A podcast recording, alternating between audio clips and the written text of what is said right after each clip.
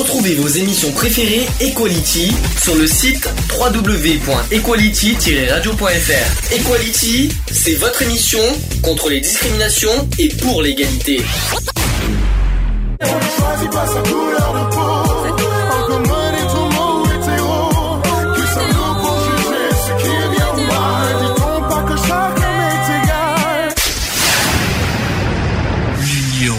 Fait la force. Bonjour à tous, bienvenue dans l'émission Equality en direct. Il est 14h13. Je sais que je suis un petit peu en retard, mais c'est pas grave pour une fois. C'est l'avant-dernière émission de la saison. On est dans l'émission numéro 189 et on est bien aujourd'hui le mercredi 21 juin 2017. Fête de la musique au passage. Hein, c'est c'est aujourd'hui. Vite fait, bonjour Eve. Ah, comment ça, vite fait? Merci, Parce que hein. parce qu'il y a beaucoup de choses à dire. Il y a beaucoup de choses à dire, c'est pour ça. Bonjour Eve. Bonjour, Sandy. Comment? Ah, putain, euh, de- Alors un coup, un coup c'est Charlie, un coup c'est Sandy, un coup c'est euh, voilà, ça, ça Bah dépend oui, de euh, ça dépend de tes. Monotonie, puis il n'y a pas Charlotte, il n'y a personne, je suis toute seule. Alors j'espère Je pense pas drôle de dame à moi toute seule, hein. J'espère alors déjà en principe on va voir Charlotte vendredi et j'espère qu'on l'aura au moins pour la dernière émission euh, en, que ça- en principe je, comme je vous l'ai dit ça sera soit le 1er soit le 2 juillet. Ça sera soit le Mhm. samedi soit le dimanche. Donc, euh, si, si, c'est l'après-midi. Donc, et puis, comme ça dure que deux heures, tout va bien pour le meilleur des mondes. Donc, d'ailleurs, au passage, messieurs qui parlent, bonjour. Bonjour à tous, bonjour à toutes, euh, bonjour Eve. Bonjour, Alex. Voilà. Euh, bon, comme je vous ai dit, c'est la dernière, euh, enfin, c'est l'avant-dernière émission. Ça sera le dernier sujet à thème aujourd'hui. C'est fini. Sniff. C'est le thème des vacances. C'est le thème des vacances, effectivement. Je- je- il y aura beaucoup de choses à Tout dire. nu et tout cramé. Et au passage, en deuxième partie, ça sera également les dernières actus. Dernière actu politique, dernière actu LGBT de, euh, bah, de la saison. Ça sera tout à l'heure. Il y aura des choses à dire pour finir. Euh, au donc, euh, comme je vous ai dit, euh, il y aura une dernière émission. Le 1er ou 2 juillet, on fera le bilan de la saison associative et radio, sachant que euh, j'aurai beaucoup, beaucoup de bonnes nouvelles à annoncer au niveau des podcasts de la radio. On a dépassé le record absolu. Donc au niveau des téléchargements, je, je- j'en ai parlé cette semaine et c'est pas fini, ça continue, ça continue, ça continue. Et les téléchargements, vous allez voir, vous allez être impressionnés quand je vais vous donner les chiffres. D'ailleurs, merci au passage euh, aux podcasteurs de nous suivre fidèlement. Qu'est-ce que je voulais dire? Euh, Au niveau des nouvelles de l'association, il n'y a pas grand-chose. Hein, euh, cette heure-ci, il n'y a pas énormément de choses. Évidemment, il y aura Paris euh, samedi. Samedi La marche Paris, des, ouais. pa- des fiertés qui, bah, c'est dans trois jours déjà. C'est et puis hein, la bonne nouvelle, il y a une autre bonne nouvelle, c'est qu'on va échapper à la canicule samedi. Ça par contre, ça par contre, euh, ouf, parce que la canicule au la ville Gélance Orange, ça dure jusqu'à demain, jeudi, Euh, et ça va baisser, va, ça va baisser de minimum 8 degrés entre vendredi et samedi. On va passer, là en ce moment, je crois que Paris est à 36 degrés en ce moment. Euh, vendredi, il va faire 28 et samedi, il va faire 26 à Paris. Ouf, on y échappe hein, parce que ouais. non parce que non parce que ce qui me faisait peur c'est qu'avec euh, les, les problèmes de canicule et tout ça je me suis dit oh là là comment qu'est-ce que comment on va s'en sortir à, à Paris avec le grand soleil qu'il va y avoir samedi? Non ça va on y échappe c'est déjà pas mal il y aura un grand soleil en plus euh, euh, samedi donc euh, préparez très important à dire à tout le monde préparez de l'eau les crèmes solaires, Crème solaire. crèmes solaires. crème solaire de l'eau Si vous allez vous baigner, du coup, euh, prévoyez les, les parlais de- chapeaux pour les enfants. T'as Les... t'as con- t'as vachement tout compris. Je parlais de la Gay Pride de Paris. Hein. Oui, je sais non, pas mais- pourquoi tu parles de la plage, mais bon, tout va bien. Non, Je sais- mais on sait à moins que tu te baignes. des précautions. À moins que tu te, à moins que tu te baignes en marchant avec la banderole, mais euh, Non. euh, tu, tu me, tu me feras signer avec Non, ça. mais crème solaire, en tout Il cas. va se ça, baigner dans sa sueur. Non, quoi qu'il en soit, je parle de la marche de fierté des, euh, de Paris, donc préparez surtout de l'eau, de l'eau, de l'eau, euh, de beaucoup d'eau Mhm. parce que euh, la marche va durer 4 km 7. Donc euh, prévoyez quoi que ce soit euh, par rapport à ça. bah, J'espère qu'ils feront pas autant d'arrêts qu'ils ont fait l'année dernière. L'année dernière, je sais pas, je m'en souviens pas comment c'était l'année dernière. De toute façon, voilà. Et puis on fera en plus un bilan de la marche des fiertés. Ça sera bah, pendant le bilan, bah, comme toujours, ou bien euh, au bilan de, de la radio à la fin de saison. Mm. On fera le, le bilan de la marche de la marche des fiertés. On dira ce qu'on en pensait, comment ça s'est passé, etc. Et au passage, on verra évidemment Charlotte aussi vendredi, ce vendredi, dans deux jours à Paris. On va enfin la voir. Ça fait deux ans qu'on l'a pas vue. Elle nous avait tellement manqué. Mm. Voilà. Je, avec, il, je- il me tarde avec impatience. Fais un gros bisou mouillé de ma part. Je t'en prie, mais tu, tu veux dire en direct à la radio, je t'en prie. Euh, euh, si tu veux, si t'as des choses à dire, ne- n'hésite pas. T'as des, des messages personnels peut-être à la limite, non? Non. Non, non, juste un gros pisé mouillé, c'est tout. Alors, côté, par rapport au t-shirt, parce que Eve m'a posé la question si j'avais, si j'avais remis le t-shirt de l'assaut, absolument pas. Je me suis mis en mode Paris. Voilà, Paris. C'est Paris, bien sûr. Bon, pour, euh, pour histoire de mettre, euh, de bien se dire qu'on va à Paris euh, dans deux jours. Ça me- non, à partir de vendredi même. Oui. Euh, est-ce que vous avez des nouvelles à donner sinon? À part qu'il Hmm. fait chaud. Pff, C'est pour ça que je suis un peu, voilà, faut pas s'étonner euh, que je suis un petit peu dans les vapes aujourd'hui parce que j'ai de la pêche, ça va, vous ne vous inquiétez pas. Mais je suis un petit peu dans les vapes parce qu'il fait- c'est vrai qu'il fait très très très chaud. Ah, il Donc, fait lourd. hein. Donc ne m'en voulez pas si je suis un peu, voilà, un petit pas pas très très très, euh, voilà, dynamique, on va dire. C'est c'est ça qu'il faut se dire. Je vais faire du mieux que je peux en tout cas pour euh, tenir l'émission jusqu'au bout. Ne vous inquiétez pas, je vais faire tout ce que je peux. Des nouvelles à donner sinon, d'autres Non. choses? Rien. Rien du tout. Profitez-en. Après, après il reste plus qu'une émission. Profitez-en. Non, hein. bah, quel- Si vous avez des messages personnels, n'hésitez pas. Non? Non, après, c'est des messages de prévention, euh, voilà. On en parlera après. Les messages de prévention. J'ai beaucoup beaucoup de choses à dire euh, justement au niveau du sujet. Ça sera bientôt les vacances et ça sera le sujet du jour. Bientôt les vacances. On va parler de la canicule. On va parler de la vig- on va parler des vigilances aussi sur les piqûres. On va parler un petit peu vite fait aussi si on préfère camping ou plage, enfin etc. On va on va parler beaucoup beaucoup de choses euh, euh, au niveau des vacances. D'accord? On va donc faire la pause d'entrée. Euh, je vais vous mettre le nouveau Scheim, le nouveau, qui s'appelle Si tu m'aimes encore. Mhm. À tout de suite. Pour la pour suite. la suite.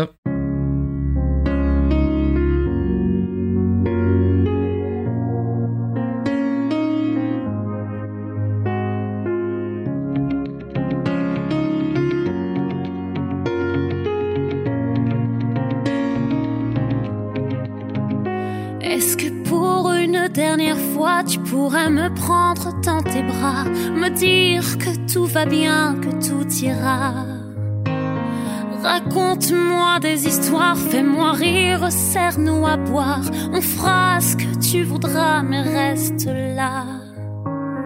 Si tu m'aimes encore, si tu m'aimes encore, si tu m'aimes encore. Est-ce que tu, tu m'aimes encore? Tu m'aimes encore? Est-ce que tu m'aimes encore? Hey, hey, hey. Oh,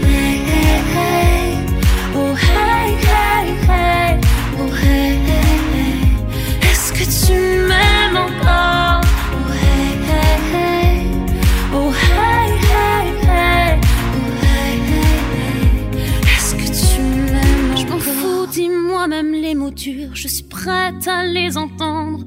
On ne sait pas tout dire, je nous tue en silence.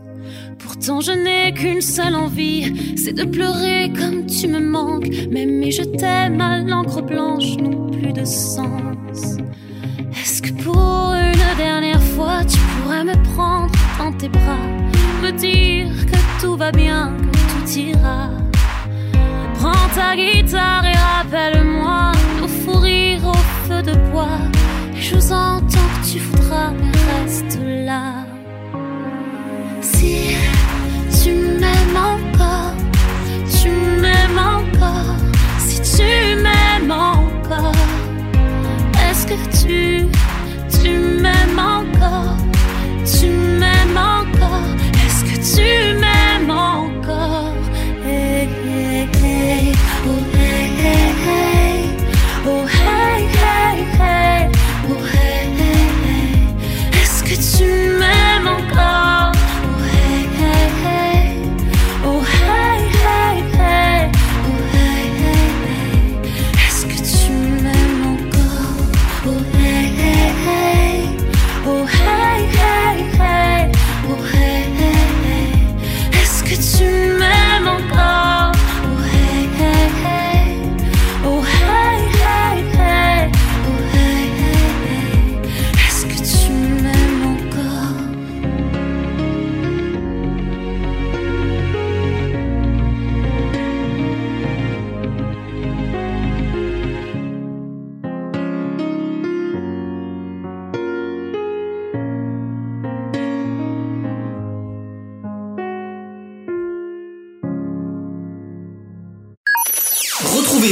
Émissions préférées Equality.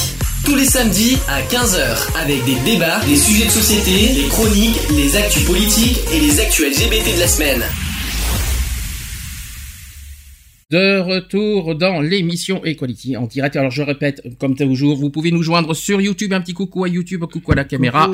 Euh, vous pouvez nous joindre sur notre euh, page YouTube Association Equality. Vous pouvez aussi nous joindre sur Skype asso.equality ainsi que par téléphone au 04 86 15, ça commence bien. 04 86 15 44 45. Quelle chaleur, je vais, j'espère que je vais tenir jusqu'au bout. Souhaitez-moi bon, bon courage, ça va pas être facile. Un coup d'eau. Je fais tout ce que je peux. oui, j'ai tout ce qu'il faut, de l'eau, de, de la banane, j'ai tout, j'ai- tout ce qu'il faut pour tenir, mais ça va pas être facile aujourd'hui. Allez, sans Des bananes et des kiwis. Oui, et puis pourquoi pas aussi euh, l'ananas et euh, hein, euh, tout ce que tu veux aussi, les pastèques. Et la mangue. Bah ouais. Ah, la pastèque, c'est pas mauvais. Oh bah je t'en prie. Hein. Mais dis donc. Allez, c'est parti, sujet du jour. Equality. C'est le sujet du jour. Sujet du jour, bientôt les vacances. C'est le mois de juillet arrive hein, dans une semaine et demie. Mhm.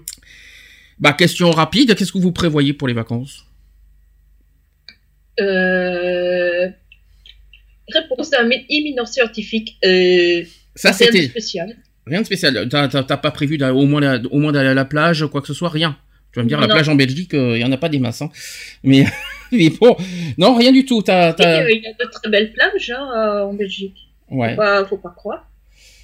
Et toi, Mister, tu vas faire Moi, quoi je sais pas. Tu ne sais pas. Sûrement, sûrement aller au plan d'eau. Au plan d'eau. Alors précisément, le plan d'eau, c'est un petit un petit plan d'eau qu'il y a euh, dans notre dans notre commune à Sisteron. Donc c'est pas la plage, euh, le camping comme il était prévu de faire en, en août, mais Mhm. qu'on risque pas qu'on ne risquera pas fortement de faire. Puis alors moi par contre, j'ai des vacances très spéciales euh, que je ne dirai pas parce que c'est très personnel et que beaucoup savent, mais que ça ne sert à rien de en parler à la radio aussi. C'est vrai que je vais avoir euh, un mois de juillet très spécial surtout, ça c'est certain. Mhm. Mais c'est pour mon bien, il faut quand même le rappeler.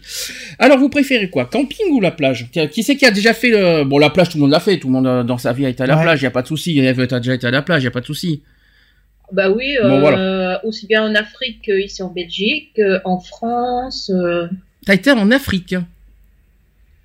Ah oui, euh, euh, petit, euh, tu peux nous en parler? T'as été où exactement? T'as été voir les, la, la savane? On habite à Casablanca et à Casablanca il n'y a pas de plage, il n'y a qu'une corniche, il faut aller à Mohamedia pour euh, voir la plage. Ah, Je connais pas, non, pas du Je tout. connais pas du tout. Casablanca, c'est en Maroc, on est d'accord, hein, je me trompe pas. hein. Ouais. Euh, mais euh, tu, oui, on remarque y a au Maroc, oui, bien sûr qu'il y a de la plage, il y a la Méditerranée, donc euh, forcément oui. Mais euh, et à part ça, t'as as, fait d'autres voyages, t'as été euh, d'autres dans d'autres endroits? Oui, Malaga, Malaga, c'est Euh, Espagne, je crois. Espagne. Ouais. Et euh, en France, c'était. Attends, que je dise pas de conneries, c'était encore quelle plage? Je sais plus. Tu Là, sais. je sais plus. hein. Je sais bien que j'étais à une plage française, mais là, comme ça, j'ai oublié le. le T'as pas été à Berck par hasard, Berck plage Non, c'était pas dans le. C'était pas dans le nord. Ah, t'étais au sud, alors euh, dans le sud de, de la France ou, de, ou Ouais, Atlantique? plutôt- Plutôt vers le sud, ouais. Montpellier, Saint-Tropez, Cannes, Nice. Non, non, c'était plutôt euh, vers l'ouest. Vers l'ouest. Alors c'est c'est pas ça peut pas tu peux pas dire que c'est le sud ici c'est l'ouest donc euh, Sud-ouest. si c'est sud-ouest ça peut être Biscarrosse, Lacano, Arcachon, Bordeaux mais mais Bordeaux Ouais, c'est pas ça va me revenir, ça va me revenir. Anglette après après ça va dans les Pyrénées donc euh, bref. Euh, ça, c'est bien, je donne un petit peu envie d'aller à la plage en ce moment. Euh, surtout qu'en ce moment avec la canicule, j'espère qu'il y en a plein qui sont qui ont pensé à la plage parce que pff, hein, ça va pas être facile. Puis je je souhaite déjà aussi un très très bon courage à ceux qui travaillent.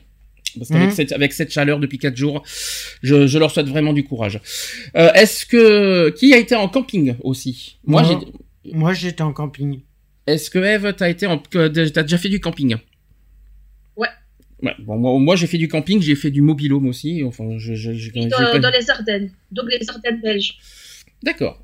Ok. Alors moi, la question que je vous pose, euh, que je vais vous poser, vous préférez le camping ou la plage? Je préfère la plage. Alors vous allez me dire pourquoi, la- pourquoi vous préférez la plage que le camping? Pourquoi? La plage, c'est bah au moins t'es pas très, t'es pas enfermé. C'est pas un truc fermé. Attends, euh, le camping, c'est pas enfermé non plus. Si, t'es libre de, t'es libre de tes mouvements Oui, d'aller où tu libre de veux. tes mouvements, mais quand même, euh, souvent les, les trucs qui proposent, il n'y a pas d'activité qui y Ah en si, a- en été. Ah non, on- je parle des vacances d'été. On Ah parle oui, pas. en alors, été, on- si, on- mais- des trucs, Eh bien, je plage. rappelle, je rappelle que nous sommes dans, le- dans le thème euh, bientôt les vacances, donc on parle des vacances d'été. Nous sommes d'accord. Donc il y a forcément des animations Ouais. en camping euh, en été. Donc la question que je vous pose, euh, toi, tu préfères mieux la plage parce que c'est moins Ouais. isolé? Oui. Alors si c'est camping plage, c'est c'est pas mieux? Camping plage en même temps, ouais, pourquoi pas. D'accord. Donc les deux. Les deux. Mais euh, la question camping ou plage, tu préfères mieux plage? Je préfère plage. Et toi, ça. Eve, tu préfères mieux la, pla- la, la plage pour voir aussi les fesses défiler, c'est ça? Euh, ben, en fait, ça va être un peu compliqué parce que moi, la saison que je préfère euh, pour aller à la mer, c'est euh, l'au- l'automne ou l'hiver. Oh, c'est étonnant ça. Pourquoi en hiver? Parce que, en fait, j'avais mon grand-oncle qui a un appartement à la plage, Mhm. sur la mer. Et euh, quand, quand j'y allais, c'était en, automne ou en hiver. Et donc, euh, c'est ça que j'ai appris à aimer, ces vagues, euh, ce vent qui souffle, ces vagues hautes.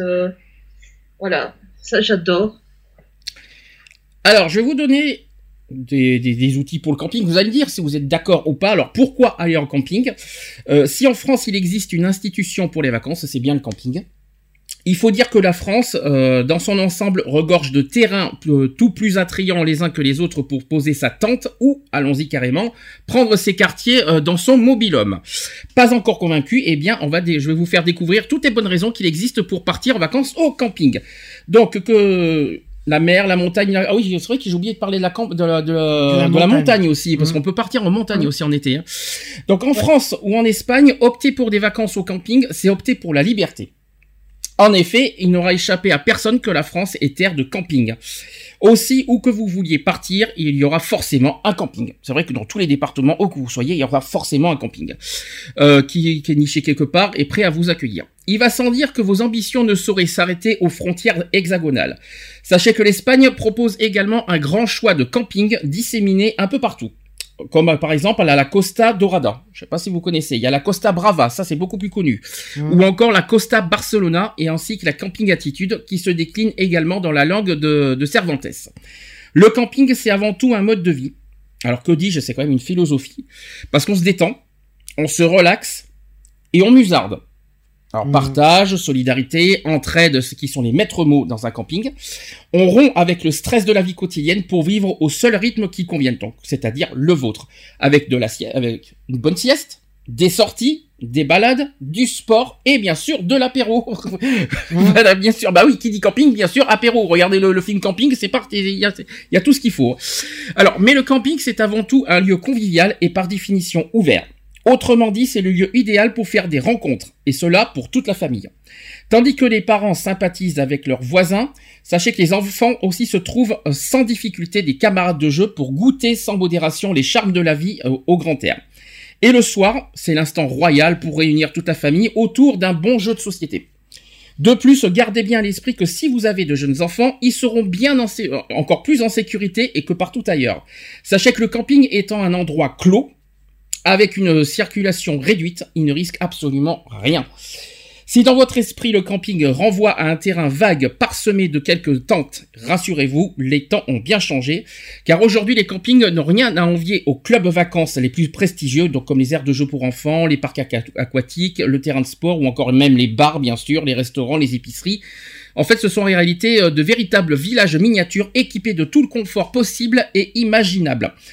Ajoutons aussi les multiples animations du soir, sans oublier les incontournables jeux apéro et vous ne pourrez qu'être conquis. Pour ce qui est du confort, encore une fois, il convient de battre en brèche les idées reçues et les plus éculées.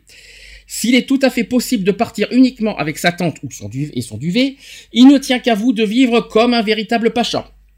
Tente avec les tentes meublées, des mobilhomes ou carrément le chalet. Et oui, il faut y penser aussi au chalet. Mhm.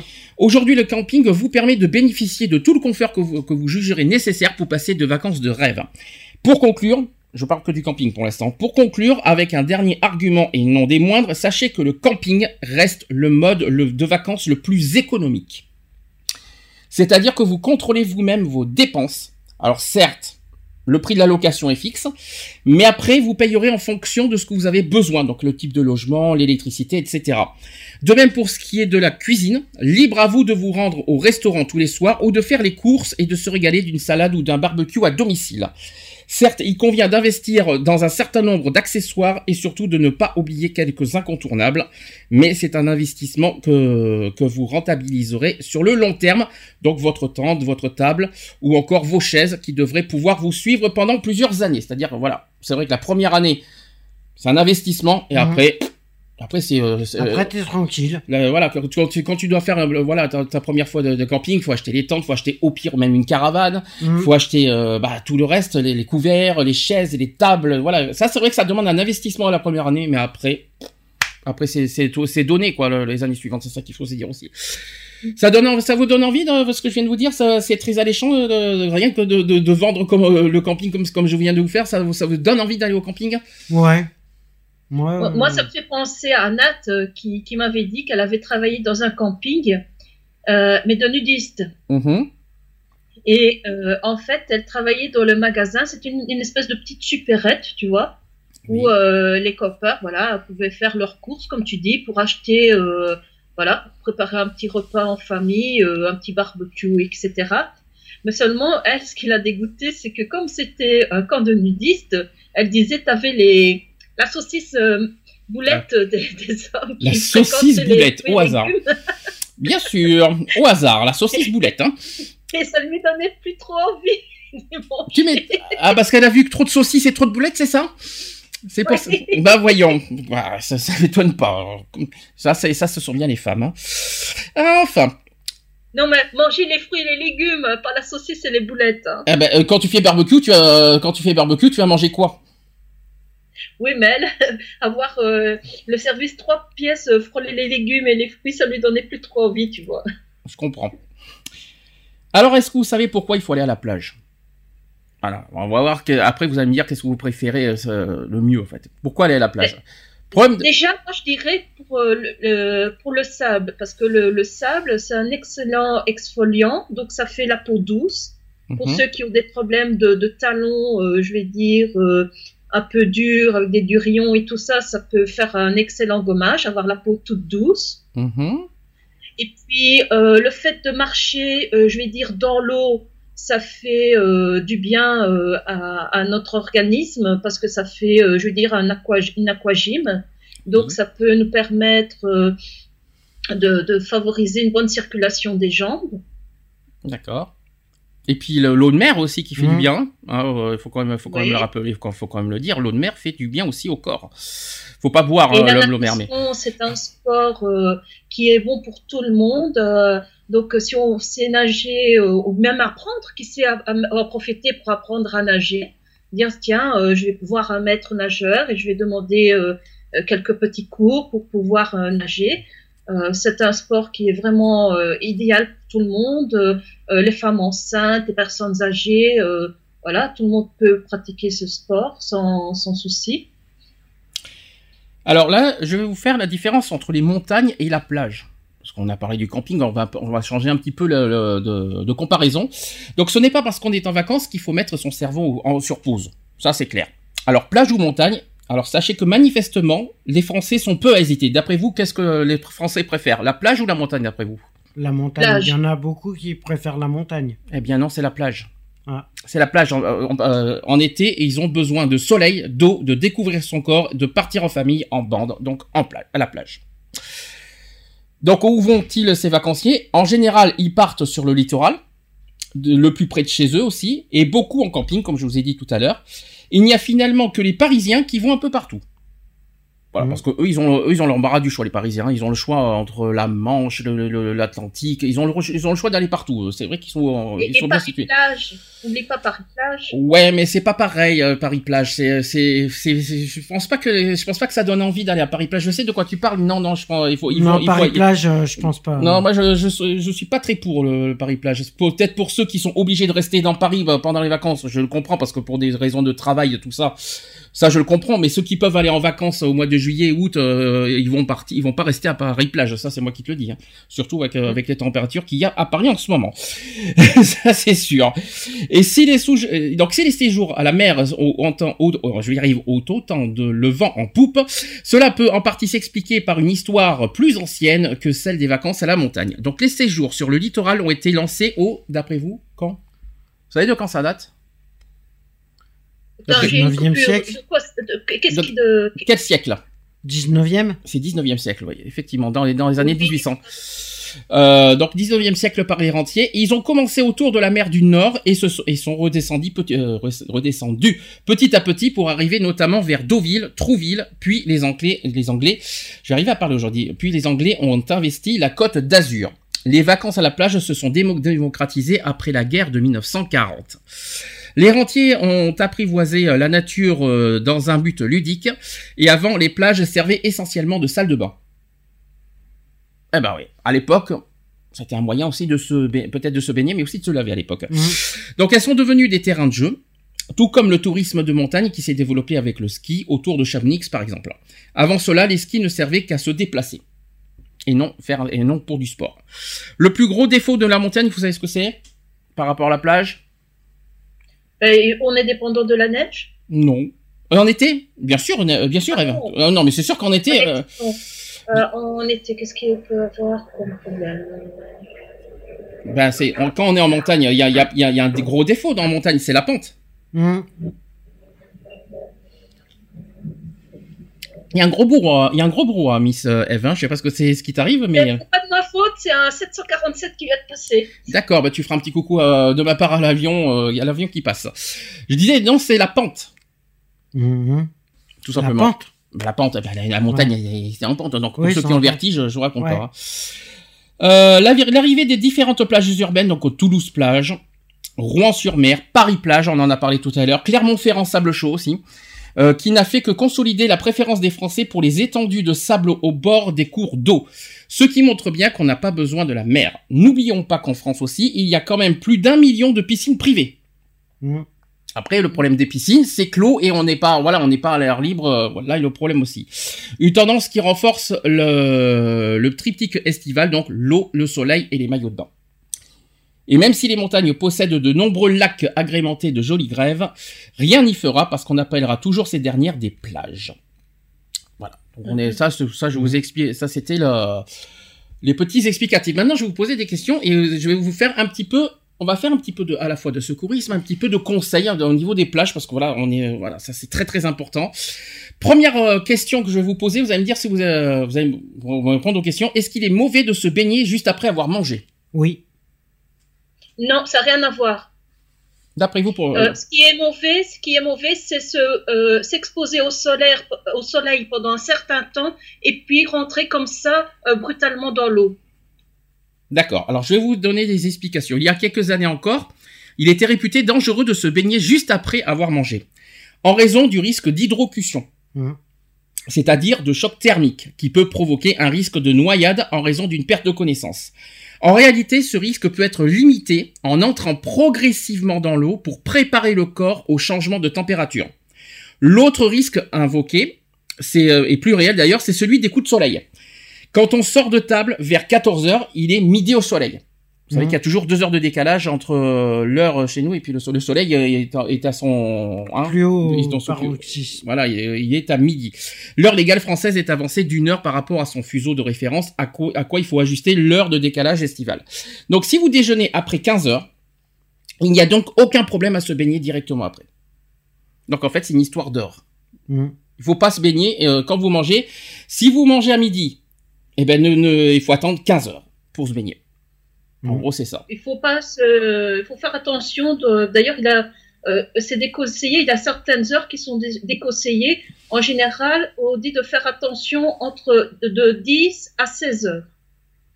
En général. Euh, par oui. Mhm. Et surtout en faire en période de forte chaleur, quand il y a surtout de la, surtout voilà avec ce qui se passe en ce moment avec la canicule Voilà, qu'on a en ce moment. Et entre 10 Voilà. et 16, c'est vraiment, il faut faire très attention pendant ces périodes-là. Tu imagines entre 10 et 16, ça te fait perdre 6 heures de, de plage, ça fait beaucoup hein, mais, mais vaut mieux perdre 6 heures de plage que perdre sa vie, je vous le dis aussi. Si je peux Oui. me permettre. C'est sûr. Est-ce, j'ai une deuxième question à vous poser. Pourquoi faut-il se mouiller la nuque avant d'aller à l'eau? Bah, justement pour euh, éviter l'hydrocution. D'après toi, Eve. En premier, pourquoi j'ai- Il me semble que je l'ai su, mais j'arrive plus à me, sou- à me souvenir pourquoi. Tu sais pas pourquoi?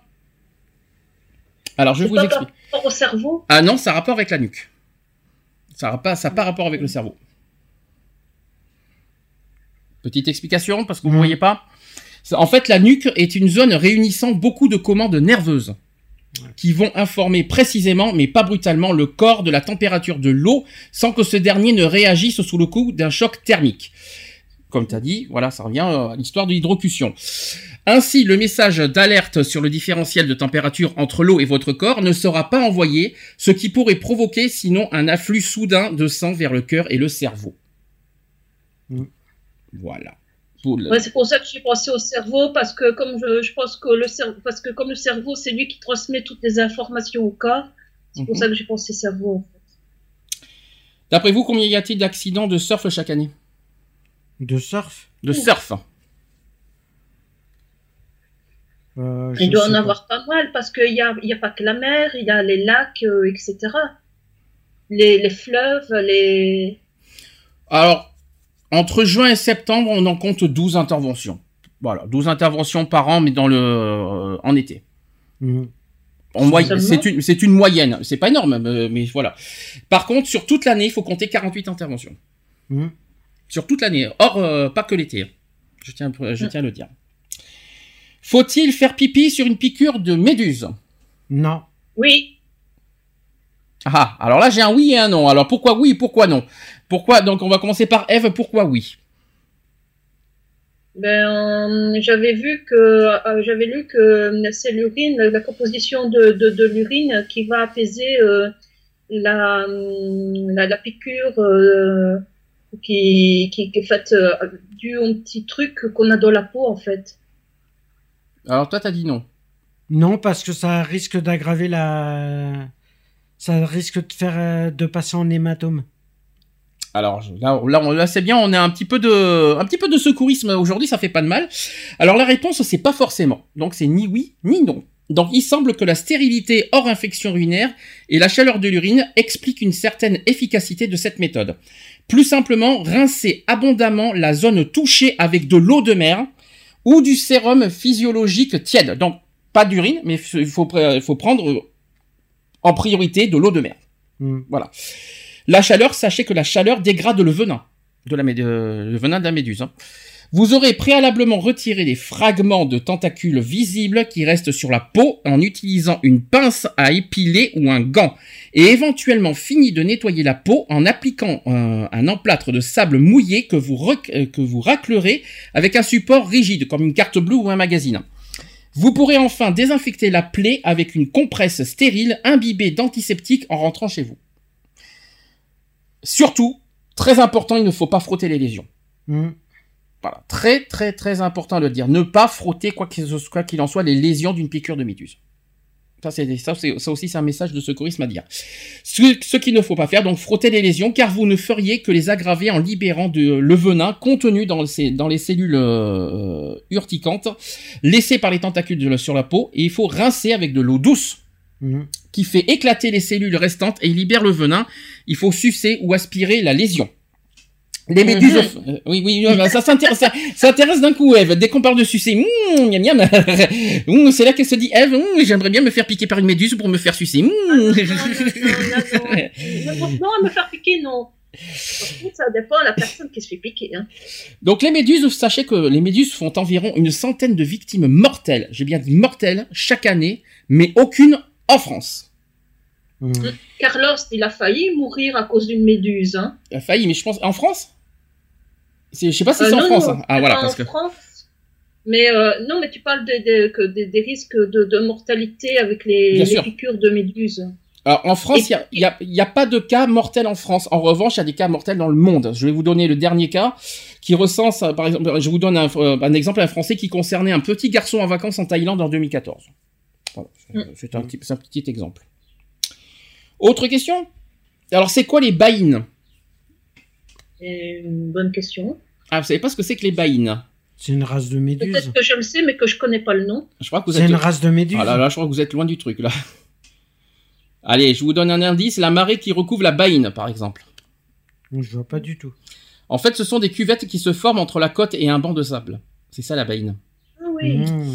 Ce dernier retient l'eau à marée basse et ce qui donne aux baïnes cette apparence de mare ou de piscine naturelle. Voilà, c'est ça les baïnes. En patois landais, le terme signifie petite bassine. Mmh. Elles sont dangereuses à marée haute en revanche parce que, parce que le, leur relief provoque des phénomènes de courant. Lorsque la marée recouvre la baïne, l'eau s'échappe violemment vers le large selon un système de vidange et ce sont ces courants de sortie de baïne ou courants d'arrachement qui provoquent chaque année des accidents. Ils peuvent. Et ils peuvent vous expulser à plusieurs centaines de mètres de la zone de déferlement. Mm. Le meilleur comportement à adopter reste alors de se, por- de se laisser porter par le courant sans lui opposer de résistance et d'attirer l'attention des sauveteurs. Profitez aussi du moment où le courant faiblit pour sortir de la zone dangereuse en la contournant et en nageant parallèlement à la plage comme sur le euh, comme euh, voilà, il faut il faut être parallèle au courant, il faut pas être perpendiculaire. Parce que si Mhm. vous êtes perpendiculaire, je crois que le, après le courant, je crois qu'il vous, il vous éloigne encore plus. Je crois si on est Je crois perpendiculaire. que c'est ça. ouais. Euh, donc voilà, très très important de les baïnes, ou alors quand il y a les courants, les, les, euh, voilà, vous savez, les, les marées hautes, tout ça. Donc surtout, surtout, surtout, euh, pas de résistance. hein, on est d'accord, pas de résistance au courant et surtout nager en parallèle au courant. Et ne pas paniquer, comme tu dis, bien rester sur le dos. Mhm. C'est très important parce qu'il y a beaucoup de personnes qui meurent noyées juste parce qu'elles paniquent en fait. Tout à fait. Ah oui, faut Je sais que ça peut être, ça peut être impressionnant, mais il faut, faut se dire que plus on panique, plus on augmente ses chances de se noyer au contraire. Alors plus on panique et plus on est, on ne raisonne pas non plus parce que dans le sens où Voilà. euh, tu n'es, tu n'es, quand tu paniques, eh ben forcément t'as pas le, le raisonnement, t'es pas, euh, voilà, t'as pas le raisonnement dans ta tête, tu, ne- Mhm. tu ne réfléchis pas et donc malheureusement la panique prend le dessus et malheureusement c'est qui c'est qui gagne, c'est le courant, c'est pas toi. Donc faut, euh, faut surtout bien, il faut voilà, faut bien, bien, bien euh, se dire que si quand il y a des mar- voilà des, des, des courants des forts courants et puis vous savez les grosses vagues qu'on Mhm. connaît notamment dans les euh, dans la Méditerranée qu'on connaît bien même dans l'Atlantique bah surtout nager en parallèle avec euh, euh, au courant et puis essayer de revenir surtout vers le vers la plage et puis aussi faites euh, signe aux sauveteurs ou même au- à la population pour que la, euh, aux, aux gens qui sont sur la plage pour que les, les- gens préviennent les sauveteurs. Voilà si je peux me permettre. Un petit peu alerte à Malibu tout tout tout tout. Pas les Maya Anderson bonjour. C'est- c'est- non qu'est-ce qu'il y a Ah, mais moi je suis pas contre le monokini en string, hein. ah bah voyons. Non mais voilà, c'était voilà, c'était euh, quelque chose à dire. Autre question, qui c'est qui décide du drapeau rouge? Attention au piège. La, Euh, la, la mairie. C'est la mairie. Alors d'après vous? C'est les mairies qui décident. Exact. Il y a les mairies, mais il y a aussi les préfets. Ouais, les préfets. Donc euh, les zones de baignade surveillées, correspondant à un poste de secours avec son personnel, c'est donc le responsable de ce, poste de, se- de ce poste de secours, le plus souvent un maître nageur sauveteur qui suit un protocole défini dans ce, euh, dans ce guide concernant le fameux drapeau rouge interdisant toute baignade. Il est hisser euh, afin d'interdire la baignade, donc euh, ce soit, vous savez euh, à quel moment il y a le- souvent des drapeaux rouges, vous savez dans quelles euh, circonstances? En cas de tempête? Les vents violents, oui. Ensuite Marée, marée haute Les vagues surtout, c'est pas les marées hautes. Non, non, marée haute, non, c'est les vagues. Et il y en a un troisième, vous savez lesquels Je sais plus. C'est l'orage. Ouais. Tout simplement. Donc devant les des irréductibles baigneurs, le sauveteur devra faire appel à la police ou au maire pour régler le problème. Ce sont les mairies qui décident d'interdire la baignade par arrêté. En effet, les zones de baignade surveillées, y compris euh, sur euh, les concessions, donc les plages privées, sont déterminées par arrêté municipal. Et cette police s'exerce en mer jusqu'à 300 mètres à compter de la limite des eaux. Les préfets peuvent se substituer aux, édiles locaux en cas de défaillance grave des autorités communales, et ils peuvent aussi demander à ce que des mesures plus dures soient adoptées. Je vous donne un exemple. En 2013, le préfet de l'Hérault a demandé à ce que les maires puissent verbaliser les récalcitrants. Mm. Eh ben, c'est pas plus mal. Moi, je trouve ça très Ah oui, parce que. Non, c'est pas plus mal. ouais. Imaginons que voilà, il y a des personnes qui, qui refusent de respecter ce, ce drapeau, qui se mettent en danger. euh, ils ils mettent aussi les, les, les secouristes euh, en danger aussi, puisqu'ils vont aller essayer de, de, de, de les sauver et eux-mêmes ils mettent leur vie en danger. Combien de fois on n'a pas entendu que des secouristes se sont fait tuer parce que, euh, voilà, euh, peu importe, soit c'est à cause de la mer, soit c'est à cause de la neige. euh, Bien sûr. Question suivante. Est-ce que je risque d'être attaqué par un requin? Ça dépend. Ça dépend où c'est que tu te trouves. Hein. Est-ce que vous, est-ce Parce vous- que des requins, il y en a, mais il y en a pas hein, ici, en France.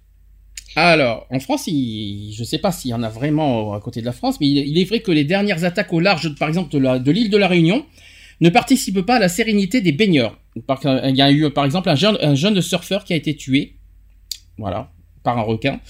Mais d'une part, euh, même à la Réunion, les requins, avec euh, environ deux morts par an, deux morts par an quand même à la Réunion, Hum, dans, dans l'île, tuent quand même 20 fois moins que la route là-bas, hum. dans l'île de, de la Réunion. Et d'autre part, en métropole, oui, oui, Eva. Non, mais en fait, euh, les, requins ne mangent pas l'être humain. hein. Et en fait, ils, mordent l'être humain par, par, curiosité, en fait. Beaucoup le prennent pour des phoques ou autres. Et euh, ils mordent de par, par curiosité. Une fois qu'ils ont mordu, ben, ils se rendent compte que ben, c'est pas, ça fait pas partie de leur alimentation. Seulement, ce qui, voilà, ce qui est mortel, c'est c'est leur morsure. Euh, tout dépend où est-ce qu'ils ont mordu déjà. Sachez que d'autre part, en métropole, si l'on se fie aux données euh, du GSAF, les requins n'ont été à l'origine d'aucune attaque mortelle depuis le début du siècle. Ça, c'est quand même rassurant. Et sachez qu'au niveau mondial, au niveau mondial, les requins ne sont responsables que d'une dizaine de décès par an. Hmm. C'est pas énorme. Ouais. Non, mais bon. Tout de même, 10 décès quand même par an, ce n'est pas négligé non plus. Question suivante, et là ça risque d'intéresser fortement Miss, euh, Miss Eve. A-t-on le droit de faire du naturisme partout? Non, Non. Ah ah moi je Ah dis non. non. Il faut que ce soit dans un lieu bien défini. Qu'il soit, voilà, qu'on dise, ce- cet, endroit-là, c'est pour euh, euh, les personnes euh, naturistes. C'est bien, euh, c'est- normalement, c'est délimité. Vous savez combien il y a de plages naturistes en France? Alors là, aucune idée. 73. 73. 73 plages naturistes. Il y en a une, je sais qu'il y en a une euh, du côté de Tours. Alors, vous savez comment ils sont autorisés, les, euh, ces plages naturistes Par qui et par quoi? Par, la, par arrêté municipal. Exactement, c'est l'arrêté municipal qui l'autorise expressément. Elles sont listées sur le site de la Fédération française de naturisme. Je sais, j'en ai fait. Non, mais je vous le dis, c'est listé sur le site de la Fédération française du naturisme. Mm. Voilà. Euh, donc, quoi qu'il en- s'ils sont, s'ils sont pas listés, eh ben, ils sont interdits. Voilà, tout simplement. J'en ai fait, surtout. Et comment ça se passe en dehors de ces zones? Bah, t'es obligé de Ben, il t'habiller. faut porter des vêtements. Oui, ou sinon, alors si tu fais du naturisme hors zone, qu'est-ce qui se passe? Tu, verbalisé. tu es amendable. Bon Exactement. papier, vous, s'il vous plaît. vous savez combien? Non, par contre, je sais pas la Com- somme. C'est combien? Vous savez combien c'est punissable quand c'est hors zone? 1500 euros Ah non, là t'es loin. non, non, t'es complètement loin. Sachez qu'en dehors de ces zones, les pratiquants s'exposent à, des cond- à une condamnation pour exhibition sexuelle, Mhm. punie jusqu'à un an d'emprisonnement et 15 000 euros d'amende. Ah, 1000, 1500, 15 000, il manque un zéro. Hein. euh. Il manque quand même un beau zéro, hein, mais t'es t'es quand même loin. Sachez que dans la pratique, l'amende peut être ramenée à, une- euh, à quelques centaines d'euros si la plage est peu fréquentée. Mhm. Mais la jurisprudence n'a jamais donné raison aux naturistes qui tentaient de faire valoir leur droit à la nudité partout au nom de la non-discrimination. Et si certaines mairies prennent des arrêtés pour interdire euh, le naturisme, à l'image par exemple de, de Bormes-les-Mimosas en 2014, il ne s'agit que d'un simple rappel à la loi censé dissuader les pratiquants en infraction. Mhm. Voilà, tout simplement. Qui c'est qui a déjà pratiqué le, le naturisme? Moi, Il y a combien de temps? Quand j'étais sur Tours. Ah oui, parce que ça me, ça me parce que j'y- sinon j'aurais raté un épisode là. Mais euh, quand t'as été sur Tours, mais encore, qu'est-ce que tu Bah foutais, ouais. en- qu'est-ce que tu foutais dans une plage naturiste? Bah, pour, euh, pour voir, euh, j'avais envie de faire un- tester une plage naturiste, c'est tout. Pour? Bah, pour voir ce que, et? comment ils vivaient. et après? Bah, non, sans plus. Non, sans plus. Donc c'est pas c'est pas recommandable pour toi. Pour moi, non, je dirais pas ça, mais bon, après, euh, c'est un peu emmerdant si t'as besoin de faire des courses. euh, ton téléphone, tu le mets où, dans quelle poche euh. Ah bah tu vas pas le mettre au cul, hein, ton, ton téléphone, ça c'est sûr. Ouais. Hein, euh, Excuse-moi, mais C'est une vie bien particulière, hein, ceux qui font du naturiste. hein. Euh, Miss Eve, t'as déjà pratiqué du naturisme? À part chez toi, bien sûr. Euh, en dehors de chez moi, non. En dehors de chez toi, jamais. Et ça te tenterait pas? Euh, ouais, pourquoi pas. euh, Pour euh, bon, euh, qu'est-ce qui te je sais très bien. Mais c'est quoi qui te donnerait envie euh, En fait, de, une de, fois, de- j'en ai parlé avec Nat. Oui. Ah bah qu'est-ce que vous êtes dit toutes les deux alors? En fait, parce qu'elle parlait de- du, du camp de naturistes où elle travaillait. Et je dis, tiens, par curiosité, une fois, j'aimerais bien y aller. Seulement, elle m'a dit, oui, mais alors on se met dans un coin toute seule. D'accord. Pourquoi pas? Allez, question suivante. Est-ce que vous savez pourquoi certaines plages sont-elles faites de sable et d'autres de galets? Non, pas du tout. Ah ah. Tout dépend de la mer. euh, À Nice, à Nice, par contre, c'est des galets. Alors, à Nice. eh bien, ça ne dépend pas de la mer. Non, Eve, mauvaise réponse. Je sais pas. Ça dépend de quelque chose, mais pas de la mer. Ça dépend de la ville. Non. En fait, la mer, quand elle vient sur euh, les, les bords euh, de, de terre, elles érodent tout ça. Et euh, en érodant euh, tout ce qui est présent sur le bord euh, de, de, de mer, ça fait des, des, des, des compositions euh, différentes. Alors en fait, tout dépend du sous-sol. Du sous-sol, tout simplement. Et sans, sachez que sans euh, convoquer des notions de géologie trop compliquées, disons que le sable résulte de l'érosion des roches environnantes. Un petit peu de géologie, ça fait pas de mal. Si aux alentours vous trouvez du grès, la plage sera en sable, comme par exemple dans le sud-ouest. Avec du granit, vous savez où? Où c'est qu'il y a du granit? Je sais que sur Nice, Nice, il y a des, c'est des cailloux.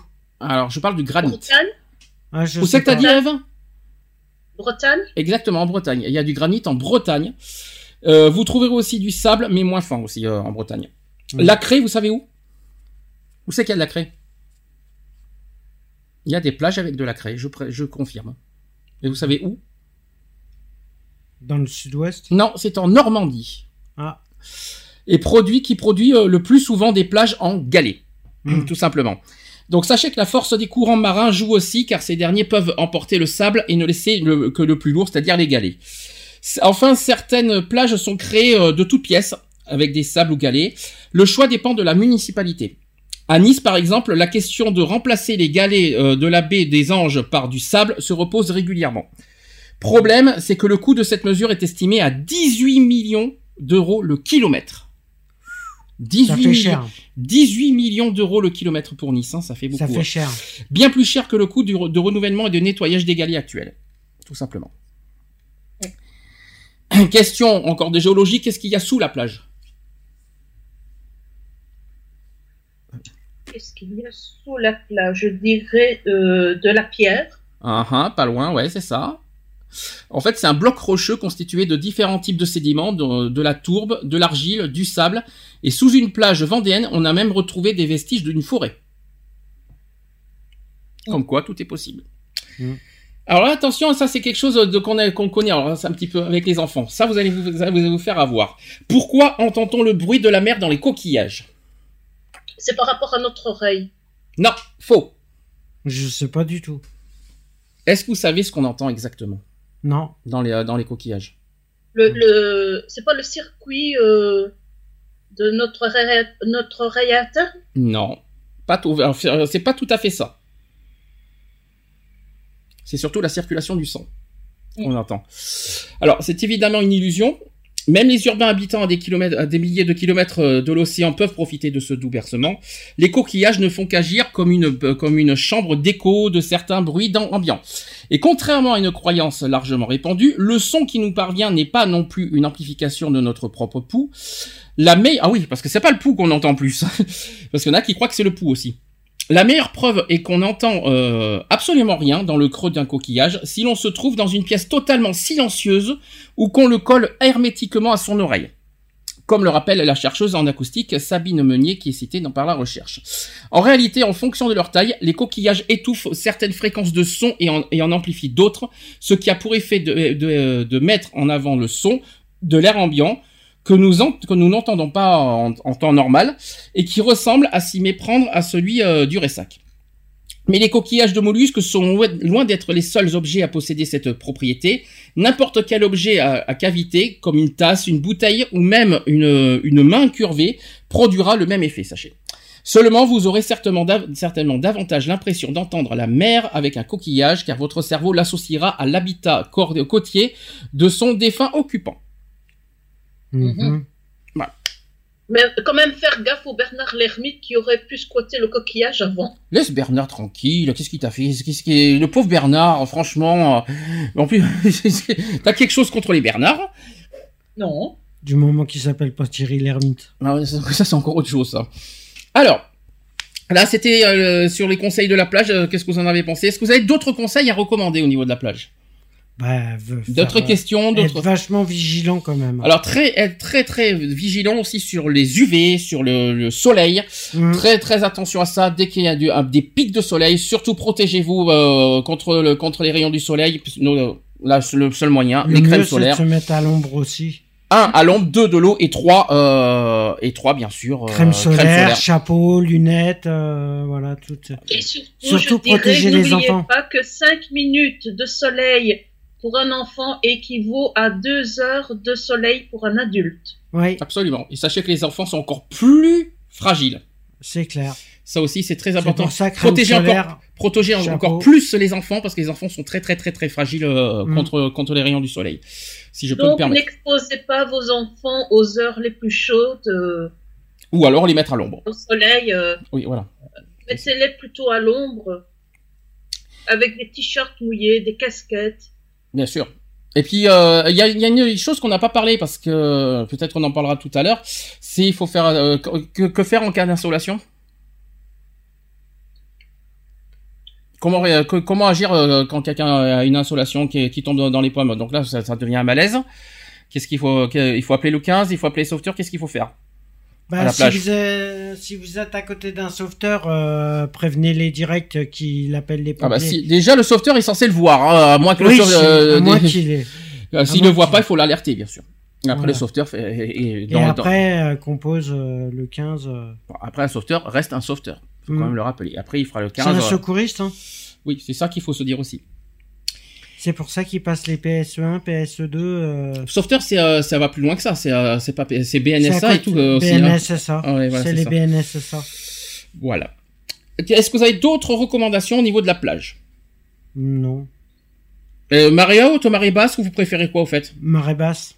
Ah bah, Moi, je préfère mieux la marée haute. Hein. T'as plus de, t'as plus de, au moins de, de- la marée basse, t'as, on voit, t'as juste, euh, tu, tu fais baigner tes pieds. En marée basse, ça, ça sert à rien. Euh, marée haute, oui.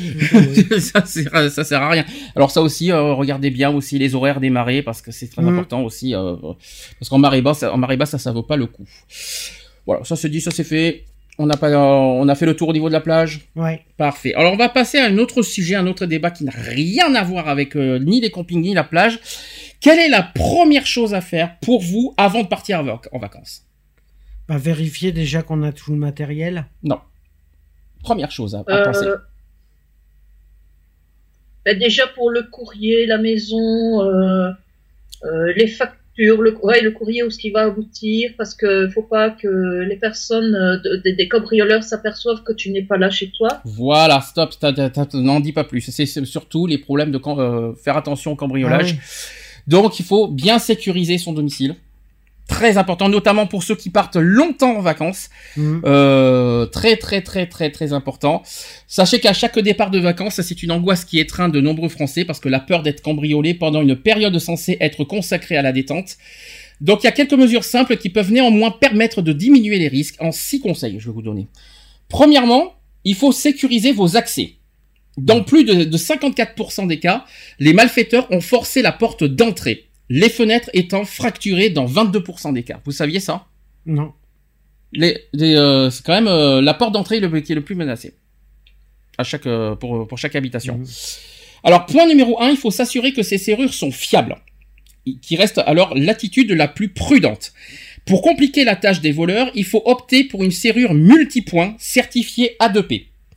Impossible dès lors de faire céder la porte avec un simple pied de biche. Les prix sont extrêmement variables. Alors sachez, vous savez combien ça coûte ce, ce genre de serrure Vous savez combien ça vaut? Je sais pas. Minimum Ouais, Dans les as 1000 pour- euros? Non, non, quand même pas. T'en as dans les 800 euros? Un peu moins.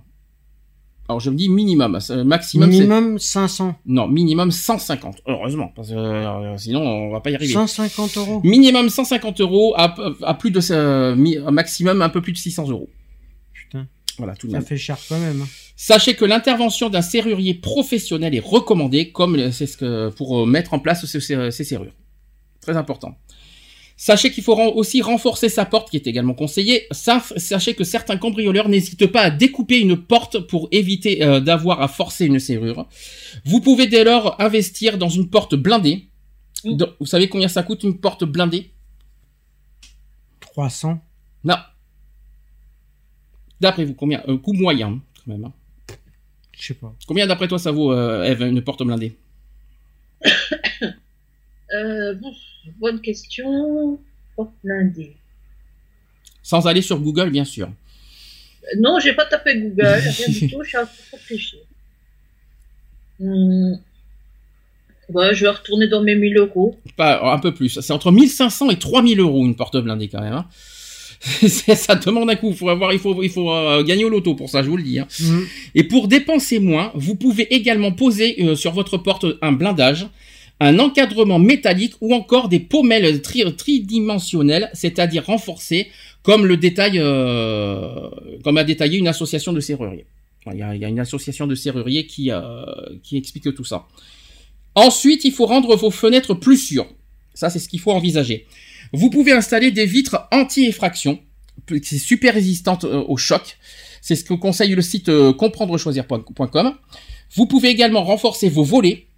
Euh, sachez que les portes vitrées sont par ailleurs euh, privilégiées par les malfaiteurs, comme le montre euh, une vidéo. Et deux hommes mettent 10 secondes à forcer une porte coulissante verrouillée. Là encore, optez pour des serrures multipoints qui peut s'avérer un investissement utile. Euh, Hmm. Moi, j'ai pas besoin eu de, de voir ça, hein, parce que moi, je l'ai eu en direct hein, chez moi. Je Hmm. me suis retrouvée nez à nez avec un homme avec un pied de biche, hein, qui était en train de forcer ma. qui, qui était bien œuvré dans ma, ma, por- ma, ma porte euh, coulissante. D'accord. Sachez que tous ces dispositifs ne représentent pas une garantie contre les effractions. Et leur objectif est de ralentir le travail du voleur et de le rendre suffisamment compliqué et bruyant pour qu'il attire l'attention. Mm. Voilà, tout simplement. Deuxième euh, conseil, il faut tout simplement équiper, s'équiper d'une alarme. Mhm. Donc, euh, pour faire fuir le cambrioleur qui craint d'être découvert par un voisin, qui est là euh, le bon objectif à prendre, plusieurs types de dispositifs peuvent être euh, ainsi être installés pour détecter les mouvements, les bris de vitres ou l'ouverture d'une porte. Ça, c'est ce qui explique Logikimo. Plutôt que de déclencher une simple sirène, certains dispositifs permettent d'alerter immédiatement une entreprise de sécurité susceptible d'appeler la police, mais aussi Oui, susceptible. susceptible. et, euh, mais aussi d'enfumer un intrus, comme le montre un, report- un reportage sur France 2. Ensuite, il faut flasher votre voleur. Moins onéreux, que, moins onéreux que les alarmes, les détecteurs de présence peuvent être installés à l'extérieur d'une maison. Ces dispositifs déclenchent des éclairages que n'apprécient jamais les voleurs, bien que la grande majorité des cambriolages se déroulent le- de jour. Et ça, c'est très étonnant aussi à dire. Si vous équipez euh, votre logement sur de, de ces dispositifs d'alerte, signalez-le clairement pour décourager d'emblée un malfaiteur intéressé. Voilà.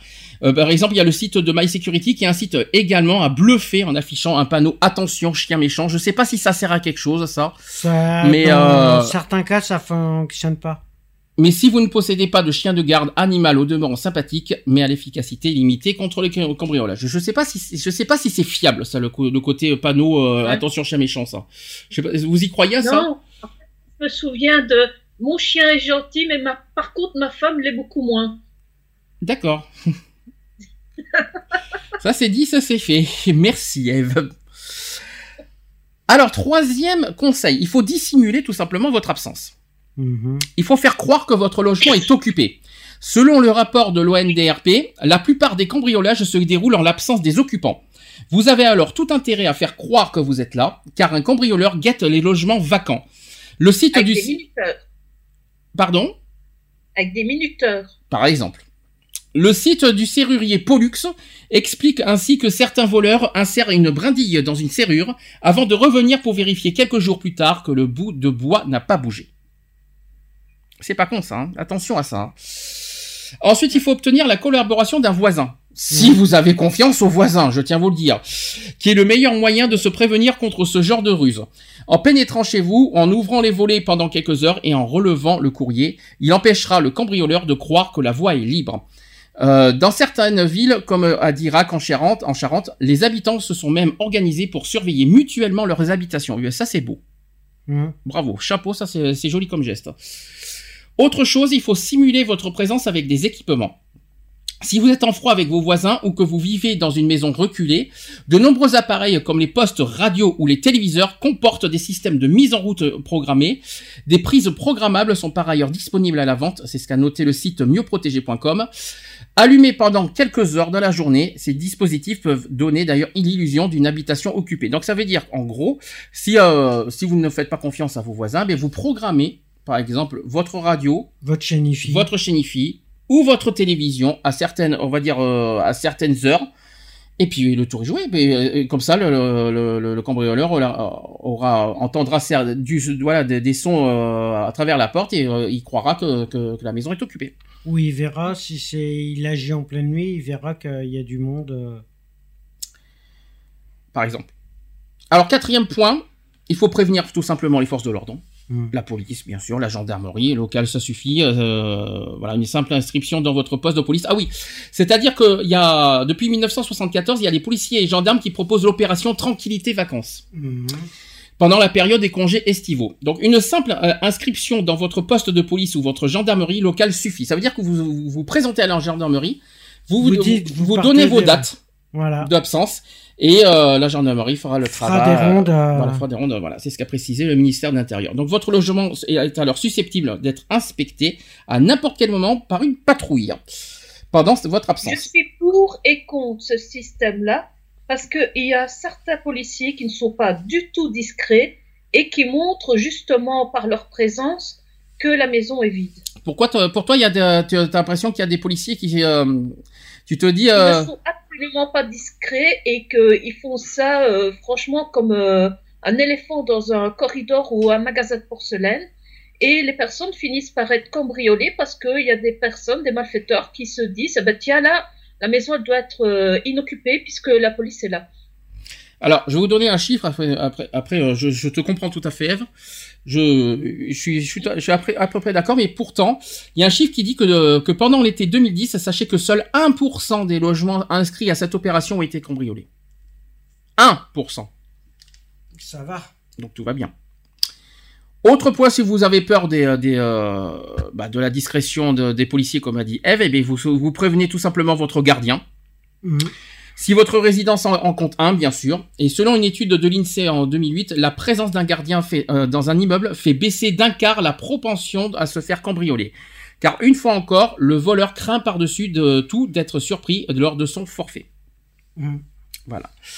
Cinquième conseil, il faut rester discret. Sur les réseaux sociaux notamment. Ne oui, pas- les réseaux sociaux, ne pas crier partout qu'on part en vacances. Voilà, il faut pas claironner, il faut pas, ne- il faut, faut pas dire, vas-y continue Eve, je te laisse dire. Parce que moi, je me souviens d'un ancien voisin. En fait, son, son gamin, il criait partout euh, comme quoi ils allaient partir en vacances de telle date à telle date. Et pour finir, ils ont été cambriolés. hein, et on- on- ils ont, on- les voleurs ont tout pris, la télé, tout quoi. Alors, sur les réseaux sociaux, ne claironnez pas que vous partez en vacances. La tentation est grande de, faire baver ses collègues en indiquant sur Facebook, Twitter ou Vine ou n'importe quel réseau social que vous allez vous prélasser au soleil. Mais rappelle aussi le Figaro que certains malfaiteurs scrutent assidûment le web à la recherche d'occupants en vacances. N'informez pas non plus des inconnus de votre absence. La remarque euh, paraît évidente, mais il est fréquent de mettre au courant de son absence un artisan ou une entreprise de gardiennage d'animaux, comme le relate le Figaro. Et euh, bien sûr, vous, euh, autre discrétion, c'est qu'il faut changer vos serrures, tout simplement, même si ça ne sert pas à grand chose avec les pieds de biche. La consigne peut passer pour une incitation venue d'un serrurier qui pousse à la consommation, mais faire changer les serrures d'un appartement dans lequel on vient d'emménager est à considérer. C'est d'ailleurs le premier conseil de- du ministère de l'Intérieur pour éviter les, cambriolages. Mhm. Voilà. Et enfin, sixième conseil, il faut tout simplement protéger vos objets de valeur. Alors je sais pas comment, euh, si vous avez euh, des, des, des, astuces pour ça. Moi j'en ai certains. D'abord il faut cacher intelligemment ses, euh, ses bijoux de valeur. Si vous n'avez pas réussi à empêcher un voleur de pénétrer chez vous, empêchez-le de repartir avec vos objets les plus précieux. Les bijoux sont statistiquement les biens les plus recherchés d'après le rapport de l'ONDRP. Mais un cambrioleur expérimenté a l'habitude des- cachettes insolites, par exemple dans une chasse d'eau, au milieu des sous-vêtements ou derrière les produits ménagers. Mhm.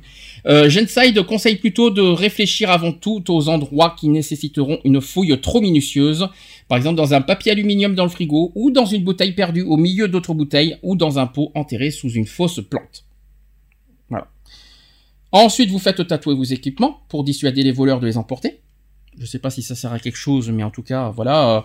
Euh, empê- par exemple, en faisant marquer votre téléviseur ou votre appareil photo, vous empêchez les voleurs de mettre la main dessus. Je sais pas si c'est Ouais, efficace. avec le, le numéro de registre national. Je sais pas si c'est efficace quand même. hein. Je pense que ça, c'est pas ça qui va empêcher les, vo- les voleurs à prendre les matériels. hein. Non, euh, c'est clair. Je suis pas très, je suis pas très d'accord là-dessus. Et enfin, vous vous Ben, ça enfermez, peut aider à les retrouver. Si tu te fais cambrioler, ça peut aider à les retrouver. par exemple. Et enfin, vous enfermez votre argent à double tour. Alors, je sais pas si là aussi ça sert à quelque chose, mais en tout cas, ça serait euh, la moindre des choses à faire. euh, voilà. Alors, Mhm. pour revenir sur l'opération Tranquillité Vacances de la police, que Eve n'est pas tellement d'accord, je vais rappeler ce que c'est. Euh, il s'agit d'un service de sécurisation mis en œuvre par la police et la gendarmerie au bénéfice de ceux qui s'absentent pour une, sur- une certaine durée. Les vacanciers s'assurent ainsi de la surveillance de leur domicile à travers des patrouilles organisées par les forces de l'ordre dans le cadre de leur mission. Les bénéficiaires de ce service sont assurés d'être prévenus en cas d'anomalie, soit en personne, soit par une personne de confiance résidant à proximité du lieu d'habitation, donc les tentatives d'effraction. Alors, on, nous prévient, soit des tentatives d'effraction, des effractions, des cambriolages. Donc, les victimes sont, quoi qu'il en soit, informées, euh, et aussi les proches sont informés, qui sont en mesure aussi d'agir au plus vite pour limiter le, préjudice subi. Donc, euh, remplacement des serrures, inventaire des objets volés, contact avec la société d'assurance, etc. Et pour bénéficier de, bénéficier du dispositif, il faut en faire la demande plusieurs jours avant la période d'absence, prévoir deux jours au minimum. Minimum. Plusieurs possibilités. Vous pouvez euh, euh, prévenir sur place, au commissariat ou à la brigade de gendarmerie le plus proche de chez vous. Pour gagner du temps, un formulaire est accessible en ligne. Mhm. Il est à remplir et à imprimer euh, avant de rendre sur place pour finaliser la demande.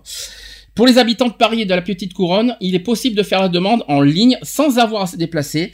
Il faut rendez-vous sur le site service-public.fr et créer un compte pour demander l'OTV. La création d'un compte est gratuite, facile et rapide. Ouais. Mm. Ça au moins, c'est dit, c'est fait. Alors toi, Eve, tu m'as dit que... En général, quand tu vas en vacances, tu le sais quand même euh, à, euh, deux, bien, bien avant, deux jours avant les, les, les vacances. Donc, euh, dès que tu sais que tu vas prendre, si tu es pour cette option-là, je sais pas moi, j'invente que tu sais que tu vas prendre des vacances du 15 juillet au 30 euh, juillet. Voilà, tu, tu, tu préviens déjà d'avance la police, comme ça eux aussi peuvent s'organiser. Ne pas attendre forcément les, les deux jours euh, av- d'avant. Ok. Est-ce que vous avez d'autres conseils à, à donner au niveau de, de la sécurité à domicile? Non. Eve, est-ce que tu as d'autres conseils à donner? Non, Pour- comme ça, non, je vois pas. Rien du tout Aucun? Ah oui, par exemple, on peut toujours aussi euh, essayer d'avoir euh, un membre de sa famille ou quelqu'un qui, qui, qui habite euh, le logement pendant qu'on n'est pas là. Possible. Aussi, ouais, c'est possible. On passe au troisième gros sujet. Mhm. Gros- Troisième gros sujet, ben on est en plein dedans, de toute façon, c'est sur la canicule. Donc euh, voilà, hein, on est, euh, vous savez qu'on est en pleine période de vigilance orange jusqu'à demain. Ça fait quand même quatre jours que ça dure. euh, Qu'est-ce Mhm. fait chaud, c'est impressionnant. Je vais vous poser une question quand même santé. Est-ce que vous connaissez les effets de la canicule sur votre corps? Non, pas du tout. Ah bah, pour l'instant, c'est simple. Il y a huit effets. Il y a la transpiration. Ça fait un, exact. Alors la transpiration, explication. Bah, tu commences, à- t'as le chaud, euh, tu goûtes. euh, En cas de forte chaleur, qu'est-ce qui se passe? Bah, t'as le front qui goûte, t'as. Ouais, Ouais, tu c'est transpires. C'est un, réflexe de ton corps qui, qui émane de, de, de, de l'eau pour euh, justement se, se, se refroidir. Se réhydrater. ouais. Alors, je vais vous donner une explication. Vous savez Non, que là, tu te déshydrates. Je- Oui, tu te je déshydrates, vais, oui. je vais vous expliquer une chose. Alors, on va dire, habituellement parlant, euh, au, au courant de l'année, on, on- on va dire, on rejette combien de litres d'eau? Je sais pas du tout. On va dire de manière courante. Je sais pas. De manière courante. Bah, t'as- déjà, ça dépend d'une personne à l'autre. Mais on va dire, oui, en moyenne, En moyenne, ouais. Je sais pas. Alors, 100 litres habituellement parlant, on rejette Un 3 litres. 3 litres On rejette 3 litres. Alors, donc, est-ce que vous savez combien, euh, combien de litres on rejette en cas de forte, cha- de forte chaleur? C'est doublé Non, c'est pas doublé. Alors là, tu, tu, tu, tu doubles là, tu, je peux dire que t'es mal barré. hein. Alors là, euh, sachant que C'est 4 c'est 4 litres d'eau, effectivement. En cas de forte chaleur, on, on rejette 4 litres d'eau. D'où pourquoi il faut beaucoup boire. Voilà, Voilà. exact, exactement. régulièrement. Pardon, Eve? Et régulièrement. Et régulièrement. Style, ne pas se taper une bouteille d'eau euh, le matin, une bouteille d'eau le soir. Mais Pareil. plutôt favoriser des petits verres euh, régulièrement. Alors, quels sont aussi les autres, euh, quels sont les autres effets sur notre corps? Quand on a chaud, qu'est-ce qui nous arrive? On a souvent mal quelque part. Mal au crâne. Mal au crâne, donc la migraine, forcément. L'exposition prolongée au soleil, euh, de même que la déshydratation, peuvent engendrer ou de violents maux de tête, Mhm. tout simplement. Vous savez que ça fait, euh, il y a des, euh, ça affecte aussi la respiration. Ça aussi. Causée par la canicule, une déshydratation peut se manifester par une gêne respiratoire, par des palpitations cardiaques ou encore par un pouls qui s'emballe. Mhm. Vous étiez au courant de ça? Il y a pas mal, euh, pas mal de personnes qui font des, des crises cardiaques dues justement à ces fortes chaleurs. Par exemple. Euh, la digestion aussi, qui est, qui est touchée. Sachez que la chaleur et la dés- déshydratation peuvent malmener le système digestif. Des diarrhées plus ou moins aiguës peuvent survenir lors des périodes de canicule, de même que des sensations nauséeuses euh, et des vomissements aussi. Mhm. Et on peut avoir aussi des crampes en cas de canicule. Elles surviennent le plus souvent après, après plusieurs jours de, de grosse chaleur et lors d'activités éprouvantes, entraînant une transpiration abondante. Elles se localisent dans les jambes, dans les bras ou encore l'abdomen. Mhm. Ce qui n'est pas rien. Et bien sûr, ça, il y a aussi les jambes lourdes. On peut avoir des jambes lourdes. Donc une sensation désagréable. Rétention- Pardon, Eve? La rétention d'eau aussi. Ça, c'est la déshydratation, non, la rétention d'eau, non? Euh, quand tu as les jambes qui enflent, par exemple. Ah oui, oui, oui. Donc l'explication, c'est que la sensation désagréable accompagnant les vagues de chaleur, les jambes lourdes sont généralement causées par un mauvais retour veineux. Un jet d'eau froide sur les jambes permet souvent de faire disparaître cet inconfort. Ça, par Mhm. contre, c'est bon à savoir pour ceux qui ne savent pas. Il faut un jet d'eau froid euh, sur les jambes qui, euh, pour faire disparaître tout ça. Oui. Et il y a une dernière chose aussi, c'est les affections cutanées. Au niveau du visage, la canicule peut engendrer diverses affections cutanées, donc les coups de soleil, les rougeurs, la pâleur inhabituelle et la peau sèche. Par contre, euh, c'est bénéfique et, et en même temps très euh, maléfique, c'est pour l'acné. Parce Mhm. que quand quelqu'un a beaucoup d'acné, quand il va au soleil, euh, son acné diminue, mais une fois que le soleil euh, commence euh, à disparaître parce qu'on arrive vers la- l'automne, eh bien, son, son- en général, euh, l'acné com- euh, augmente par rapport à ce qu'il a eu euh, avant les vacances. Alors, par rapport au coup de chaleur, petite précision, c'est que le coup de chaleur n'est pas juste un coup de chaud. Température du corps élevée. C'est quoi C'est le Boeing euh, 727 là encore qui passe? Alors euh, là, c'est c'est l'armée qui vient de passer. Ok. de- Ça y est, en Belgique, on a l'armée maintenant. Ouh, euh, garde à vous, euh, tourne tranquille. euh. Alors, je répète, le, le coup de chaleur n'est pas juste un coup de chaud. Température corps élevée, la migraine, la nausée, les convulsions. Donc, il s'agit d'une urgence médicale sérieuse pour laquelle il convient d'appeler les secours. Le 15 ou le 112. Faut rappeler. Parce que je rappelle que pour ceux qui sont, euh, que le 112, c'est européen. Mhm. Alors, en cas d'épisode de forte chaleur, un numéro d'information est mis à disposition du public. Je tiens à le préciser. Votre santé est en danger lorsque la température extérieure est plus élevée que la température habituelle dans votre région. Très important de dire. En ce moment, c'est le cas. Mhm. C'est le cas en ce moment. Exposé à la chaleur, le corps transpire beaucoup pour se maintenir à la bonne température. Il y a donc un risque de... Déshydratation. Merci Eve, quand même. hein. Tu, tu, tu- Oui, non, monsieur le secouriste, tu, tu- tu devrais y répondre quand même. hein. On ne veut pas vous effrayer, mais la liste des symptômes en cas de manque d'eau est longue. Donc il y a le transit ralenti, les Mhm. crampes, le claquage, les, cy- les cystites, la constipation, le dessèchement de la peau et donc vieillissement prématuré. Alors n'attendez Ouais. pas d'avoir soif et jetez-vous à l'eau. Sachez que la chaleur... Fat... Oui, euh, Eve, tu disais?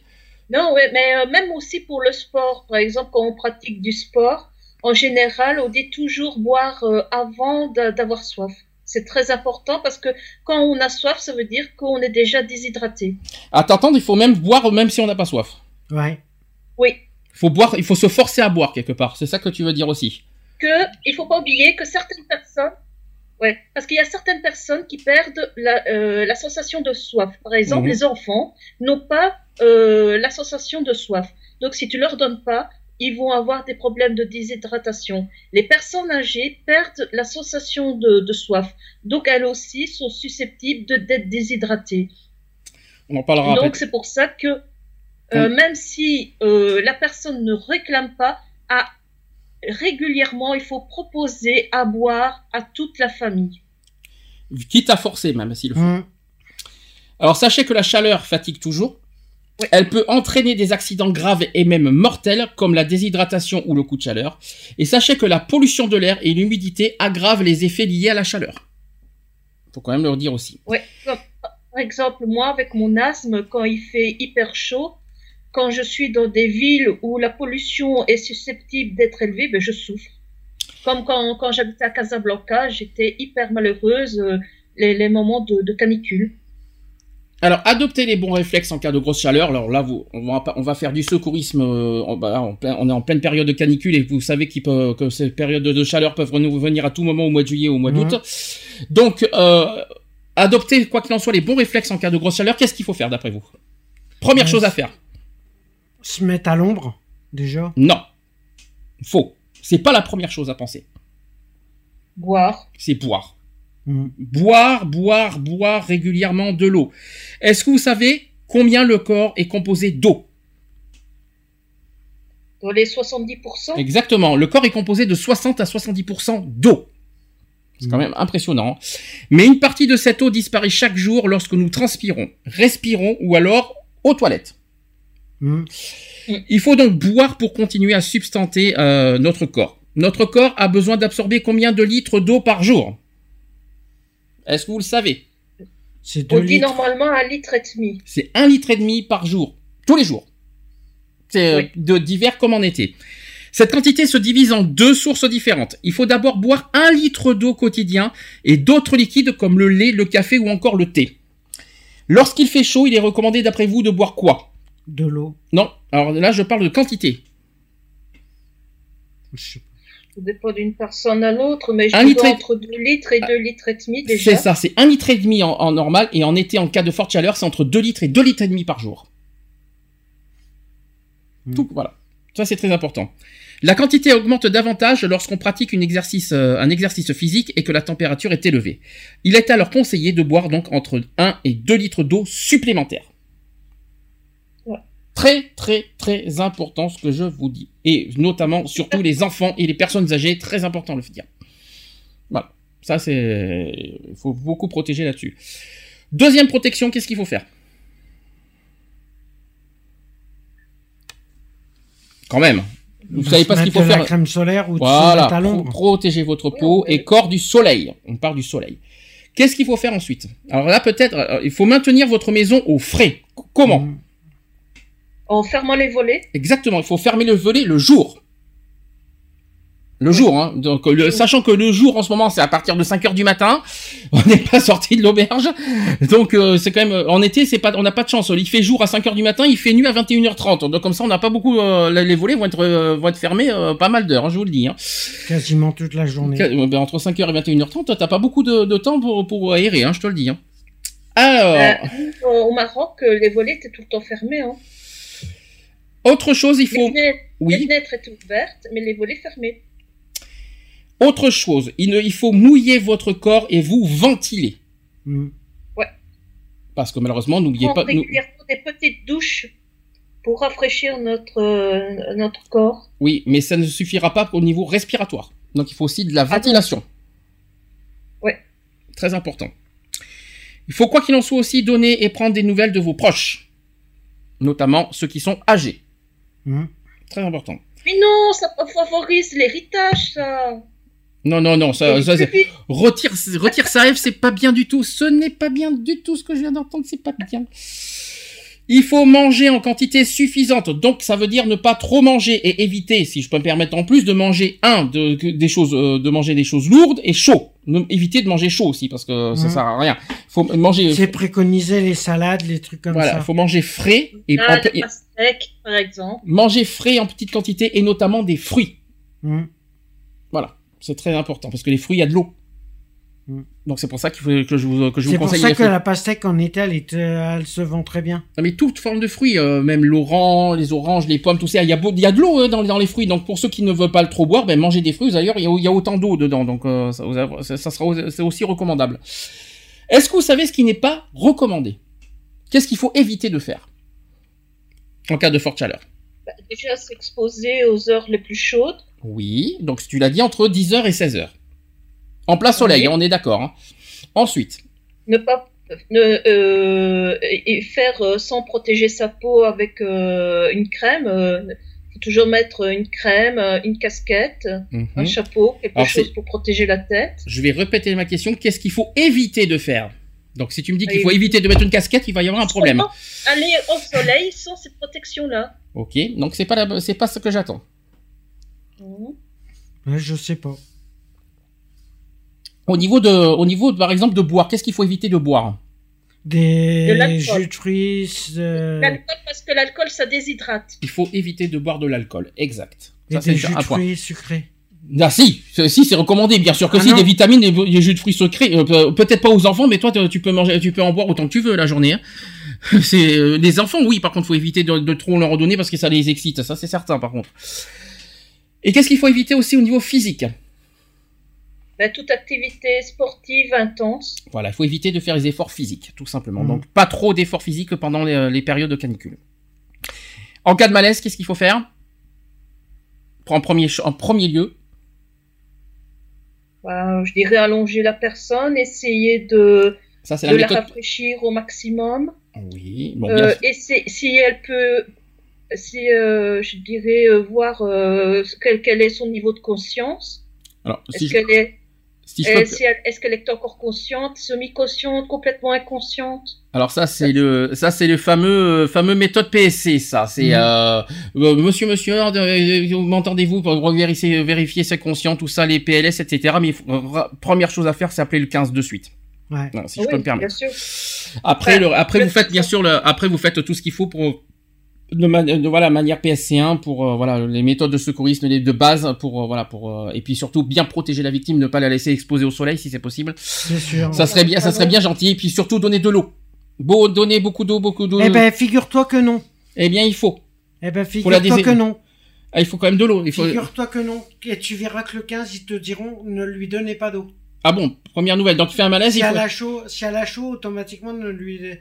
on peut lui donner de l'eau, mais euh, après un certain laps de temps. C'est- J'ai ja- j'ai jamais dit qu'il faut donner de à boire, mais il faut mettre de l'eau. Il faut mettre sur le vi- euh, au moins Ah, mouiller de- le visage. euh, oui. Prendre un truc humide et lui mettre sur le. Oui. Sur le visage, ouais. Par exemple. Donc il faut quand même. Moi, le- par exemple, euh, les enfants, quand ils étaient petits, j'ai acheté les bombes là. Euh, c'était des- je crois que c'était Evian qui faisait ça et je crois que Cristalline le fait, le fait aussi maintenant. C'est des petites bouteilles de, de bombes d'eau minérale. Et alors je les pulvérisais comme ça. Ah, les brumisateurs aussi, n'oubliez pas. Intéressant, très important ce que tu viens de nous dire euh, aussi, Eve. Et n'oubliez pas les brumisateurs. Hum. Ça peut, ça peut beaucoup servir aussi euh, à la plage. Très important de le dire. On change de, de catégorie et pas n'importe lesquelles. On va parler des piqûres d'insectes. Ça Mhm. aussi, encore du secourisme. euh, Malheureusement, tout le monde y est, tout le monde euh, est assujetti euh, aux piqûres d'insectes. Donc une belle soirée à l'extérieur, c'est agréable. Mais pendant qu'on profite de la belle saison, les insectes se régalent de nous. Eh oui, c'est nous les premiers visés des insectes. C'est les moustiques. Qu'on soit grand ou petit. Sachez que qu'on soit grand ou petit, les démangeaisons liées aux piqûres d'insectes sont, sont un irritant dont on se passerait bien. En règle générale, une démangeaison se fait sentir quelques heures après la piqûre, voire le lendemain, et commence à diminuer 48 heures plus tard. Hmm. Parfois davantage. où tu as la démangeaison. Hein. Oui, c'est top. Et justement, c'est c'est justement ça le sujet. Tu vas comprendre pourquoi. ah non, mais je parlais pas de, de- des sujets très sensibles. J'étais pas parti jusque là quand même. Je ne suis pas à ce niveau-là, Miss Eve quand même. Faut pas exagérer non plus. Je ne vais pas jusque là, mais par contre, c'est très important ce que tu dis parce qu'il y a des endroits où il faut faire très attention.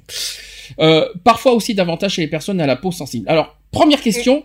Que faire pour soulager les démangeaisons causées par les piqûres d'insectes? Est-ce que vous savez ce qu'il faut faire? On peut mettre du vinaigre.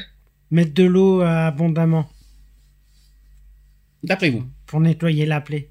Avec du vinaigre. Eh bien, c'est euh, alors pour moi, c'est pas le vinaigre, Miss Eve.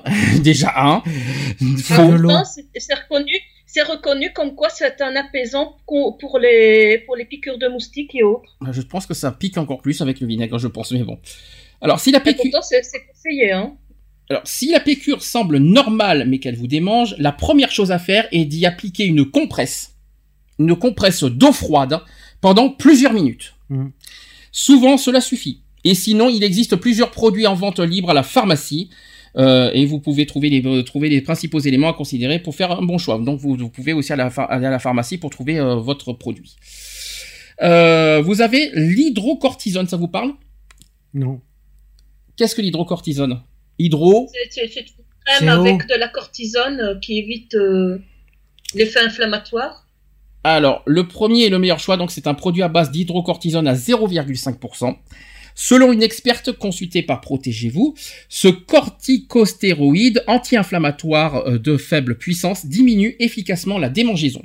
Vous pouvez en, appliquer une couche mince sur votre visage et même sur la peau sensible. Tiens donc, Miss Eve, ça te, comme ça au moins t'es tranquille. Il faut toutefois respecter la fréquence d'application car la peau absorbe la cortisone. Et trop de Ouais. trop- et en trop grande quantité, qu'est-ce qui se passe? Vous savez ce qui C'est se la passe? Et bien, on se casse les os en moins de deux. Eh ben, en fait, en trop grande quantité. d'eau. Alors, en trop grande quantité, celle-ci peut, in- peut inhiber euh, la production de cortisone naturelle par l'organisme et, aminc- et amincir la peau. Hmm. Tout simplement. Alors, il y a d'autres Je sais options. parce que quand j'ai eu, euh, j'ai- quand j'ai eu ma période où j'étais aveugle, je prenais beaucoup de cortisone. Et euh, ben, c'est rétention d'eau et des fractures à gogo. Alors, je vais vous donner d'autres astuces, d'autres options euh, contre les piqûres d'insectes. Est-ce que vous savez ce que c'est que la lotion à la calamine? Calamine, camomille? Non, calamine, pas camomille. Quand même, je non, t'en prie. pas prie. du tout. Ça aurait pu être une déviance euh, nominative. Alors, la lotion à la calamine est un autre choix intéressant. Vous pourrez en appliquer sur la piqûre autre, autant de fois que vous le désirez. La calamine, en fait, réduit l'inflammation et l'irritation et soulage durant quelques heures. Tout simplement. Et c'est quoi de la calamine? Mais c'est un produit, tout simplement. C'est une lotion que tu trouves en pharmacie. Tout Et simplement. c'est composé de quoi? Je viens de te le dire, à la calamine. Après, je vais pas faire des, après, je vais pas faire des leçons de chimie non plus aujourd'hui. Hein. Je vais pas faire euh, O2 égale CO2 plus C égale plus si, carbone. Fallait, fallait, fallait, fallait. Tu es instruire, donc il fallait. Le dossier n'est pas complet, je suis désolée. Ah bah voyons, euh, le dossier n'est pas complet, fait mieux que moi et on en parlera, Miss Eve, quand même. Alors, si plusieurs piqûres vous démangent, vous pouvez, vous pouvez opter euh, pour un anesthésique topique. L'experte de Protégez-vous euh, recommande une, de privilégier la pas la pramoxine. Alors, je ne sais pas du tout ce que c'est. Alors, donc la pramoxine à 1% parce qu'elle est moins allergisante que les autres et plus sécuritaire. Attention aussi aux concentrations qui dépassent 5% car elles sont plus allergènes, particulièrement chez les enfants. Mhm. Très important de le dire. Si cela vous pique surtout la nuit, alors il faut opter pour un anti, alors un antihistaminique oral, comme par exemple, je vais vous donner le nom, la cétirizine. Enchanté, Mhm. je, sais, je sais que ça vous parle pas tout ça, mais bon voilà, par exemple la réactine, le, Béna- le Benadryl par exemple, qui est un qui est un diph- à l'aide, qui est un diphénhydramine, voilà, et ils peuvent cependant entraîner de la somnolence Mhm. ces produits. Je tiens, je tiens à vous le dire.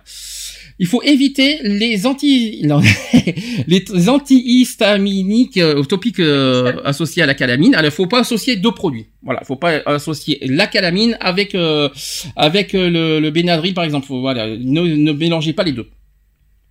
Vous savez que mélangeant des produits, euh, ça fait des Ça effets fait euh, pas- Ouais, ça fait des effets secondaires. à la fois secondaires et puis et puis ça peut faire l'effet inverse aussi. Il faut quand même le rappeler. Oui, Eve, tu disais. Non, je dis ça peut faire des mélanges malheureux Ah oui, très et se retrouver aux urgences. Exactement. Alors, les vaporisateurs et les pommades, euh, qui sont des choix moins intéressants. Les premiers couvrent une région trop grande, tandis que les seconds sont mélangés à une base non nécessaire de vaseline qui peut tacher les vêtements. Des bâtonnets de bicarbonate de soude et d'ammoniac, qu'on appelle ça les afterbites, soulagent la démangeaison durant quelques heures. Leur format est idéal pour les randonnées dans la nature, par exemple. Et enfin, il existe un produit en poudre qui est le burosol, qui est efficace mais peu pratique puisqu'il faut le dissoudre dans l'eau. Mhm. Ça pose un problème, je vous le dis ici. Peu importe le produit, choisissez- choisissez-en un sans odeur car les parfums attirent les insectes aussi. Ça. Ça, il faut aussi le dire. Une mise en garde quand même là- là-dessus. Ah ouais, mise en garde. Est-ce qu'il faut, est-ce que vous savez ce qu'il faut éviter? Non. Moi, je sais pas là. Alors, je vais vous donner, je vais vous donner la moitié de la phrase, vous allez me dire la suite. Si la piqûre est recouverte de saleté, qu'est-ce qu'il faut faire? La nettoyer avec de l'eau. La- la- De l'eau, de l'eau, De l'eau claire. non. De- savonneuse. ou de la savonneuse, du savon, oui, je suis d'accord, mais euh, il manque une précision. De l'eau, Tempérée non, Je sais pas. c'est de l'eau chaude. Ah bon? Eh oui, c'est de l'eau chaude. Donc, si la piqûre est recouverte de saleté, nettoyez-la avec de l'eau chaude et du savon. Voilà, ça c'est dit, ça c'est fait. Il faut appliquer le produit sur la surface de la piqûre seulement. Il ne il faut pas non plus augmenter la dose de, de l'anesthésique ou de l'hydrocortisone. Donc, faire attention à la dose, très Mhm. important. Et respecter la posologie ou la fréquence d'application. Il faut consulter aussi un médecin si jamais la piqûre devient lé- lésion euh, et qui euh, et un écoulement euh, purulent qui s'en dégage. Si vous avez de la douleur et de la fièvre et des tissus euh, semblants infectés, donc si vous avez de- la moindre douleur et la moindre fièvre, de suite le médecin, n'attendez pas. De jour en jour, si la piqûre devient plus rouge, plus large et plus enflée, consultez le médecin immédiatement. Mhm. Et si vous avez une enflure extrême, par exemple du bras ou de l'oreille, également consultez tout de suite un médecin. Voilà, c'était quelque chose qu'il fallait que je vous dise. Le nombre de piqûres et leur localisation déterminent la gravité des symptômes. Ainsi, une dizaine de piqûres d'abeilles ou de guêpes requiert un avis médical en raison des risques de réactions allergiques aiguës. Vous saviez ça? Mhm. Vous savez qu'à force de, de trop, euh, de trop mange- se manger de piqûres de guêpes, on a des réactions allergiques euh, à, à côté. Vous étiez au courant de ça? Ça, oui. J'ai une autre question. Est-ce que vous savez com- comment il faut réagir si vous avez une piqûre au cou? Ouais, je sais pas. Miss Eve, qu'est-ce qu'il faut faire en cas de piqûre au cou? Je crois que Eve n'est plus là. Donc, si vous avez une piqûre au cou ou sur la tempe ou au sommet du crâne, qui doit être considérée avec prudence, et lorsqu'elle survient dans la bouche ou dans la gorge, le risque d'œdème et d'étouffement est majeur. Et il s'agit donc d'une urgence médicale absolue. Dans la bouche et dans la gorge. Ben, si tu as une piqûre dans la bouche et dans la gorge, eh ben, Hein ça peut malheureusement devenir, euh, ça peut euh, aboutir à un œdème. Mhm. Ouais, moi une fois j'ai avalé une guêpe, heureusement elle n'a pas eu de conséquences. Ah bah t'as de la chance. En tout cas, il faut tout de suite, euh, il faut tout de suite euh, euh, appeler le 15. Faut appeler le SAMU tout de suite. Faut pas, euh, voilà, c'est une urgence, c'est une urgence médicale absolue. Faut pas attendre. Mhm. En cas d'hypersensibilité légère à modérée, on assiste à la formation d'un œdème parfois assez important, avec de fortes démangeaisons qui peuvent durer plusieurs jours. Et tout le bras ou l'entièreté de la jambe peuvent être gonflés. C'est un exemple. Dans les cas les plus graves, on observe une réponse allergique généralisée qui ne se limitera pas, qui ne, se limitera pas à un œdème localisé. D'autres symptômes euh, pourront apparaître, donc les yeux rouges, le nez qui coule, la brusque chute de tension accompagnée ou non de vertige. C'est ce qui m'est arrivé il y a pas très longtemps, ça, tiens. La sensation de malaise, les nausées, la dilatation des voies respiratoires qui peuvent placer euh, le patient en situation de détresse. La réaction allergique généralisée survient brutalement, en déant de les 15 à 30 minutes euh, après la piqûre. Si un traitement n'est pas administré rapidement, le risque de choc euh, anaphylactique est important, avec troubles respiratoires et cardiaques potentiellement mortels. Mhm. Une personne qui... Ça c'est Nat. D'ailleurs, elle a de- normalement des injections euh, à portée. Elle doit avoir des injections à portée de main en cas où elle se ferait piquer par un insecte. D'accord. Bah, C'est bon à savoir. Une personne qui, lors d'une primo-piqûre, a développé une réponse allergique et généralisée ou une sensibilisation de très importante aura un risque très élevé, lors d'une seconde piqûre, de souffrir des mêmes manifestations. Et sachez qu'on estime qu'environ 1000 personnes sur 100 000, c'est-à-dire 1%, sont à risque de réaction allergique généralisée. Mhm. C'est énorme. Que faire? Alors là, c'est une question très importante. comment réagir tout de suite quand- en cas de piqûre? Dès que vous êtes piqué, comment vous réagissez là? Qu'est-ce que vous faites de, qu'est-ce que vous faites dans l'immédiat en cas de piqûre? Moi, je gratte. Donc on l'a dit tout à l'heure, poser une compresse froide et humide. On a des. Mais qu'est-ce qu'on peut mettre aussi? On peut mettre aussi quelque chose sur euh, à l'endroit de la piqûre. Compresse ou de la glace. Ah, de la glace? On peut mettre de la glace à la- à l'endroit de la piqûre. Vous étiez au courant de ça? Hum. Non, ouais. mais- Euh, bah, moi, par exemple, euh, moi, une fois, je me suis fait mordre par une araignée à la jambe. Et ma jambe, elle est devenue noire et j'ai pas pu marcher dessus pendant 15 jours. Question suivante. Que- si jamais le dard est resté dans la chair, qu'est-ce qu'il faut faire? Prendre une pince à, ép- euh, prendre une pince à épiler Oui, ensuite? et essayer de le retirer soi-même. Alors, eh bien, c'est le contraire. Il faut pas utiliser une faut pince pas à épiler. Alors, je vais expliquer. Dans, si le dard est resté dans la chair, il faut, re- il faut le retirer le plus rapidement possible. N'utilisez pas une pince à épiler. Dans la mesure où elle risque d'écraser la réserve à venin. Voilà pourquoi il faut pas l'utiliser. Ah. Qui ne tarderait pas à la se répandre. Alors, préférez une, en fait une pince spéciale ou à venin. Une aiguille préalablement désinfectée avec de l'alcool ou chauffée à la flamme. Hum. Si vous essayez avec vos ongles, lavez-vous d'abord avec les mains au savon. Et avant d'enlever le dard, veillez à désinfecter en recourant à un, à un antiseptique non alcoolisé la zone touchée. Il vaut mieux gratter la peau à l'endroit où le, où le dard s'est planté plutôt qu'essayer de le retirer à tout prix comme on le ferait sur une écharde. Pour une écharde. Voilà. Je Mhm. tiens à le dire. Si la, zone, si la zone cutanée est plane, le fait de passer à plusieurs reprises une carte de banque et à l'en- à l'endroit de la piqûre fera sortir le dard par simple frottement dû au grattage, astucieux et efficace. Donc, Mhm. pensez-y aussi à la carte de banque. À Ah carte bah, bancaire. si la carte de banque, elle servait à ça. Si c'est mignon. Oh, bah, par contre, ça va pas te retirer de l'argent pour autant sur ta peau, hein, je te le dis. Ah, j'ai été faire quelques emplettes. Hein. Non, mais par contre, ça te, ça te fera pas sortir un billet de ta peau, je te rassure. Hein. Ça, malheureusement, on peut pas Mhm. tout avoir non plus. Hein. Euh, en cas de piqûre, alors en cas de piqûre dans la bouche ou dans la gorge, qu'est-ce qu'il faut faire? Donc, je- comme je vous ai dit, le risque d'œdème est particulièrement important. Qu'est-ce qu'il faut faire donc? Il faut Bah, directement, soit appeler les secours, soit aller à l'hôpital aux urgences. Donc, appeler un médecin ou rendez-vous immédiatement Ouais. aux urgences en attendant qu'on- donc les soins médicaux. Et que- qu'est-ce qu'il faut faire en attendant? Bah, déjà, pas de paniquer et euh, Eh ben, en attendant, il faut quand même essayer de refro- refroidir la zone blessée avec de la glace, afin de limiter la formation de l'œdème. Hum. Donc, en cas de piqûre euh, dans la bouche, la, la gorge, minimum, bon, munissez-vous d'une glace euh, pour limiter la, le- la formation de l'œdème. glaçons, par exemple. Par exemple, un glaçon, ça reste une glace. C'est la même chose. En cas de réaction allergique euh, violente accompagnée d'importantes euh, démangeaisons un ou d'un gonflement très prononcé, le médecin prescrira un antihistaminique oral ou procédera à une injection. Un traitement à ah, tiens, ouais, carrément une injection quand même. Hein, euh, Mhm. il, il irait jusque là quand même. hein. Un traitement à base de corticoïdes peut être indiqué. Aussi. Mhm. Les personnes qui se savent allergiques devront, lorsqu'elles partent en excursion, en randonnée ou encore qu'elles jardinent, disposer d'une trousse de secours à portée de main avec de l'adrénaline qu'elles pourront s'injecter si nécessaire. Ouais, ça, c'est euh, c'est nat.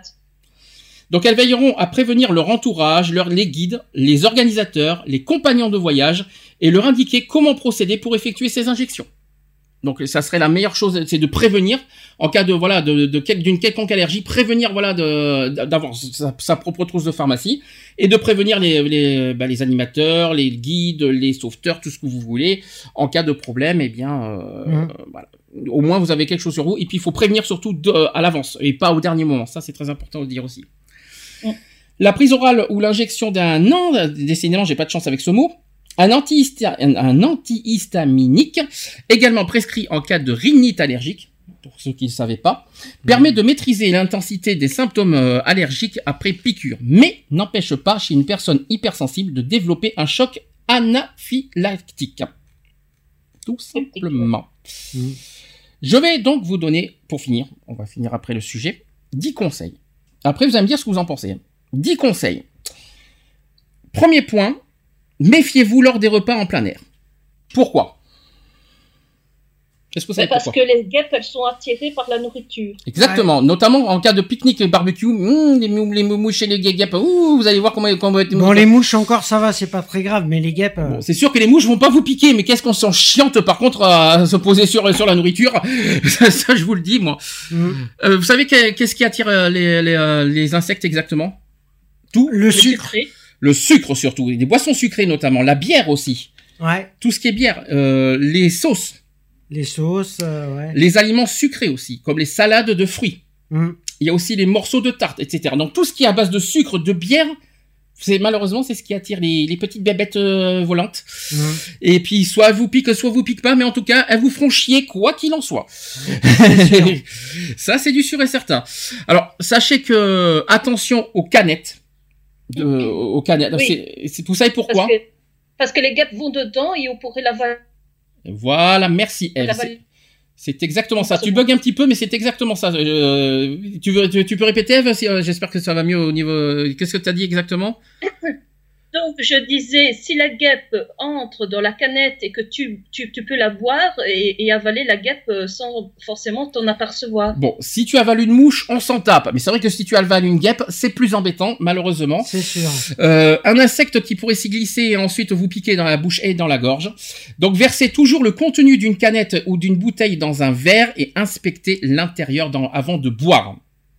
Donc ne buvez jamais à la canette, versez toujours la canette dans un verre. Hmm. Toujours, toujours, toujours, Parfait. toujours. Très important. Ah, moi, j'ai toujours fait ça avec les enfants.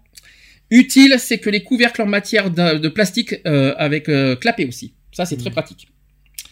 Deuxième conseil, il faut, il faut éviter de vous installer à proximité des sacs poubelles ou de déchets. Est-ce que vous savez pourquoi? Parce que ça attire euh, les mouches et les guêpes. euh, et le reste de nourriture. euh, C'est ça, gagné. Il faut éviter de vous installer à proximité des sacs poubelles ou de déchets avec les pelures de fruits par exemple. hmm. Bah, Vous savez que les pelures de fruits, donc sucre, que les guêpes vont affectionner particulièrement. Et oui, dès qu'il Eh y a un petit peu de morceaux de sucre, euh, donc euh, des pelures de fruits, tout ça, dans, dans des poubelles, malheureusement, les guêpes vont di- vous disent bonjour euh, à côté. Autre conseil, c'est qu'il faut essuyer régulièrement les traces de transpiration. Hmm.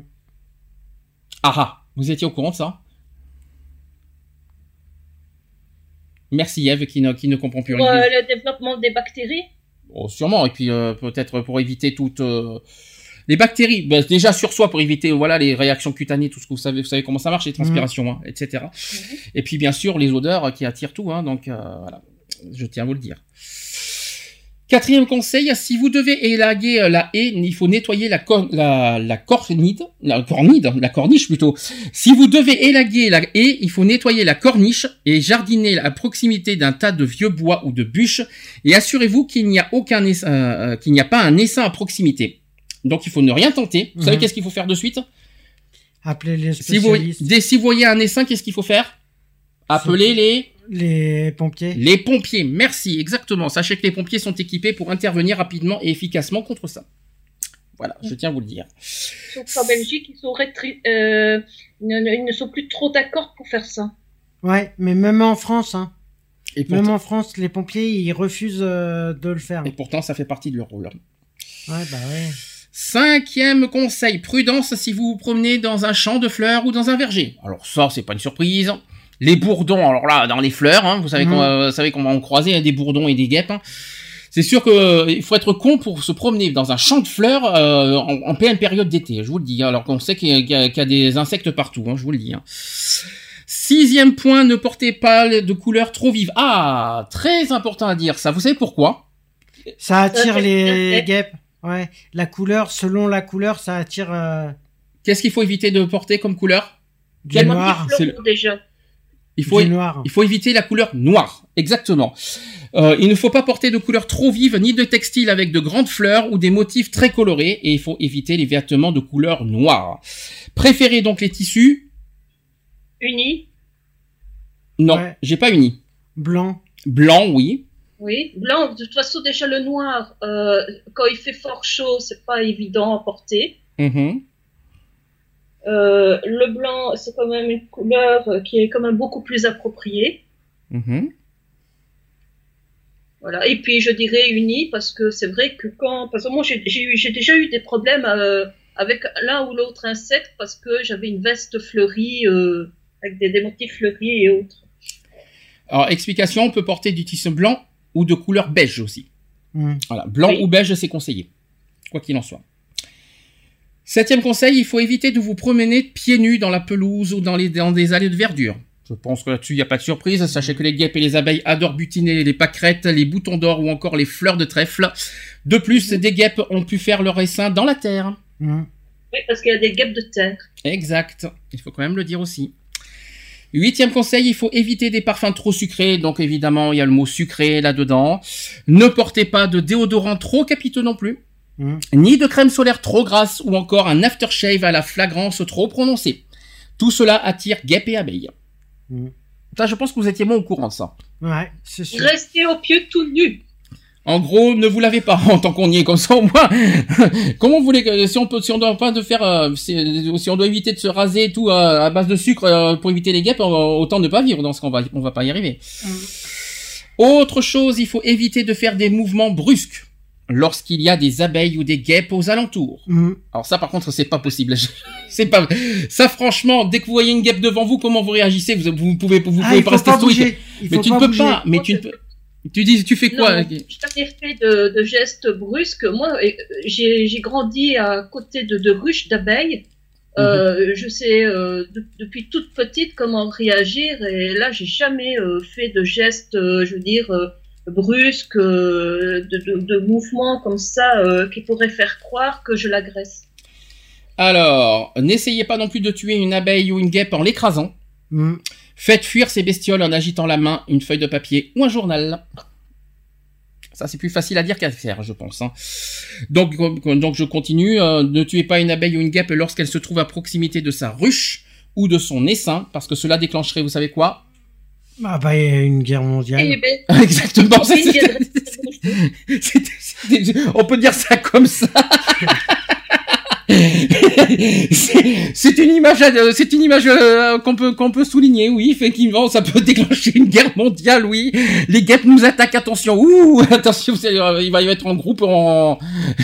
Après, c'est après c'est pas Mars Attacks, ça c'est Guêpe Attacks. Ça va être un nouveau film après. Ça, ça, vous allez voir après. Donc euh, et puis évitez les- de tuer les abeilles. Vous savez aussi pourquoi. Oui, parce qu'on peut se faire piquer même. Non, les abeilles. Non, parce qu'elle butine euh, pas mal de, de, de, de, de fruits.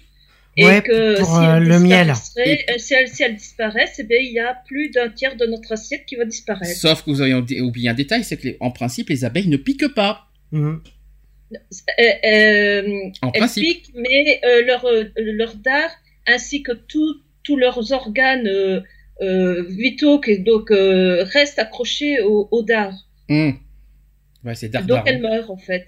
Dès qu'elle pique, elle, elle meurt. Et puis les abeilles, ça fait du Pollen. Miel. Du miel. du miel. Alors, hein, si vous, vous- si vous voulez vous soigner euh, pendant les- l'hiver, euh, notamment à base de miel, donc n'écrasez pas les abeilles non plus Mhm. en été. Très important à le dire. Voilà. Et le, le- aussi en été, parce qu'il faut pas oublier que le miel, c'est un excellent antiseptique. Aussi, Ouais. c'est vrai, j'ai pas pensé à ça.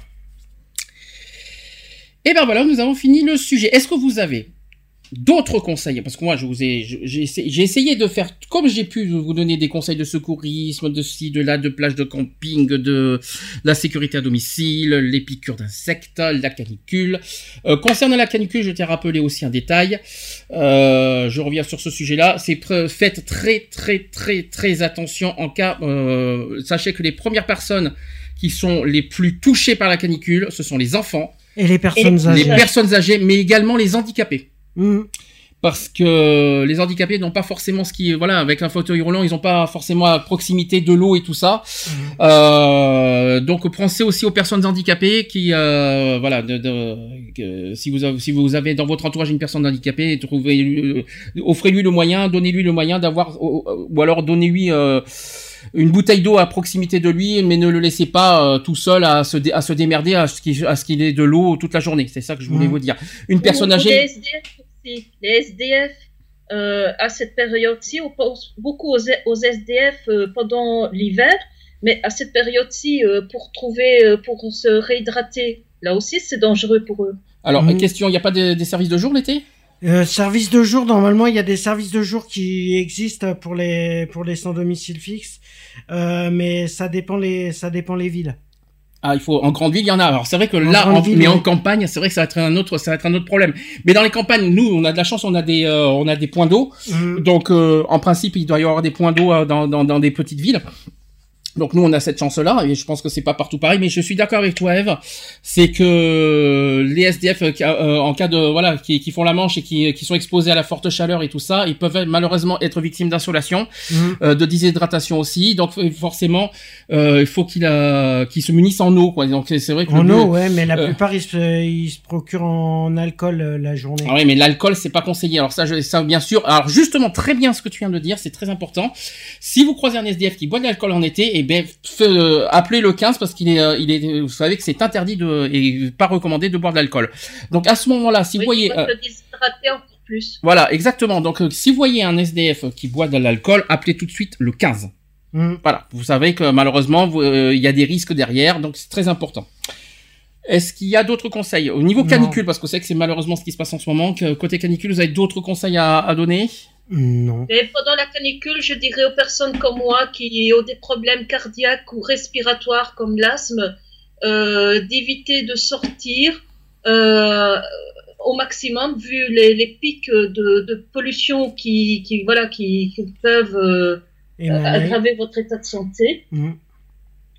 De sortir, dans, dans- je veux dire, dans les heures euh, euh, Le plus moins fort. chaud. Donc éviter les, les- les- les- la période euh, euh, où le soleil attaque le plus. Mhm. Moi, s'il y a une super, s'il y a des personnes à qui je pense surtout, à, voilà, je parle actuellement parce qu'on est en pleine période de canicule, c'est ce, c'est- ce sont les personnes qui travaillent. Je me demande comment ils font pour travailler avec une chaleur pareille. Alors, soit ils ont de la chance à l'intérieur d'avoir de la clim, mais alors pour ceux qui n'ont pas la clim et pour ceux qui travaillent notamment dans, en, extérieur, je suis en train de penser aux agriculteurs. Je pense, on peut penser aux agriculteurs, on peut penser aussi à, aux ceux qui travaillent dans les bâtiments. Mhm. On peut penser à toutes les personnes qui travaillent en extérieur. Franchement, ils ont du courage, mais surtout aussi la prudence. à- voilà, quoi qu'il en soit, quoi qu'il en soit, euh, ayez sur vous de l'eau.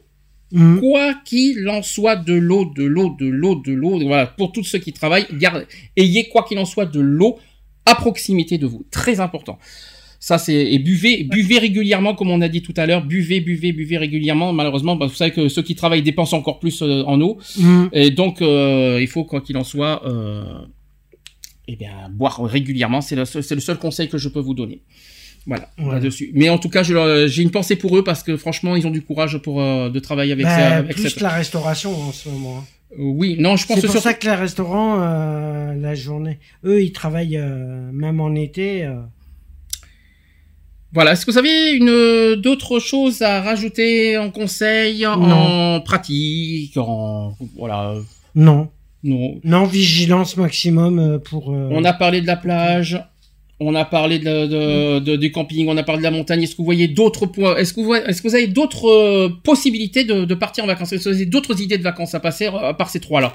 Non. Est-ce que vous avez, est-ce que vous, vous privilégiez par exemple les centres de loisirs, les zoos, les euh, qu'est-ce que vous, est-ce que euh, pendant l'été Alors bien sûr, les enfants. Est-ce que vous êtes d'accord que les enfants aillent? C'est ça aussi, c'est quelque chose que je n'ai pas, que je n'ai pas, c'est un, un débat que je n'ai pas parlé. Est-ce que vous comprenez les parents qui mettent leurs enfants dans les euh, centres aérés? Ah non. Non, je comprends pas. Là. Qu'est-ce que, comment vous ressentirez ça? Moi, ma, ma, ma place, je vous dis. Moi, personnellement, je le ressortirais comme un abandon. Eh ben moi c'est ce que j'ai ressenti aussi. Je ne le cache pas. À la fois c'est bien parce que ça te permet de, de, de t'occuper, de, De pas te faire, de pas te faire chier tout ça. Mais je te le, je, je ne le cache pas que moi je l'ai vécu ça aussi les centres aérés. Et, euh, et moi j'ai pris ça aussi comme un rejet, comme un abandon, comme si qu'on voulait se débarrasser de moi pour que Mhm. euh, pour que eux ils mènent leur vie pépère pendant les vacances de ça. Et c'est vrai qu'on prend souvent mal les, les, euh, les centres aérés. Vous comprenez ça les, les, les, les, centres- vous, les, les, les, les, euh, les enfants qui partent en centre aéré pendant les vacances vous Non. comprenez- Ça vous personne ne comprend. Toi, F, tu comprends ça? Euh, mes filles, elles vont en centre aéré dans, en France Et pour quel le motif? mois de juillet. Et pour tu les euh, pour quel motif? Pour les pour les occuper ou parce que ou parce que tu n'as pas le loisir de t'en occuper? Parce qu'elles aiment ça, elles aiment aller Ah, euh, dans cet endroit.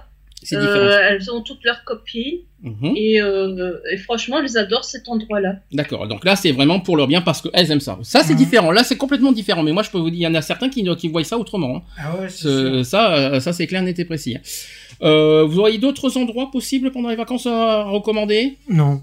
Si, si, il n'y a, y a, pas- y a pas que les campings et les plages qui existent dans la vie. hein. Il y a, y a plein d'autres endroits. Après, il y a les, ouais, après, tu peux privilégier les sorties comme les musées, les trucs. Les musées? Pendant l'été? Ah non, je vais pas au musée pendant l'été, quelle horreur Ah non, mais... Et puis quoi, si tu veux pas non plus... Tu peux faire des visites dans les parcs d'attractions, tu peux faire. euh, Puis il y en a, il y en a qui passeraient leurs leurs deux mois de vacances devant la télé sans rien faire. hmm. C'est un choix. C'est un choix à respecter à quiconque. hein. Il y en a qui partiraient, il y en a qui, il y en a qui n'aiment pas les vacances, qui ne partent pas en vacances. Ça aussi, il faut qui quand même- peuvent pas. Ou qui ne peuvent pas aller en vacances. Bien sûr, financièrement, il y en a qui ont envie d'aller en vacances, mais qui ne peuvent pas aller en vacances. Ça aussi, il faut quand même penser à ce genre de personnes Ouais. euh, qui n'ont pas la chance de, par- de, de passer les vacances comme tout le monde. Hein. Ça aussi, hein, euh, des familles notamment, notamment des familles nombreuses qui n'ont pas, qui n'ont pas les moyens de, pas, de partir en vacances. Euh, et puis il y a des associations dédiées à ça qui, euh, bah, qui euh, par rapport, euh, bah, pour justement pour aider les familles à, à passer des vacances comme les autres. Très bien, très bien, très bien. Ça aussi, il faut y penser. Voilà, une petite pensée pour toutes les fa- voilà, toutes les familles n'ont pas cette chance-là, une petite, une grosse pensée pour eux, pour elles aussi. et Qu'est-ce que vous, qu'est-ce que vous leur recommanderez à ces personnes? De pas, de, de, ils ont, ils sont dégoûtés de pas pouvoir passer en vacances. Qu'est-ce que vous, qu'est-ce que vous, qu'est-ce que vous leur donnerez euh, pour euh, Bah, d'essayer de s'occuper euh, en faisant des sorties. des sorties au moins, Ouais, des sorties au moins. Minimum des sorties à l'extérieur, proche, même proche de la maison. Proche de chez Puis- eux. euh, Et puis il faut pas oublier qu'il y a peut-être aussi des plans d'eau, comme, comme nous on en a. Voilà, il y a des, il y a des petits plans d'eau. Des, par exemple, dans une grande ville, je vais vous citer Bordeaux, mais on en a parlé de Paris tout à l'heure. Paris plage. hmm. Voilà, il y a ça. Et Bordeaux, on est, il y y avait, il y a Bordeaux lac aussi, par exemple. euh, il y a- il y a- on n'est pas obligé d'aller à la, à la mer. Il y a, il y a aussi des petits endroits euh, dans, dans les villes. Il y a des plans d'eau dans les campagnes. Donc il y a, il y a encore, euh, voilà, tout, tout est possible, même s'il y en a qui n'ont pas la chance d'aller en camping ou à la mer. Il y a au moins encore ces petites, euh, ces petites astuces et ces petites possibilités euh, qui ne sont pas à négliger. Euh, côté sortie, bah il y a, il y a plein de choses. Il y a, on peut, il y a, il peut y avoir des sorties karaoké. Hmm. Personne n'y a pensé à ça aussi. Les au- Ducasse. T'as Il dit y a quoi? les Ducasse aussi qu'on peut faire. Les? Ducasse, les foires. Ah, les foires, parce que je, je, je, je connaissais pas le mot que tu disais avant. Les foires, oui, mais c'est pas partout, malheureusement, les foires. Hein. Parce Ouais. que c'est de ville en ville, les foires. euh, C'est, euh, ça passe une fois par an, en plus, euh, dans les villes. euh. Ouais, mais ça change d'idée. Moi, par exemple, moi, je peux pas payer de, je peux pas aller en vacances avec les enfants. Mais dès que, voilà, il a un truc, euh, par exemple, je sais pas moi, une Ducasse qui est ici à côté, il y a pas longtemps, il y avait encore une Ducasse. Euh, on y va quand, tu vois, euh, il y a des, des, des, des expos ou des trucs comme ça, on y va. D'accord. Après, il faut voir aussi euh, les dans chaque ville, dans vos dans vos villes voisines aussi, s'il n'y a pas des activités, des euh, des euh, des fêtes, des petites fêtes de, de, de ville, quoi, des petites fêtes de à proximité. Hein. Il y a, dans- pendant l'été, il peut il y a pas mal de fêtes, de de d'événements euh, locaux. euh, qui- et ça peut nous ça peut aider aussi. euh, et puis bah, nous, je sais que dans notre coin, il va y avoir pas mal de choses en juillet, notamment la citadelle. Euh, il va y avoir des, des petits concerts gratuits, il peut y avoir des petites visites au musée, comme tu as dit au de la Citadelle, il y a une visite gratuite le 14 juillet. Euh, il va y avoir des petits événements concerts euh, en- sur place, des petits moments de fête, euh, des genres de kermesse de ville, quoi, des trucs comme ça. Ah, là, ce soir, déjà, il y a la fête de la musique. euh, Alors aujourd'hui ça fait de la musique, c'est vrai. Alors c'est vrai qu'aujourd'hui, aujourd'hui très chaud et faites de la musique. Alors c'est aujourd'hui ça fait de la musique. Qu'est-ce que vous recommandez aujourd'hui alors? De sortir euh, assister à la musique ou regarder ce soir France 2 à la télé? Non, mais ce soir, euh, ce soir, euh, si vous avez envie de sortir, euh, bah sortez ce soir et vous avez des groupes qui vont se produire euh, dans toute la dans la ville, euh, voilà. Bien, bah écoutez, on va, on va pas, on va pas s'éterniser long- longtemps parce qu'on, euh, vous, êtes en manque d'idées, j'ai l'impression. si j'ai bien compris, n'est-ce pas, Eve? T'es en manque d'idées aussi, t'es en manque de. Oui, oui. Bon bah c'est pas, c'est pas grave. Je vais vous, je vais vous épargner cette souffrance. Ne vous inquiétez pas. Bon, on va passer après aux actus. Hein. Euh, on va, on va faire la pause intermédiaire. Je vais vous passer euh, Nolwenn Leroy, le nouveau Nolwenn Leroy, avec J'aime. C'est son album qui va Mhm. sortir en, en septembre. Et je vais vous passer le nouveau Calogero, qui s'appelle Je joue de la musique. Voilà. Et on se dit à tout de suite Pour la suite. pour la suite.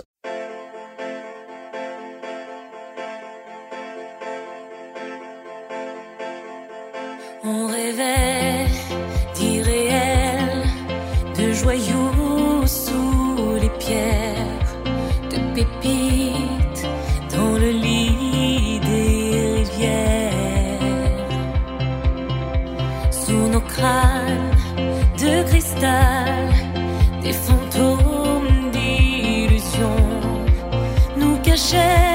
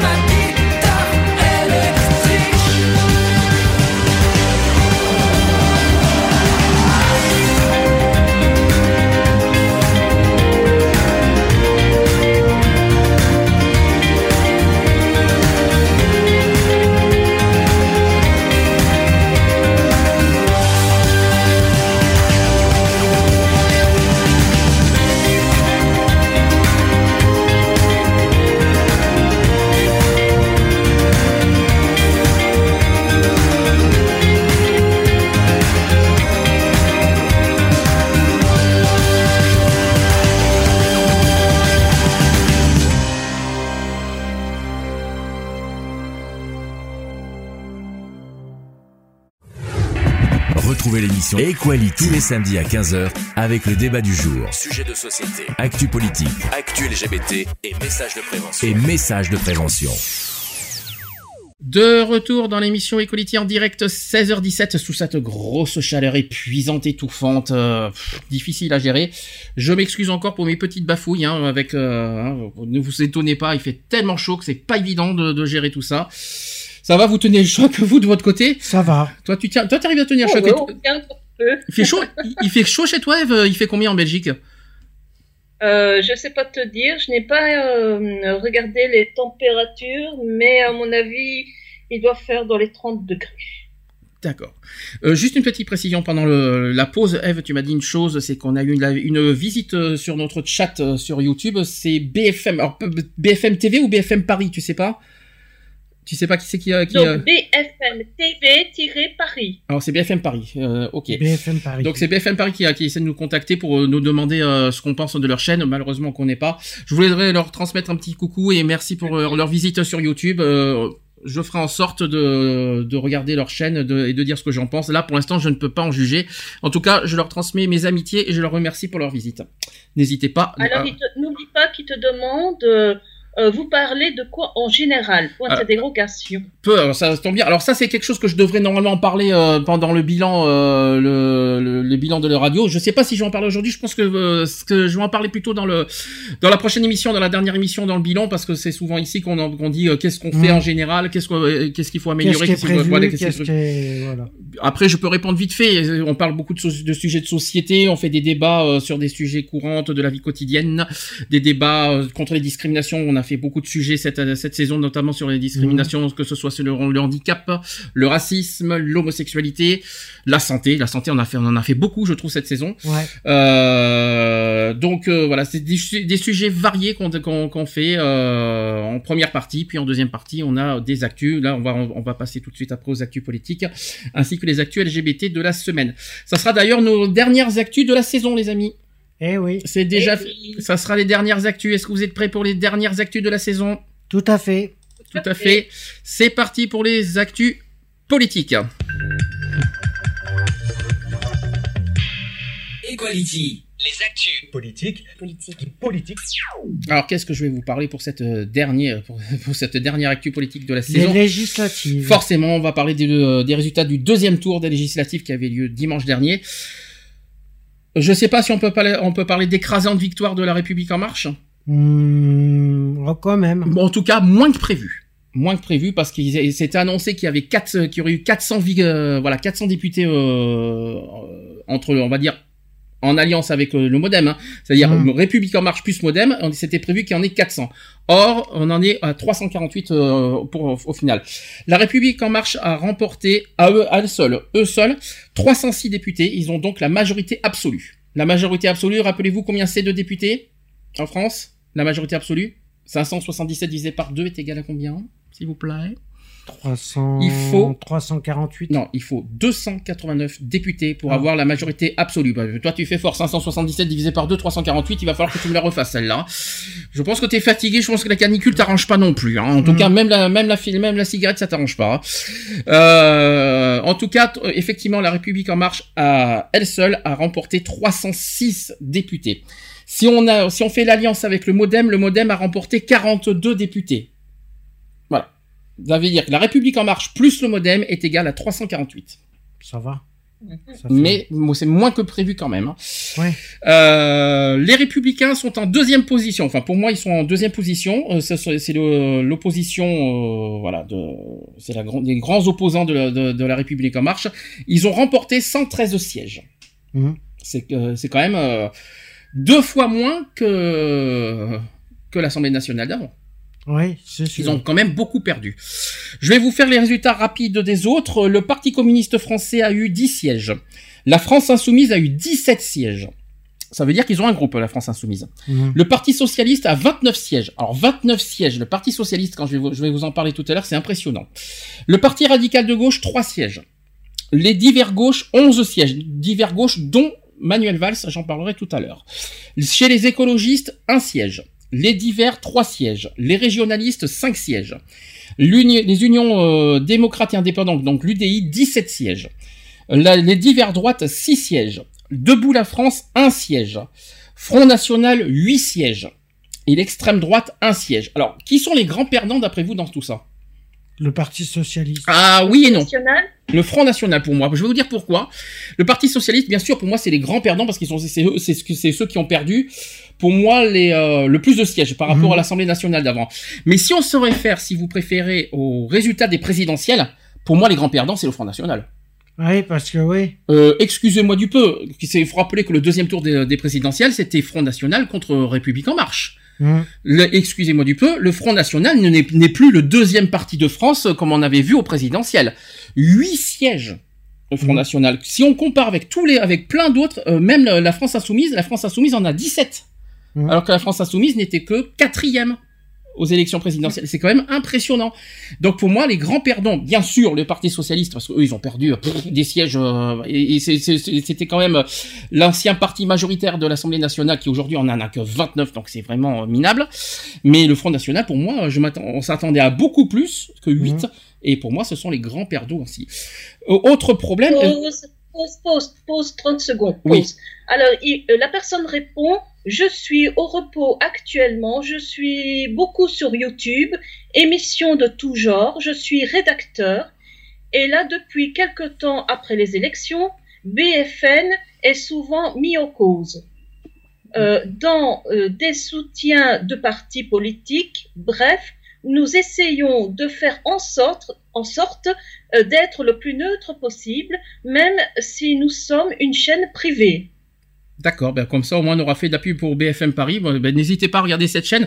Je pense qu'on peut les trouver euh, euh, sur les chaînes, sur SFR, sur Orange, sur Free euh, notamment. Voilà, je, sais, je pense que je sais pas s'ils sont sur la TNT euh, sur Paris. Je ne sais, je ne sais pas, mais je sais qu'on peut les trouver sur les sur les plateformes ADSL. Je sais que je- sur SFR, je sais qu'ils y sont. Mais j'ai pas encore regardé la chaîne, il faudra que je les découvre parce qu'ils ont- ils ont l'air sympas. En tout cas, je remercie cette personne euh, qui nous écoute et euh, je lui fais un coucou. Merci de nous rendre visite. J'espère que vous nous en voulez pas pour nos bafouilles. Il fait tellement chaud que c'est pas facile. ne nous en voulez pas pour ça. Euh, côté abstention, vous savez comment on en est? Vous savez qu'on a eu un chiffre record sur les abstentions Hum, Peut-être 40% Non. Oh non. Oh que non. On a eu plus de 51%. 57,36% d'abstention. Oh là. Ah ouais. 57, un chiffre record absolu de, sur, euh, sur le- les législatives. C'est quand même fou. Hein. 27 125 000 personnes n'ont pas voté. Putain. Ce qui est fou. Hein. Euh, vote direct, j'ai oublié de vous dire euh, aussi les chiffres euh, de manière directe. La République En Marche a récolté 7 826 000 voix Mhm. de manière nationale. Les deux, en deuxième position, les Républicains n'ont eu que 4 40 000. Il y a quand même 3 millions d'écart, hein, euh, 3 millions de voix Mhm. d'écart, c'est quand même fou. hein. En t- en- vous savez qui c'est qui est euh, troisième? En, en manière euh, nationale? Le Front C'est National. le Front National, 1 590 000.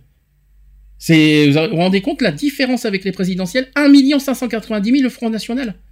C'est, c'est que dalle. Le Front, C'est que National a, dalle, ouais. euh, le Front National a perdu beaucoup sur, ce- sur cette histoire. Euh, en quatrième position, je crois que c'est le Modem, si je me trompe pas, 1 100 000, suivi du Parti Socialiste, 1 32 000. Mhm. Donc, si je peux me permettre, euh, les grands perdants pour moi, c'est pas forcément le, Parti Socialiste, mais aussi le Front National. Au niveau national aussi. Alors, du côté des ténors politiques, je vais vous donner les résultats. Nathalie Kosciusko-Morizet a échoué au second tour dans l'impardable euh, deuxième circonscription de Paris. Elle demeure pour autant chef de l'opposition des Républicains au sein de la municipalité parisienne. Tout comme son collègue Georges Fenech, qui est député républicain sortant du Rhône, qui est toujours conseiller municipal et métropolitain à Lyon et Mé- Lyon, Métropole. Du côté du Front National, la défaite du, vice-président euh, Florian Philippot, qui a été euh, euh, sèchement battu, euh, il a, il a récolté que 43,04% au, deux- au deuxième tour. Euh, voilà, son, son concurrent c'est Christophe Arand, qui est candidat euh, de la République en marche, qui a donc, euh, l'a donc battu. Mhm. Nicolas B aussi qui n'a pas réussi à conquérir la sixième circonscription de la Seine-Maritime. Euh, avec son mandat de député européen et sa fonction de secrétaire général du Front National, l'élu frontiste devrait néanmoins avoir de quoi s'occuper. Cinq ministres du quinquennat Hollande n'ont pas réussi à se faire élire député dimanche. Vous savez qui? Je ne sais pas si vous... si. Alors, je vais vous dire qui, ça va vous surprendre. Euh, pour la troisième fois consécutive, Najat Vallaud-Belkacem a échoué à rejoindre le Palais Bourbon, donc elle n'est pas députée. Mhm. Euh, c'est également le cas de Myriam, Myriam El Khomri. de Cécile Duflot, de Marisol Touraine, ainsi que de Jean-Jacques Urvoas, qui n'ont pas non plus de responsabilité, qui n'ont pas plus de responsabilité civi- euh, élective. Voilà. Mhm. Après avoir perdu la 16e euh, circonscription de Paris, Jean-Christophe Cambadélis a annoncé sa démission de la tête du Parti Socialiste dimanche soir. Et s'il reste pour le moment le premier vice-président du Parti Socialiste européen, il n'exerce plus euh, aucune fonction politique nationale en France. Le, la centriste Ramayad, qui n'a pas réussi son parachutage dans la première circonscription du Loir-et-Cher, se retrouve sans mandat. Tout comme le, le jupéiste Gilles Boyer, qui est battu dans les Hauts-de-Seine et n'a donc plus de responsabilité politique. Manuel Valls, d'après vous, qu'est-ce qui s'est passé? Il s'est fait battre aussi. Ah non, Il est passé? Il est passé. Mais vous savez combien de, de voix d'écart? Non, je sais pas. Il Pas a beaucoup, gagné, il a gagné les élections législatives dimanche avec 139 voix d'avance. Hmm. Seulement 139 de voix. Euh, dans la première circonscription de l'Essonne à Ivry, euh, son adversaire Farida euh, Arm- euh, Amrani a d'ores et déjà annoncé préparer un recours. En attendant la décision des sages, Manuel Valls devrait siéger à l'Assemblée. Euh, parmi le Front National, on l'a pas dit, mais vous savez que Marine Le Pen est élue. Ouais, elle est passée. Elle est passée, hein, je tiens à vous le dire aussi. euh, voilà, je, pour ceux qui ne savent pas. Et il y a aussi, bien sûr, Jean-Luc Mélenchon, qui est passé aussi. Euh, dans, du côté de Marseille. Euh, J'ai les résultats dans les Alpes de Haute-Provence, chez nous, dans le département. Euh, dans la première circonscription, sachez que Delphine Bagari de la République En Marche euh, est élue à avec 63,60% des voix. Mhm.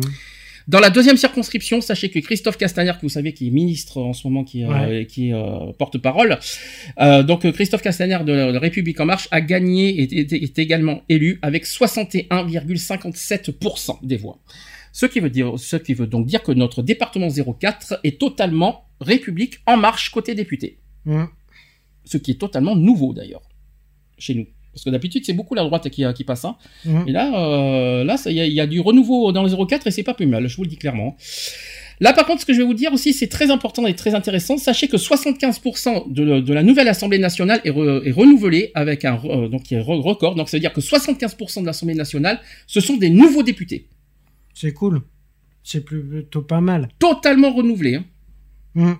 Vous vous rendez compte qu'il y a seulement 25% de, per- de- de députés qui sont réélus C'est énorme, hein, c'est impressionnant. Donc selon les calculs, seuls 148 des 354 députés qui se représentaient ont été élus. Sur les 577 députés de la nouvelle législature, 429 n'étaient pas élus en 2012. Mhm. Ça fait mal. hein. Donc ils seront nombreux à faire leur carton dans les jours qui viennent. Donc comme je vous ai dit, donc 25% du total selon des comptes des décodeurs, euh, sont, seulement 25% sont reconduits pour, un- pour un nouveau mandat. Euh, un taux de renouvellement particulièrement élevé parce que malgré l'alternance politique, seuls 40% des sièges avaient changé d'occupant en 2012 et encore moins en 2007 avec 25%. Derrière ce renouvellement se cachent des situations très diverses, parce que d'abord, il y a ceux qui ont fait le choix de ne pas se représenter du tout, avec Mhm. environ 223 sortants quand même, il faut quand même le dire, soit un peu plus de 39% de l'Assemblée nationale qui sont sortants.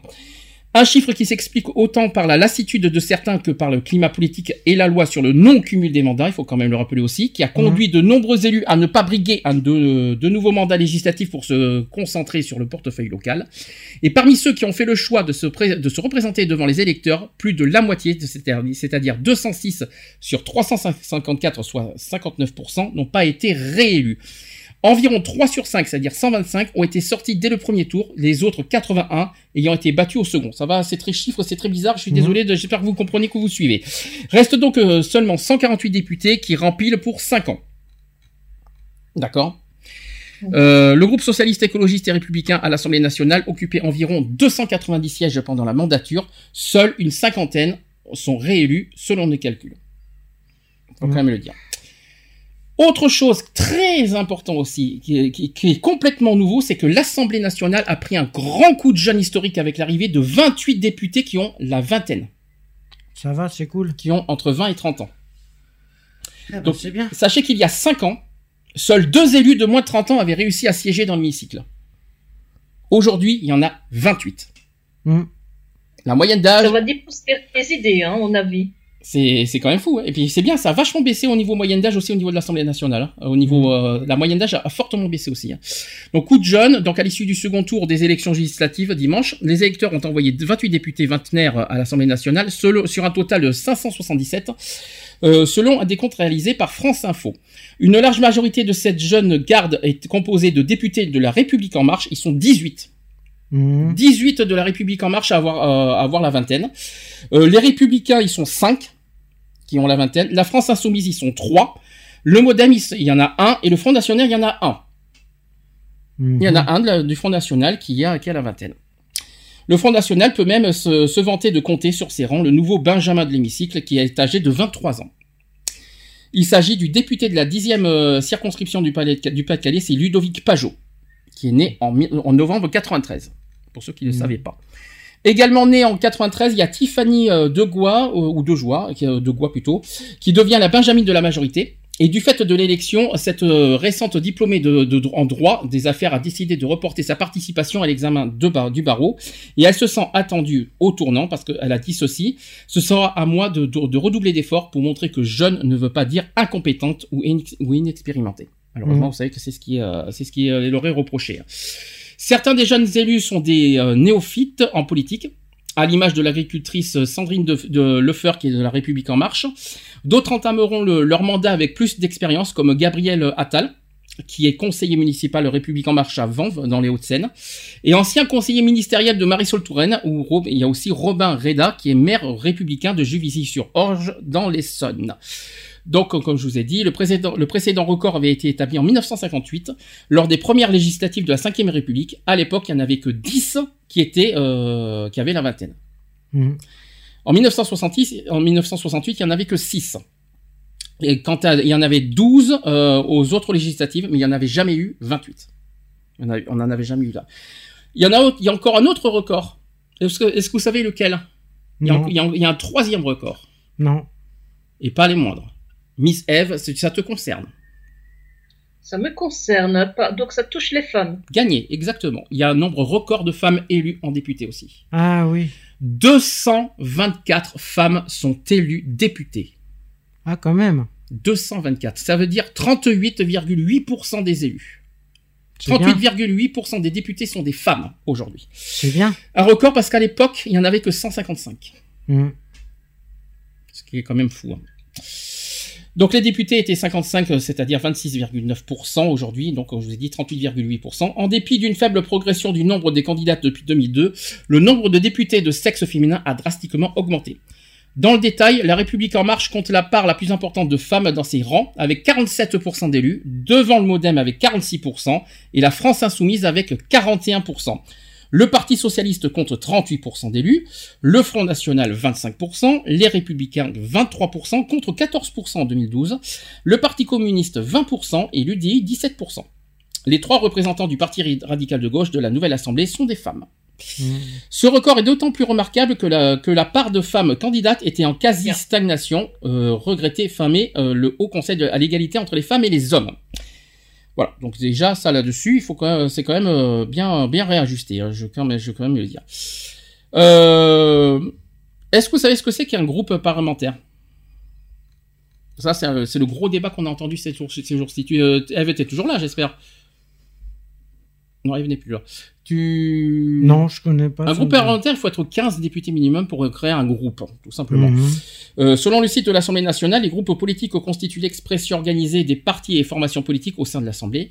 Ils permettent donc aux députés de se regrouper en fonction de leurs affinités, indépendamment de l'étiquette sous laquelle ils ont été élus.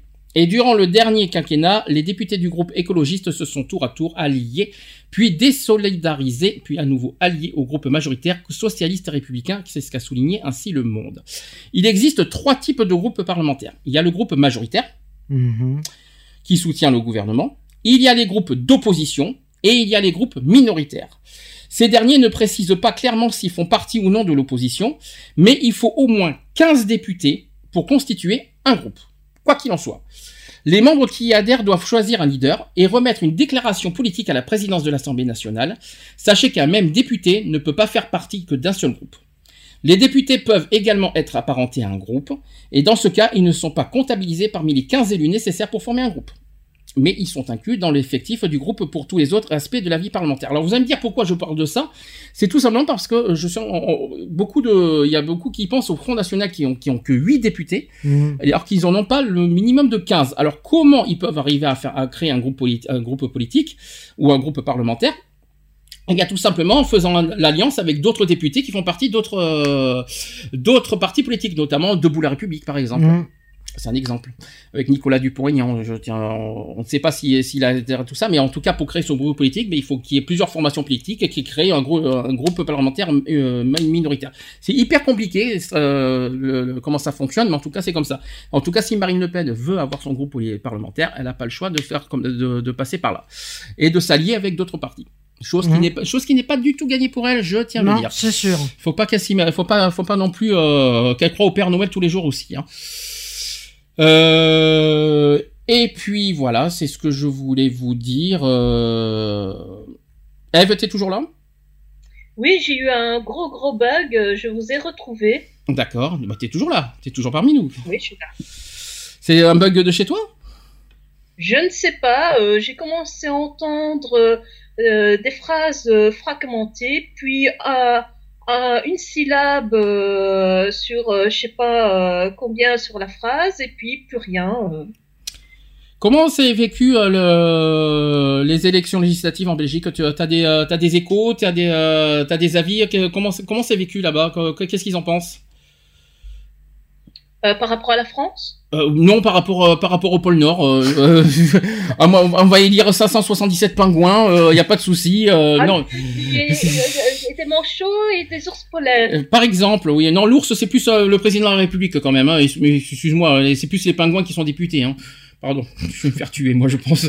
mais bon, Et euh, moi, c'est surtout des, des, des Françaises, que, parce que j'ai des amies françaises euh, qui, euh, je vois, qui mettent sur le, leur mur ou qui, voilà, qui, qui parlent un peu des élections. Et en avait une, je me souviens, quand c'était le dimanche, elle disait euh, les bureaux sont quasiment vides, il y a quasiment personne, euh, il faut aller voter, il faut, faut, faut se bouger.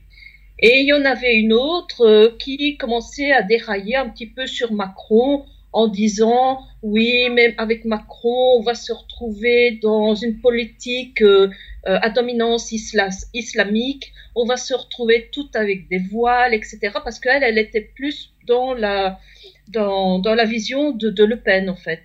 ah oui, bah, dis donc. Et euh, je lui ai dit, euh, je lui ai dit ben, qu'avec Marine Le Pen, déjà, elle est contre l'évolution de la femme dans la société, dans une société. Euh, pour elle, une femme, ça doit être chez elle euh, à, entre, à, à, pour euh, son mari.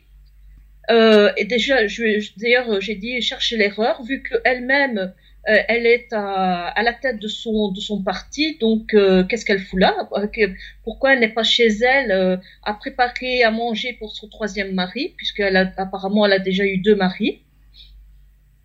Euh, et que en général elle est contre les, les, les homosexuels. En plus, ah bah, comme ça, au moins comme ça, c'est réglé. Tu m'étonnes pourquoi elle a la vision de Marine Le Pen. Moi, j'ai une autre question. euh, Non, mais c'est une lesbienne, hein, c'est- une lesbienne. C'est une lesbienne qui est. pas, là, alors, cherchez- donc cherchons l'erreur. C'est une lesbienne qui est contre le, qui est contre l'homosexualité? Y a pas un problème? Non, non, je dis que non, c'est pas c'est pas elle qui est contre l'homosexualité. Je dis que Marine Le Pen est contre les Ah oui, homosexuels. complètement. Et contre les droits des homosexuels. Attention, c'est Contre différent. les droits, Attention, euh, on peut, on peut Oui, pas dire elle qu'elle est contre les homosexuels. voilà, ils veulent enlever tous tout, tout Voilà. les, les- les avantages euh, qui ont été durement acquis jusqu'à présent. Tout à fait. Mm. Euh, est-ce que, est-ce que vous comprenez, euh, alors justement, on parle du Front National parce que pour moi c'est quand même la- la- le gros échec quand même de, de- des législatives. Est-ce que vous, est-ce que vous comprenez que, que Marine Le Pen avait autant de votes euh, au présidentiel et qu'aux législatives euh, le, le Front National recueille aussi, euh, voilà. Des, des voix aussi faibles, on va dire. Un million, c'est rien. Euh, Marine Le Pen, au second tour, rappelons-nous qu'elle a récolté euh, 11 millions, si je me trompe pas, euh, 11 millions au second tour Comment, expliquer que finalement, alors je sais qu'il y a la lassitude des Français, euh, comme, on- comme on dit beaucoup les médias, il y a la lassitude des Français de voter, voter, voter, ils en ont ras le bol, etc. Mais né- néanmoins, on pensait que le Front National était le, pro- euh, à mon sens, le, pr- les premiers opposants de, à, au- à la République en marche par rapport à ce qu'on a vu au présidentiel. Comment on peut expliquer aujourd'hui que le Front National n'a pas été si mobilisé euh, pendant les législatives? Je sais pas. Eh ben, moi, franchement, j'en suis ravie parce que moi, déjà, euh, dès les premiers votes, moi, ce que j'avais peur, c'est que Marine, parce que je voyais beaucoup d'homosexuels dire oui, moi, je vais voter Marine Le Pen. Marine Le Pen euh, euh, vaut mieux que Macron parce que Macron, c'est à cause de lui qu'il y a ces attentats en France, c'est lui qui amène, amène tout ça, toute cette misère, c'est lui qui accepte les terroristes sur le territoire français. Donc c'est lui la cause de notre malheur. Moi, il y a une chose, il y a une autre chose que, que- qui m'a pas mal frappé, qui m'a même énervé euh, dimanche soir après les résultats, c'est que je trouve que les opposants, je parle des Républicains et je parle du Front National, qui sont, qui n'ont pas euh, cherché à midi à 14 heures, eux, ils se défendent par les abstentions. Ils ont tout de suite dit, euh, oui, il y a 57% d'abstention. euh, regardez, euh, les, les Français, euh, c'est les Français qui en ont marre de voter, et qui, qui se qui craignent la politique de de- de- d'Emmanuel Macron et tout. Moi, je suis désolé. Si on regarde de manière nationale, La République en marche a quand même récolté 7 millions de voix. Mhm. Si on, si on calcule bien, le Front National n'en a récolté que 1 million. Et c'est Marine Le Pen qui ose faire des leçons de morale sur l'histoire des abstentions, alors qu'elle a, pour moi, elle, elle- elle- elle a eu le pire score de, de, bah, de, de- de l'histoire du Front National en 5 ans, quoi. Parce que 1 million, c'est que dalle, c'est ridicule. Mhm. Elle s'est vantée au présidentiel. Oui, j'ai eu 11 millions. Oui, au premier tour, je crois que c'était 8 millions, si je me trompe pas. Au Mhm. deuxième tour, elle s'est vantée d'avoir 12 millions. Je sais plus combien il y avait de, de, de votants. Et là, elle a récolté que 1 million. Et elle ose dire que c'est à cause, c'est à cause de Macron. Mais je suis désolé, il faut arrêter les, conneries. Les votes sont clairs. Il y a eu que 1 million, seulement 1 million qui a voté le Front National. Donc pour moi, les abstentionnistes, c'est qui? C'est ceux qui sont contre Emmanuel Macron ou ce sont ceux qui sont, qui ont voté Front National qui n'ont pas voté, y, com- y compris les Républicains. Les Républicains n'ont pas eu beaucoup, de- n'ont pas beaucoup de sièges. Le Front National n'a pas beaucoup de sièges. Et on dit que c'est la faute de Macron. Oh, il faut arrêter les Moi, conneries, quoi. cas, euh, moi, personnellement, Marine Le Pen, c'est la championne de la mauvaise foi. Ah, mais complètement. Ah, mais complètement. Mais, mais ce qui le pire, c'est qu'elle se sert des abstentions comme excuse. Ouais, bah. Non, mais elle, Comme se- à chaque fois. elle a osé dire que, que, que c'est les abstentions, alors que moi, quand on regarde de manière nationale, euh, les, les votes sont faibles. Très faibles, que ce soit chez les Républicains, chez le Parti Socialiste et chez le Front National. Mhm. Le- les grands gagnants dans tout ça, c'est la France Insoumise. Parce que la France Insoumise n'a jamais eu autant de, de sièges à l'Assemblée nationale. Pour moi, ce sont les grands gagnants. Bien sûr, la République en marche, et ce sont les grands gagnants. C'est- un nouveau parti qui, voilà, qui aujourd'hui, euh, petit à petit, prend son, bah, prend, prend ses, prend Prend ses son ailes, euh, envol. prend son envol Oui, et tout. Mais mais il y a y un deuxième parti qu'on peut dire qui a qui a qui a bien progressé, c'est la France insoumise. Hein. Mhm. Euh, contrairement aux autres, c'est le seul parti qui a progressé. Tous les autres ont baissé. C'est quand même fou. Hein. Euh, le Front National, ils ont peut-être 8 députés, c'est peut-être plus que 2012, mais c'est c'est rien. C'est rien par comparé à ce qu'on a vu au présidentiel. Mhm. Donc quand je quand j'entends dire les républicains, oui mais vous regardez, re- constatez que 57% n'ont pas voté aux législatives. Oui, il y a 57% qui n'ont pas voté aux législatives, mais ça ne veut pas dire que ces 57% venaient de la République en marche. Ah. Ces 57% d'abstentionnistes venaient surtout des autres partis politiques et qui ont et qui ont permis à la République en marche de récolter ces 306 sièges. Mhm. Là est la différence. Et moi je trouve que comme tu dis, comme tu as dit, c'est de la mauvaise foi de, la- de Marine Le Pen et aussi de la mauvaise foi des républicains qu'ils assument leur défaite et on n'en parle plus. Voilà, c'est tout ce que moi personnellement c'est mon avis personnel. Alors, pause 30 secondes. Alors, euh, il a euh, la personne qui dit la Belgique a été sonnée par les attentats. D'ailleurs, encore cette nuit, il a encore eu un attentat. Heureusement, il n'a pas eu de victime. Les Belges ont peur. Donc, pour eux, je parle en général. euh, le Pen représente le Charles de Gaulle du 21e siècle, comme les autres pays européens d'ailleurs. Euh, je suis désolée, moi je suis belge, et pour moi, ce serait plutôt le Hitler en jupon. Tu parles de qui là de, de Marine Le Pen? Oui. Ah oui oui, ouais, complètement, oui bien sûr. Ah oui, pour, pour toi, ça- d'ailleurs, bah, elle est, elle est, euh, perçue comment Marine Le Pen en Belgique? En général, pas, pas seulement pour toi. En général, ben, je dirais pour le petit Hitler en jupon, il manque plus que la moustache. C'est euh, c'est comme ça qu'elle est perçue dans toute la Belgique? Ben, moi, avec, quand je parle avec des gens, euh, euh, qu'on parle de la politique française, euh, pour eux, c'est- quelqu'un de très très dangereux. D'accord. Et Emmanuel Macron, il est perçu comment chez vous? Ben, disons que euh, ils savent pas trop, comme moi. Euh, on connaît pas trop, donc euh, on peut pas dire, euh, tu vois, on peut pas se faire une idée sur, sur quelqu'un qu'on ne connaît pas. D'accord. Voilà, dans, dans un an, dans deux ans, euh, avec ses actions, euh, des, et des, des publications qu'on va faire sur lui, on va pouvoir euh, se faire une idée sur la personne. Concernant l'attentat en Belgique, j'ai pas l'info, mais on en parlera après euh, vite fait si tu veux, euh, eh ben, Eve, parce que c'est un sujet que je n'ai pas sur moi, donc on peut en parler rapidement. Tu veux qu'on en parle tout de suite au pire, parce qu'on en parlait vite fait. Et donc il y a pas de, il y a pas de victime, y a à part l'assaillant, je crois qu'il a été. Euh... S'il y a une victime, enfin entre guillemets, c'est la personne, donc le, le, il avait une ceinture explosive et Oui, il a été abattu. D'accord, c'est juste l'assaillant, quoi. Il y a pas, mais il y a pas eu de blessés, il y a, rien, tout s'est bien placé. Euh, tout il y a Oui. Et euh, c'était Tout, une tente. tout été bloqué, tout était fermé, les gares, le métro.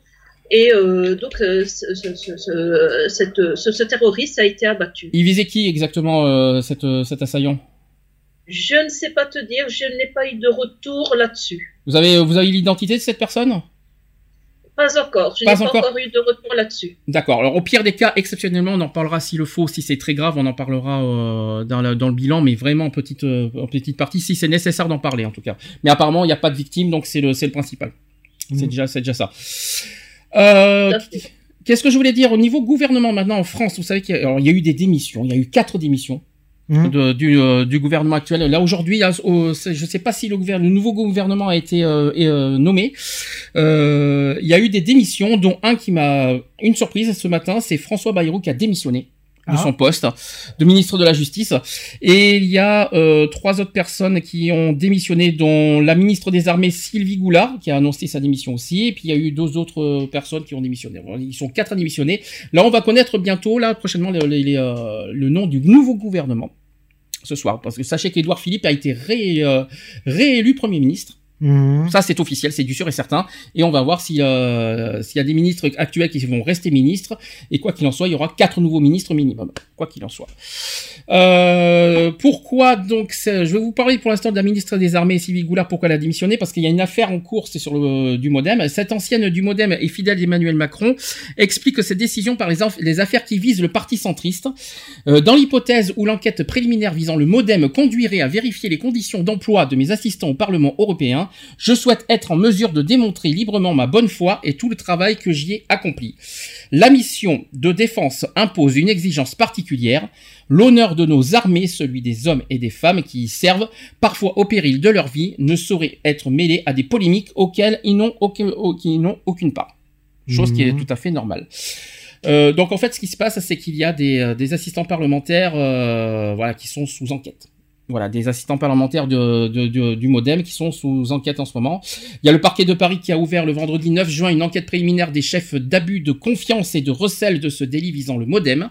Elle a été ouverte après le signalement effectué par un ancien collabora- collaborateur du parti qui affirme avoir été payé comme assistant parlementaire au Parlement européen alors qu'il travaillait en réalité pour la formation centriste. Ça vous rappelle pas un petit peu quelque chose? Ça rappelle un petit peu l'affaire Fillon, un petit peu. Hein? Ouais. euh, ça fait Fillon 2 le retour. Donc d'après une enquête de France Info, une dizaine de salariés du siège de, euh, du parti étaient en même temps collaborateurs de députés européens MoDem sur la période allant de 2009 à 2012. Plusieurs témoignages cités par France Info mettent en doute la réalité de ce second emploi. La justice cherche désormais à déterminer si des irrégularités ont été commises et si elles sont susceptibles de recevoir une qualification pénale.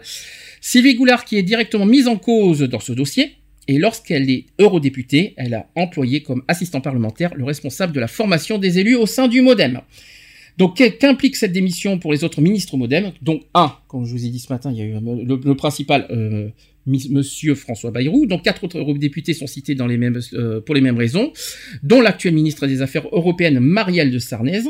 La députée qui est tout juste élue dans la 11e circonscription de Paris était déjà visée depuis le 30 mai par une enquête préliminaire questionnant la réalité de l'emploi d'une de ses assistantes parlementaires. Il y a aussi Philippine Laniès. Euh, en tant qu'eurodéputée, elle, elle avait aussi employé une comme collaboratrice Isabelle Sicard, fidèle chef de cabinet de François Bayrou.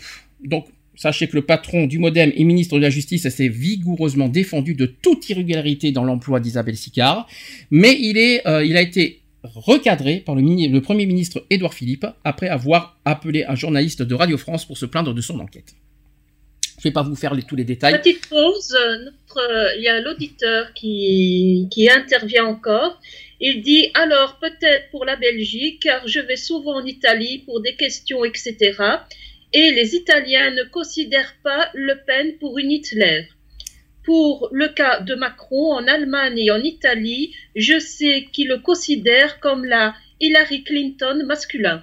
Alors, je vais expliquer ce qui se passe pour comment ça se fait. Et je rappelle que YouTube a un décalage avec notre direct, donc c'est pour ça qu'il, euh, je pense qu'il a dû entendre euh, au moment où on a parlé de, Marine Le Pen, alors qu'on en est au modem. Je pense qu'il doit effectivement, il doit, y avoir- il doit y avoir un beau décalage euh, entre le direct et YouTube. Mhm. Je te le confirme effectivement, euh, Eve. C'est pas grave, mais au moins il, a- il aura dit ce qu'il pensait.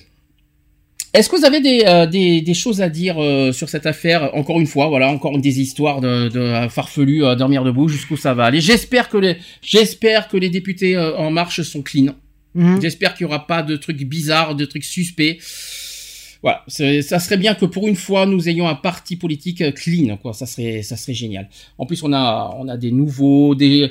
Est-ce que, alors moi j'ai une question qui, euh, que je n'ai pas posée tout à l'heure. Est-ce que ça vous dérange qu'il y ait des personnes euh, dans la, qui sont députées et qui ne sont, qui n'ont aucune connaissance politique? Hmm, non, personnellement, Ah, non. Tu disais, Eve? Ce serait, Ils sont, ce serait un peu comme une personne euh, qui débarque dans une boucherie qui essaie de couper une côtelette pour moi. D'accord, oui, bien sûr, une boucherie, oui, bah oui. Mais est-ce que ça, toi, ça te dérange ou pas? Est-ce que, en fait, il y en a peu, beaucoup qui sont qu'il faut quand même avoir des bases quand même. un petit peu, mais après ils ont pas, ils ont pas fait de la Sciences Po, par exemple, c'est ça que je veux dire. Est-ce que ça, ça, ça vous dérange qu'ils qu'ils sont issus de la société civile, que ce soit beaucoup de jeunes qui n'ont, qui n'ont pas forcément de beaucoup de connaissances politiques, mais qui, euh, qui vont nous représenter euh, pour, euh, voilà, pour- il faut rappeler- je rappelle un détail, c'est que c'est eux qui vont voter les futures lois. Faut quand Bah, même le S'ils le font dans les règles, ça va. Mhm. Mais s'ils le font hors règle, euh, là, par contre, ça ira pas. Ce que, la seule chose que j'espère, c'est qu'ils votent pas des lois comme ça pour le plaisir. Mhm. Il faut qu'ils réfléchissent bien, qu'ils étudient bien les dossiers, qu'ils voilà, qu'ils euh, qu'ils les pour et les contre. J'espère aussi que nous avons affaire à des débatteurs et non pas à, à des signes, voilà, qui, qui votent les lois comme ça pour le- pour faire plaisir à En Marche. Non, il faut aussi qu'ils qu'ils- qu'ils réfléchissent, qu'ils débattent, qu'ils qu'ils euh, qu'ils euh, euh, donnent des idées Mhm. Qui, ont le droit d'être d'être contre aussi leur euh, euh, moi ce qui est- c'est bien d'avoir un parti politique mais on a le droit aussi d'être contre un programme hein, de, de- Mhm. de son propre parti j'espère qu'ils réfléchissent à tout et qu'on n'a pas ils sont issus de la société civile de toute façon il y en a plein qui sont issus de la société civile il y en a d'autres qui sont des anciens partis socialistes d'autres qui sont euh, voilà de- élus euh, qui sont issus de la République en marche etc bon voilà Mhm. le problème n'est pas là. Moi, ce qui m'inquiète un petit peu, c'est que j'espère qu'ils réfléchissent beaucoup à ce qu'ils vont voter, à ce qu'ils vont. Voilà, les, lo- les lois, c'est pas à prendre à la légère. Il faut qu'ils fassent très attention avant de, dire oui ou non à une loi. Qui, j'espère qu'on a affaire à des, des personnes sérieuses et non pas des personnes. euh, allez, euh, pff, allez pour le fun, je vais dire oui pour. euh, allez. Cette loi, non, elle me plaît pas, je vais dire non, tiens, voilà, sans réfléchir, tu vois. Ah oui, oh, pour le fun, je vais dire oui, tiens. Non, faut vraiment réfléchir et poser, et- voilà, comme un vrai politicien. Maintenant, qu'ils le veuillent ou non, les personnes qui sont aujourd'hui députées, les sociétés civiles, maintenant, ils sont des politiciens, qu'ils le veuillent ou non. Et parce qu'être député, c'est pas société civile. Être député, c'est être un homme politique maintenant.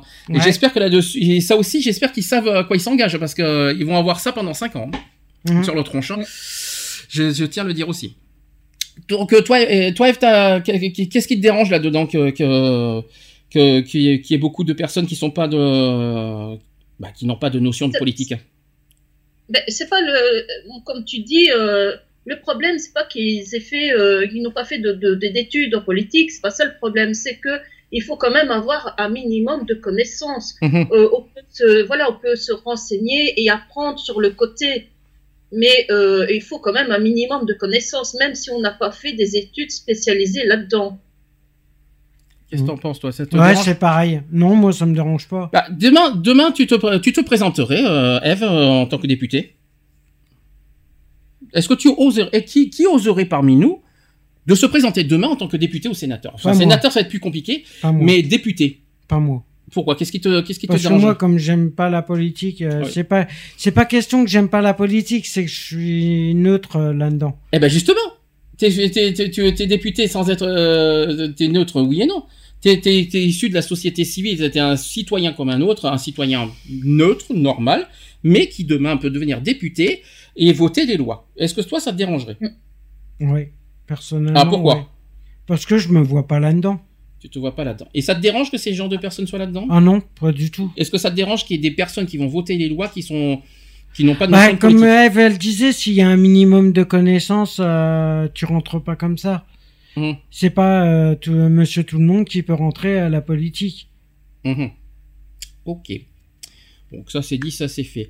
Est-ce que vous avez d'autres euh, choses à rajouter? Après on va passer à une autre affaire qui est Non. aussi importante. J'ai plus rien à dire. Miss Eve aussi? Oui, oui, non, non, vas-y, continue. Très bien. Alors on change de sujet. On va passer sur l'affaire Grégory. Euh, Il y a eu du nouveau la semaine dernière. Alors, je vais, avant de parler de ce qui s'est passé la semaine dernière, je voudrais rappeler les faits parce que peut-être que la nouvelle génération d'aujourd'hui ne savent pas forcément ce qui s'est passé euh, il y a quand même 32 ans. Euh, donc, rappel des faits qui date de 1984 quand même. Mhm. Donc, il est domicilié à l'épange sur Vologne dans les Vosges. C'est là qu'a été vu le petit Grégory pour la dernière fois, avant d'être retrouvé deux heures plus tard à 7 km de là, dans la Vologne euh, à Dossel.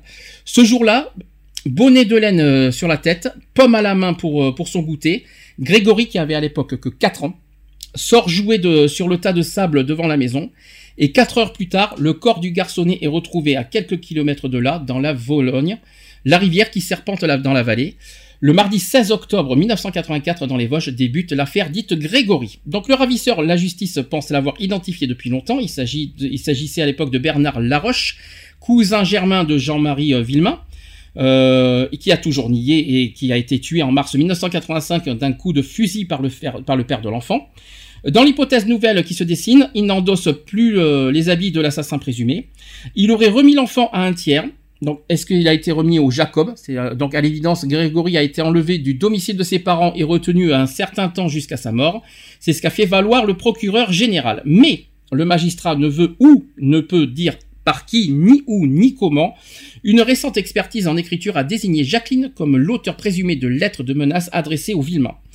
Pourtant, comme son mari, elle, je- elle rejette toute implication dans le drame de la Vologne. C'est le bluff de la dernière chance. Tacle d'ailleurs le conseil de Marcel Jacob. Donc maître Stéphane Gui, euh, plutôt, évoquant la conférence de presse des enquêteurs.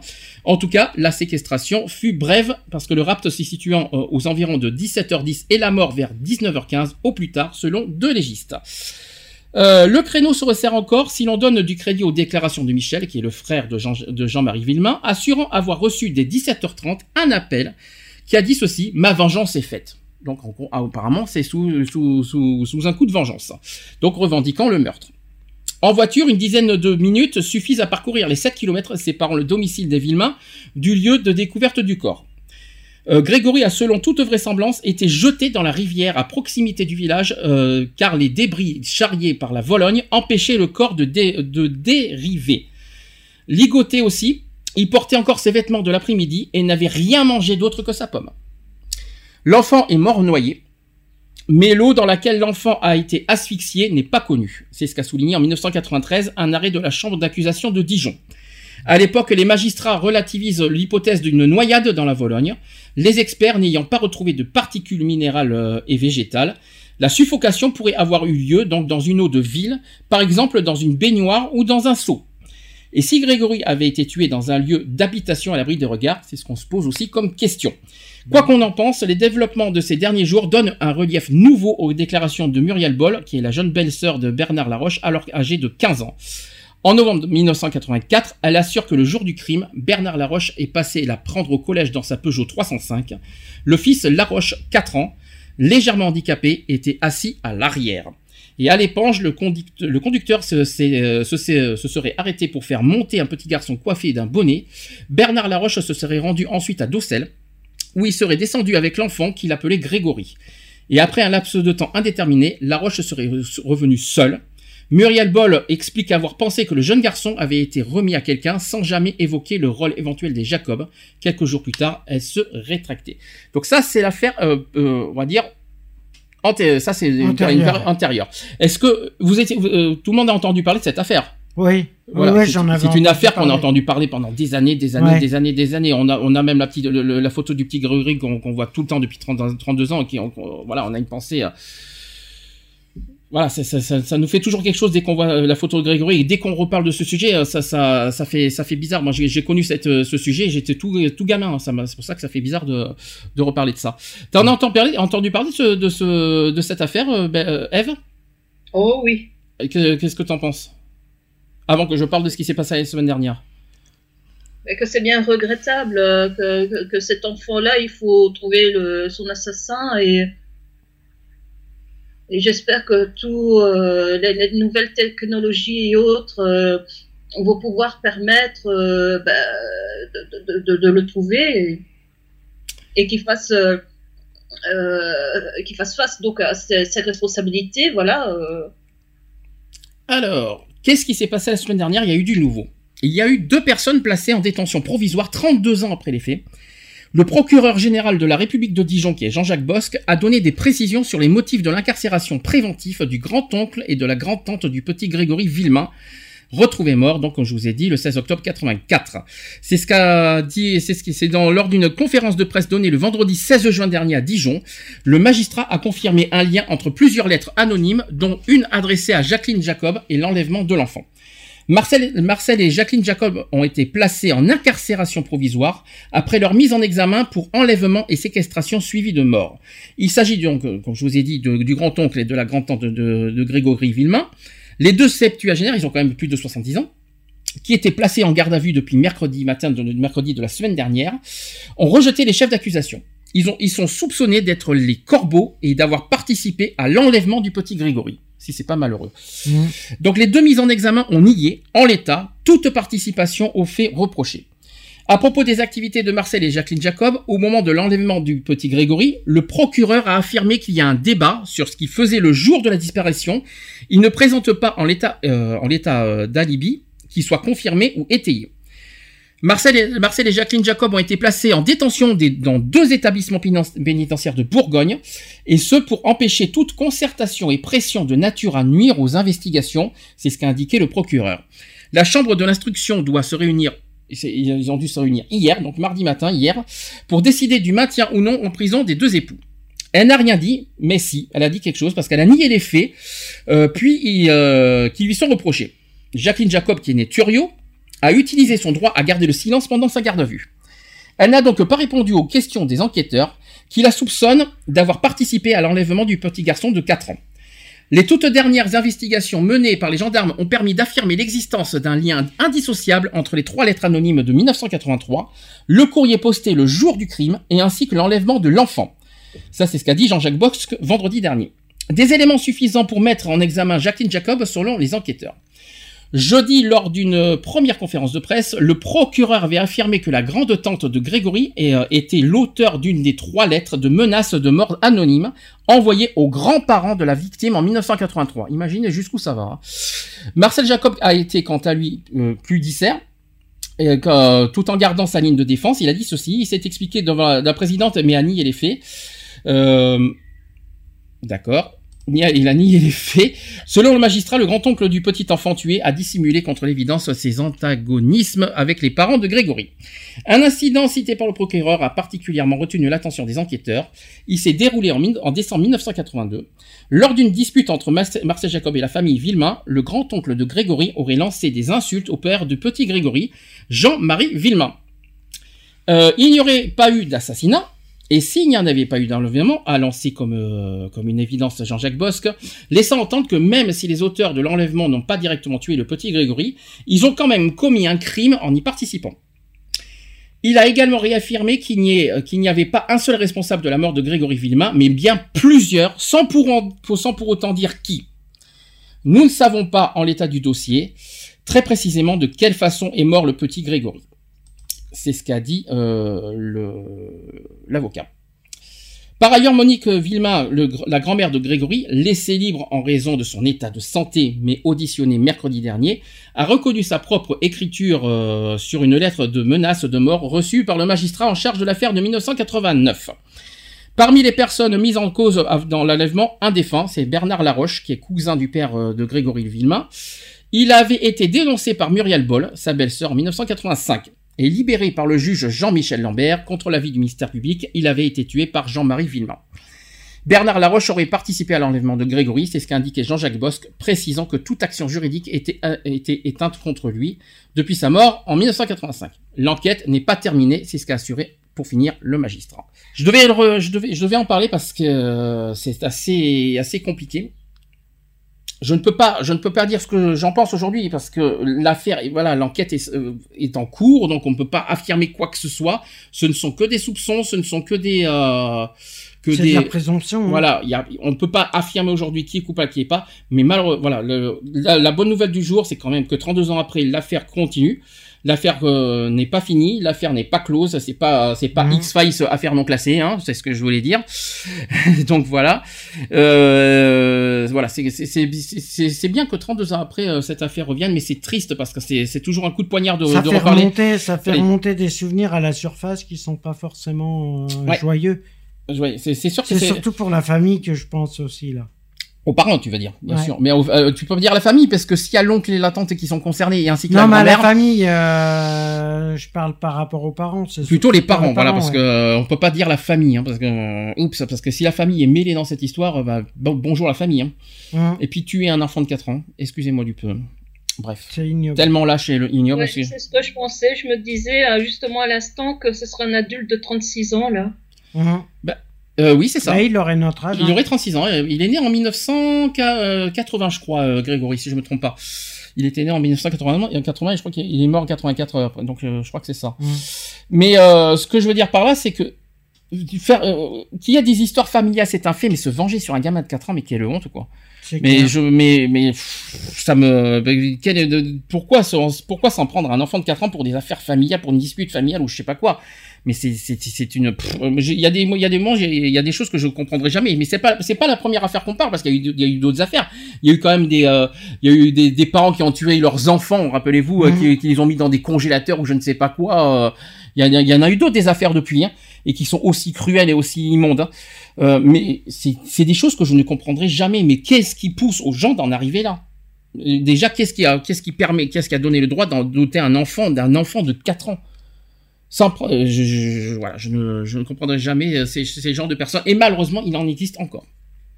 Il y en a d'autres. Et j'espère que que ça ne se produira pas et que la, que la justice fait son travail euh, sérieusement parce que faut que ça stoppe. Je- il y a des affaires qui me, j'ai du mal à en parler, hein, je le cache pas. Je, je vais pas vous mentir, c'est quelque chose que j'ai beaucoup de mal à en débattre et, en- en- à, et à cacher mes émotions. Mhm. Euh, ça, c'est, des, c'est des affaires qui me touchent énormément. Mais ce que je veux dire, c'est de s'en prendre à des enfants. Pour moi, il y a aucune excuse. Aucune. Ah non, Il y a- c'est de toute façon, c'est impardonnable. C'est, pour moi, ça mérite pff, euh, la condamnation à vie. hein. Je me demande pourquoi, on- pourquoi 20 ans, 30 ans. Non, pour moi, c'est à vie. Il y en a même, je, je sais pas si vous en souvenez, on avait fait un débat là-dessus. Il y en a même qui, qui ont juste connu, mais c'est là qu'on se dit, mais dans ces cas comme ça, pourquoi la peine de mort est- est- a été Et, enlevée? Ouais, voilà. euh, moi personnellement, on ne- on n'a pas le droit de, on n'a pas le droit de tuer quelqu'un, mais c'est vrai que sur ces genres de cas, ben, il y a de quoi euh, remettre la, la peine de mort, mais uniquement pour des cas comme ça. Et c'est pareil pour les terroristes, d'ailleurs, si je peux me permettre aussi, hein, qui, qui méritent aussi la Mhm. mort. Voilà. Ôter la vie d'un enfant ou de quoi que ce soit n'est est impardonnable. Il y a, il y a- il y a pas, il y a, il y a rien à dire. Est-ce que Eve, tu as quelque chose à rajouter? Non. À part que voilà, c'est vraiment triste euh, pour cet enfant euh, et que j'ai hâte que le coupable ou les coupables euh, Soit puni. soient trouvés avant leur mort et, et non Ouais. après euh, Ah oui, c'est sûr. qu'ils qu'ils puissent au moins euh, faire un petit séjour en prison euh, Et puis surtout et que... euh, qu'on qu'on- qu'on- qu'on leur mette leur, res- leur responsabilité euh, sur le nez en disant on sait que c'est vous. Voilà. Ben, c'est pas ça, c'est que je me mets à la place des parents qui ne, qui n'ont pas dû faire leur deuil parce qu'ils n'ont pas encore la, parce qu'ils n'ont pas encore, Impossible. parce que l'affaire n'est, l'affaire n'est pas encore classée.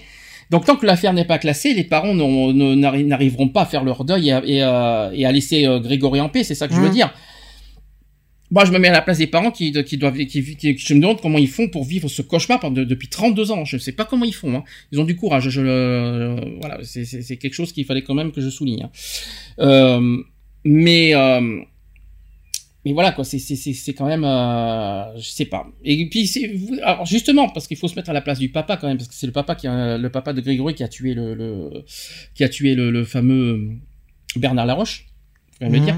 Demain, euh, demain, il y a un, un membre de votre, un membre de votre famille qui, euh, qui, qui tuerait euh, votre enfant. Vous réagirez comment? Moi, je le plombe. Tu fais justice toi-même. Ouais. Moi, tu, sais, je que- tu sais que tu sais que c'est interdit par la loi, ça, de faire justice soi-même. Ouais, je sais. Ouais, la loi de caméléon, c'est interdit. Et toi, Eve, tu réagirais comment? J'en sais rien. J'en sais rien parce que tu peux dire oui, je vais faire ci, je vais faire là, et une fois devant les faits, agir complètement différemment. Oui, tu, parce que faut, euh, c'est sur l'instant T. Tu crois que, que tu vas réagir, euh, c'est sur le, parce que là, là, tu, tu ne le vis, tu, tu ne le vis pas cet instant. Mais si ça t'arriverait, tu, euh, tu sais pas comment tu réagirais sur l'instant T. C'est ça que tu veux dire. Tu, Voilà. serais cap- tu serais capable du pire si on touchera ton enfant?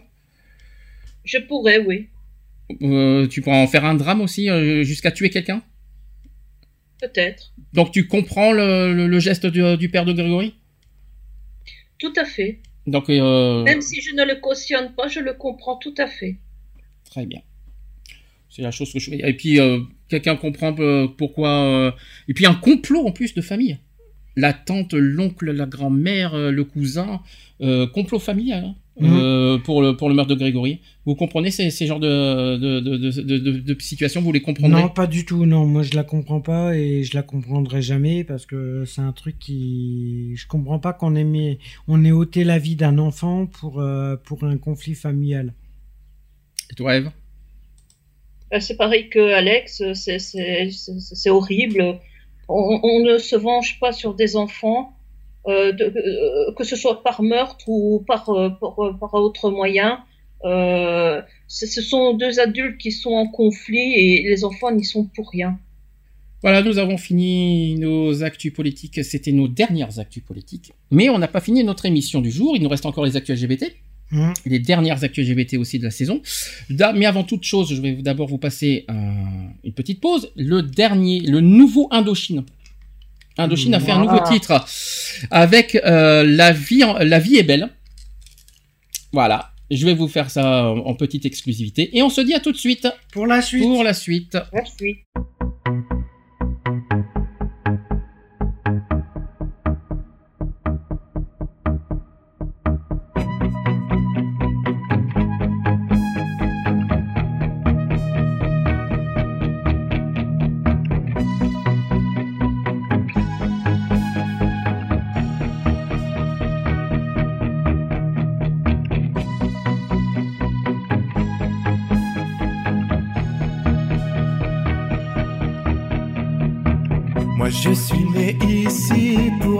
Qu'avec toi. Comme quelqu'un qui te sera et dont on parlera. Moi je suis né ici pour n'être qu'avec toi. Je serai quelqu'un qui sera, tu verras.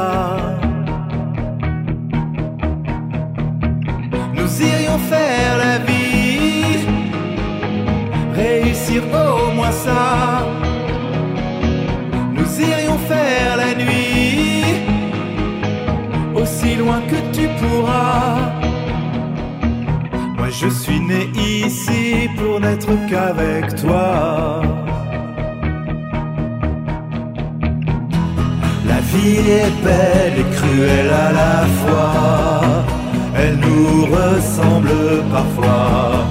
Moi je suis né pour n'être qu'avec toi. La vie est belle, aussi belle que toi. Elle te ressemble parfois. Moi je suis né pour n'être qu'avec toi.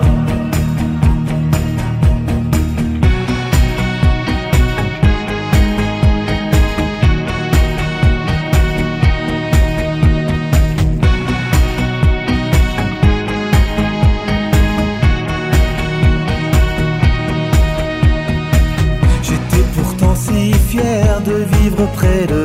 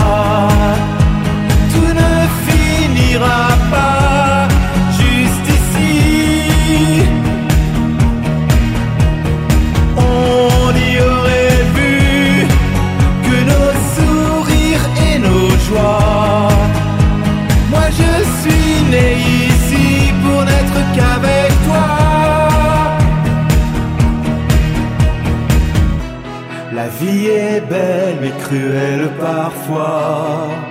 Elle nous ressemble, toi et moi. La vie est belle, aussi belle que toi. La vie est belle mais cruelle parfois. Elle nous ressemble, toi et moi. Moi je suis né pour n'être qu'avec toi.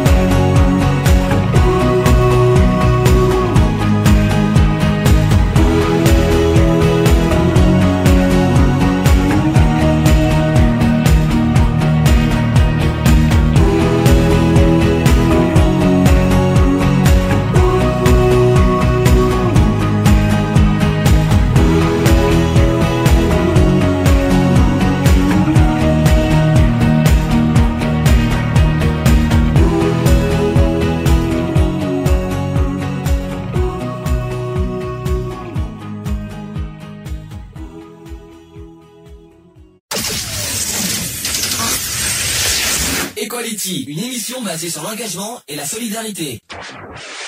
De retour dans l'émission Equality en direct 17h19. Je répète que vous pouvez nous joindre sur YouTube, sur notre page Association Equality, sur Skype aussi également, euh, sur notre profil asso.equality et vous pouvez aussi nous joindre par téléphone au 04 86 15 44 45. Ça va, tout, euh, vous êtes prêts? Ouais. Vous tenez le coup avec la chaleur? Ça va. C'est Oui, pas oui, évident.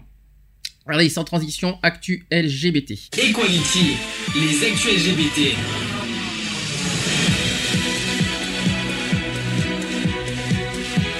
Equality, les actus LGBT. Allez, les actus LGBT, pour commencer, on va revenir un petit peu sur l'Assemblée nationale, euh, vu mes versions LGBT. J'ai une annonce à vous faire. Pas n'importe laquelle. Je sais pas comment il faut prendre euh, la nouvelle. euh, Après, vous allez me dire ce que vous en pensez. Euh, Figurez-vous que j'ai quand même, pour l'instant, une bonne nouvelle à vous annoncer. C'est que cinq députés, euh, cinq députés sont gays. Mhm. Voilà. C'est une bonne nouvelle. Ouais, c'est pas mal. Ouais. Dont deux du Ouais, Front ouais. National. Ah ouais. Ça ira vous voulez que je répète ou ça ira? Deux sont du Front National. Assemblée nationale. Je répète, cinq députés gays, toutes euh, toutes parties confondues, dont deux sont du Front National. Comment vous devrez apprendre ça, s'il vous plaît? Et après, c'est eux qui sont contre les lois LGBT. Ouais. Et alors qu'ils ont deux gays dans les. Ouais. Alors, Eve, c'est- ça te ça t'embouche un coin ou ça te ou, ou tu t'en ou tu fiches? Euh, Je te permets pas de me boucher mon coin d'abord. Oui, je, je me permets, mais, mais si je me permets, je suis moi le chef. non, qu'est-ce que sérieusement, qu'est-ce que t'en penses? Mais euh, c'est- pourquoi C'est pour mettre de, de, de la fumée pour les prochaines élections, pour euh, duper le monde, euh, pour dire euh, ben, en fait on n'est pas si anti-LGBT que ça? Euh, c'est quoi le, le but de la manœuvre? Parce que vu qu'ils en ont rien à faire du, du euh, ils veulent tout supprimer, ils veulent, euh, euh, comme je disais même déjà pour la femme euh, hétéro, euh, ils veulent euh, supprimer le maximum de droits qu'elle a acquis durement, et, et ils, veulent, ils veulent faire pareil pour euh, les gays euh, et lesbiennes. euh, c'est- quoi le but de la manœuvre quoi? Alors, je vais répéter un détail. On en a parlé, rappelez-vous, quand on a fait le, le, le- le débat spécial présidentiel en- au mois d'avril. Vous rappelez que dans qui la forêt? Petit rappel que le, que le Front National désire supprimer tout ce qui est droit homosexuel, notamment le mariage pour tous. Donc, parmi les huit députés du Front National, nous en avons deux qui sont gays, et donc ces deux gays vont détruire nos propres revendications. Mhm. Ça fait bizarre, non? Vous croyez pas? Ça fait un peu. euh, Il y a pas, ça vous, il y a pas quelque chose qui vous grince des dents, il y a pas quelque chose qui vous choque? Ouais. Qu'il y ait des gays encore du- au Front National, on le sait. Voilà, ça, me- ça me choque pas. Mais qu'il y ait des gays qui représentent, qui vont voter des lois, alors qu'eux, ils sont, alors que le Front National sont contre les revendications gays, Mhm. ça me dérange un peu, quoi. C'est, ça que, ça que je voulais dire. Donc la nouvelle Chambre euh, des députés compte 5 députés ouvertement gays contre 2 dans la nouvelle mandature. Il y en avait que 2 hein, dans la mandature précédente. hein. Euh, on pourrait considérer ce chiffre comme un progrès si deux des nouveaux élus n'étaient pas membres des membres du Front National, si on peut dire ça. Mhm. Le seul membre ouvertement homosexuel dans- de l'ancienne Assemblée, c'était Frank euh, Riester, qui était élu euh, les Républicains, qui conserve son mandat dans la cinquième circonscription de Seine-et-Marne. Donc euh, un, un réélu et qui est en Mhm. plus gay, c'est déjà pas mal. Dans la neuvième circonscription du Val-de-Marne, il y a eu, il y a Luc Carvounas, qui est maire socialiste d'Alfortville et qui est jusqu'ici sénateur, qui devient député. Il est un des rares députés PS à avoir été élu. Il avait fait son coming out peu avant son mariage avec son compagnon en 2015. Mhm. Un nouveau député gay en marche, euh, qui est de, qui est républicain, en- euh, républicain en marche, euh, fait son entrée dans la nouvelle assemblée. Il est élu dans la septième circonscription de Paris. Il s'agit de Pacôme Rupin, qui est paxé avec son compagnon. Les deux autres députés gays sont issus du Front National. Donc il y a l'ancien président du mouvement LGBT de droite Gay Libre, eh bien oui, lui-même, qui est passé de fraîche date de l'UMP au Front National, qui est Mhm. Sébastien Chenu, et qui a été élu dans la 19e circonscription du Nord. À ses côtés siégera aussi Bruno Bild, qui est élu dans le Pas-de-Calais. Son homosexualité a été révélée euh, dans Rosemarine, un ouvrage de Marie-Pierre Bourgeois, s'intéressant à la question gay au sein du Front National. Le vice-président du, euh, du- parti d'extrême droite, Florian Philippot, lui aussi homosexuel, a par contre été battu en Moselle. Le député écologiste gay Sergio Coronado, qui est battu lui aussi dans sa circonscription des Français de l'étranger en Amérique latine. Euh, idem pour Patrick euh, Bloch, qui est rapporteur de la loi sur le Pax, qui perd sa circonscription dans le 11e arrondissement de Paris au profit du candidat En Marche, pas comme Rupin, gay lui aussi. Donc il y avait deux Ah gays bah qui s'affrontaient. C'est quand même, fa- c'était quand même pas mal. À Paris, il y avait deux gays qui s'affrontaient, c'était pourquoi pas. C'est une première ça. Euh, ce comptage de, ce comptage se base sur les députés dont l'homosexualité est connue à ce jour. Rien n'interdit de penser que sur les 350 députés de La République En Marche, un certain nombre soient homosexuels et que leur orientation sexuelle soit révélée au cours de la mandature qui s'ouvre. Euh, Jean-Frédéric Poisson qui est battu un- par une pro-mariage gay. Alors ça c'est fort, ça je trouve ça super. Euh, Aurore Berger qui est l'une des figures montantes de la République en marche a été élue aussi députée dans les Yvelines face au sortant euh, Jean-Frédéric Poisson. Ce proche d'Alain Juppé qui avait reçu son soutien début juin met fin au mandat de l'homophobe notoire Jean-Frédéric Poisson, candidat à sa réélection dans la dixième circonscription et territoire rural et conservateur. Mhm. Ouf, ça fait déjà un en moins. Déjà, on en a un, euh, un qui dégage. Elle se dit quand même libérale, progressiste, euh, féministe et soutient quand même le mariage gay. Et autre député pro-LGBT, c'est Bérangère Couillard. Je suis désolé, c'est pas moi qui le dis. Euh, jeune député élu dans la septième circonscription de Gironde pour la République en marche et qui est, éma- et qui est également membre de l'association Le Refuge à Bordeaux. Ah, Tiens donc. Un qui, euh, que je n'ai pas dit qui a, qui a perdu aussi à Bordeaux, c'est Marie Fétou. mhm. Voilà, je tiens à le dire, il a perdu au second tour. On Oh, connaît oui. bien, c'est ce que je voulais le dire. Il est un des seuls de la République en marche d'ailleurs de pas avoir euh, de pas avoir euh, gagné au second tour. C'était juste une petite parenthèse. Euh, Qu'est-ce que vous en pensez alors de cette, de cette nouvelle? Vous êtes vous êtes satisfait? Ouais, que ça. Miss Eve, toi t'adores, t'as- toi qui es, t'as l'air très enchanté et très, enthousiaste par la nouvelle. Oui, j'ai pas pu euh, tout entendre parce que j'ai eu encore une petite coupure, mais euh, franchement, euh, c'est comme si on me disait que Hitler avait eu euh, deux juifs dans, dans, son parti, quoi, de, de, de, ce côté, et qui, qui aurait organisé les camps de concentration. Ah, c'est pas possible, c'est pas compatible. Donc voilà, c'était une nouvelle qu'il fallait que je vous apprenne, et peut-être que pas beaucoup le savent, mais au moins vous êtes au courant. Alors on passe au sujet suivant. Le frère du roi de Jordanie a reconnu son homosexualité et dénonce la persécution des jeunes, euh, des personnes LGBT dans le pays. Ça, ça date Mhm. quand même. euh, Alors ça date pas d'aujourd'hui, ça date d'il y a quelques semaines. Euh, Prince Hachim bin Hussein, qui est de Jordanie, le plus jeune des deux fils du, du, euh, du défunt Rey Hussein, a demandé l'asile politique urgent car il a peur de la torture et de l'exécution sommaire en raison de son orientation sexuelle. Il a demandé à l'ambassade de Norvège, qui était le seul légataire diplomatique, d'accorder l'asile temporaire et visa. Euh, Il y a une citation qui dit « Je vis avec cette épée de Damoclès sur la tête tous les jours. Je supplie la communauté internationale pour arrêter euh, la crucifixion des couples homosexuels en Jordanie, bien que boire du vin et d'autres péchés euh, interdits par l'islam sont pratiqués librement dans mon pays.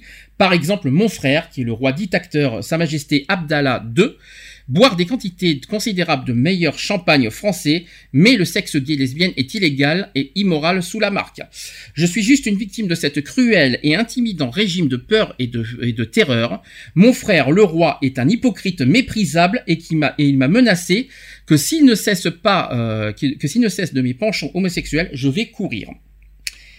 Si une plainte de personne a ajouté le prince Hachim que deux hommes ou deux femmes impliqués dans une affaire, le gouvernement va prendre des sanctions draconiennes contre ces malheureux citoyens. La seule exception à ce cas est lorsque votre frère est à moitié assis sur son trône, chancelant immergé dans le sang des innocents. Je suis contraint d'épouser une noble dame, mais il n'y avait pas d'amour entre nous. Mon calieux, mon calieux frère, dans, les, euh, dans ses fantasmes vides, il pensait que je, que, que je pouvais priver mes droits de l'homme in- inali- inaliénable, mais je veux à montrer euh, tout le monde, mais je veux montrer à tout le monde surtout, euh, que les crimes euh, horribles commis contre la communauté LGBT dans mon bien, aimé Jordan, le prince Hachim. Dans un autre pays, membre de la royauté reconnaît son homosexualité serait nouvelle, mais pas entraîner aucun danger. Cependant, le prince, le prince Hachim bin Hussein, euh, qui est un jeune homme de 35 ans, qui est réfléchi, qui est beau et bien entretenu, il vit en Jordanie et quel que soit du fait que, que votre maison est l'un des palais les plus somptueux du Moyen-Orient, là, la loi criminalise les relations du même sexe. Entre même sexe. Euh, Jusqu'à une date récente, les relations sexuelles consensuelles entre les hommes ne sont pas un crime capital en Jordanie, mais après un changement dans le code pénal du pays, la personne active dans la loi maintenant peut être punie jusqu'à 100 coups de fouet. Mais si vous êtes marié, la peine de mort peut être appliquée. Carrément. La personne passive peut être condamnée à mort, et quel que soit leur état matrimonial. L'interaction sexuelle entre deux femmes est passible de flagellation. En dépit de cette homosexualité, interdiction euh, légale barbare est un secret de polichinelle en Jordanie. Mes amis me disent que depuis 2011 et l'arrivée du printemps arabe, il y a une forte augmentation du nombre de couples homosexuels, la capitale Amman et d'autres grandes villes, en dépit du fait qu'il y a une politique gouvernementale tolérante envers les personnes LGBT à mi-chemin. Mais à mon grand regret, en tant que, membre de la famille royale, je suis dans une situation malheureuse. De plus en plus, je vois les couples gays et lesbiennes euh, d'être ouvertement affectueux dans les rues d'Amman, et mon cœur est rempli de joie. Les personnes transgenres vivent et travaillent ouvertement à travers le Jourdain, en Israël. Et récemment, j'ai entendu dire que le gouvernement va même payer l'opération de changement de sexe à Kien, euh, ceux qui veulent, à qui ceux qui veulent en fait, a-t-il dit le- donc le prince selon le journal libanais Al Diyar. Donc c'est un témoignage en fait du prince Mhm. que je vous ai raconté. Au moins vous connaissez la situation en Jordanie. Que je sais que, Mhm. euh, qu'on a, que personnellement on en a jamais, on en a jamais parlé personnellement de la Jordanie. Euh, vous savez comment ça fonctionne. Est-ce que vous avez des mots à dire, des choses à rajouter euh, par rapport à ce témoignage, par rapport à la situation en Jordanie Qu'est-ce que vous avez des, euh, est-ce que vous avez des choses à dire, Eve Euh, ça, ça, ça m'étonne pas parce que je l'avais déjà mis sur mon Facebook, euh, donc euh, ça faisait un petit temps que j'étais au courant de, de sa situation. Et euh, je me dis, ben, c'est une bonne chose, euh, il vaut mieux, il faut, il faut dé- dépoussiérer tous ces pays où euh, l'homosexu- l'homosexualité est encore euh, punissable par euh, de mort, euh, voire euh, de, de, de, coups. Et il est grand temps que tout ça euh, ben, parte en fumée, que voilà, que tout le monde puisse aimer la personne qu'il désire sans devoir rendre des comptes ou euh, par rapport à la pseudo-religion, etc. Quelque chose à rajouter? Hmm, Non, pas spécialement. Évidemment, euh, une pensée aux 72 pays du monde qui, se- Mhm. qui condamnent encore l'homosexualité. Donc, on pense bien sûr à tous les autres, à tous les homosexuels qui, euh, voilà, qui vivent, euh, qui ont du mal à vivre dans leur dans leur propre pays. Euh, voilà, il, y a, il y a encore aujourd'hui 72 pays qui condamnent encore l'homosexualité. À ce jour. Ça fait énorme. Je tiens à le dire. Eh bien, je vais vous donner un, deuxième exemple. Dans un autre pays, cette fois. Sachez que deux jeunes indonésiens sont condamnés à 85 coups de canne pour relations homosexuelles. Ils ont été interpellés dans la pension où ils résidaient à Banda Aceh euh, le 28 mars dernier, dénoncés par leurs voisins qui, en s'introduisant dans leur chambre, les auraient pris en plein débat. L'arrestation a été filmée, diffusée, alors que les deux hommes de 20 et 23 ans sont séquestrés, nus et maltraités. Human Rights Watch réclamait euh, également leur libération, mais reconnus coupables de sodomie et d'avoir ainsi transgressé la stricte loi islamique en vigueur de cette province conservatrice d'ACE, ACEH, ils ont finalement été condamnés ce 17 mai dernier. 17 mai, hein Hmm. Journée de la- journée contre l'homophobie. hein. Donc ils ont été condamnés le 17 mai dernier à recevoir 85 coups de canne chacun. Il a été prouvé juridiquement et de matière convaincante que les deux hommes se sont rendus coupables de relations homosexuelles et c'est ce qu'a déclaré au tribunal le juge euh, Keril Jamal en énonçant la sentence plus sévère finalement que le châtiment initialement requis. Les deux jeunes avaient choisi de se représenter seuls et ont annoncé qu'ils ne feraient pas appel du verdict. L'Indonésie, à majorité musulmane, ne criminalise pas l'homosexualité, malgré les déclarations souvent haineuses des autorités. Mais AC, euh, ACEH, comme je vous ai dit, n'a plus euh, cessé d'édicter des arrêtés discriminatoires en application de la charia depuis l'obtention d'un statut d'autonomie en 2001 auprès du gouvernement central de Jakarta. C'est d'ailleurs la seule des 33 provinces de ce pays d'Asie du Sud-Est autorisée à le faire. Mhm. faut quand même le dire. Quelque chose à rajouter? Bah, c'est malheureux quand même d'habiter dans- encore de, de voir ça encore euh, On à est en- notre époque. On est en euh, 2017, hein Ouais. C'est quand même fou, hein, de, de- de- des coups de canne. Bon, bien, bienvenue au Moyen-Âge. Mhm. Mais c'est ce que j'allais dire, malheureusement, il y a encore pas mal de, de- de pays, comme euh, des pays musulmans, ils sont encore dans leur Moyen-Âge. Hein. Mhm, c'est un petit peu ça. hein. Mais euh, voilà, donc euh, qu'est-ce que vous en pensez Alors je sais, je sais qu'on n'a pas trop le droit de juger les lois des pays des autres parce que euh, normalement on n'a pas le droit et on ne peut pas non plus euh, juger le- les religions des autres. Mais est-ce que vous comprenez euh, qu'on peut qu'on peut être condamné euh, à ce niveau-là quoi? Euh, Est-ce que vous comprenez ces genres de condamnations Il y a Non, pire. pas du tout. Les 85 coups de canne, il y a, pour être honnête, il y a pire. hein. Ouais, il y a pire, mais Euh, il y a. il y a- Il y en a qui sont. Alors, on va reparler de, de ce qui se passe en ce moment. Vous savez où à... Alors, je suis complètement déjà que je suis complètement HS à cause de la chaleur. J'arrive même, pas- même pas à trouver le, le, le pays. C'est super euh, en ce moment. En Tchétchénie. La Tchétchénie, voilà. Alors, voilà, il y a, il y a pire. Et puis il y a, il y a même aussi des gens, il y a même des homosexuels qui sont brûlés vifs. Mhm. faut quand même le rappeler. Il y en a qui sont en prison. Ouais.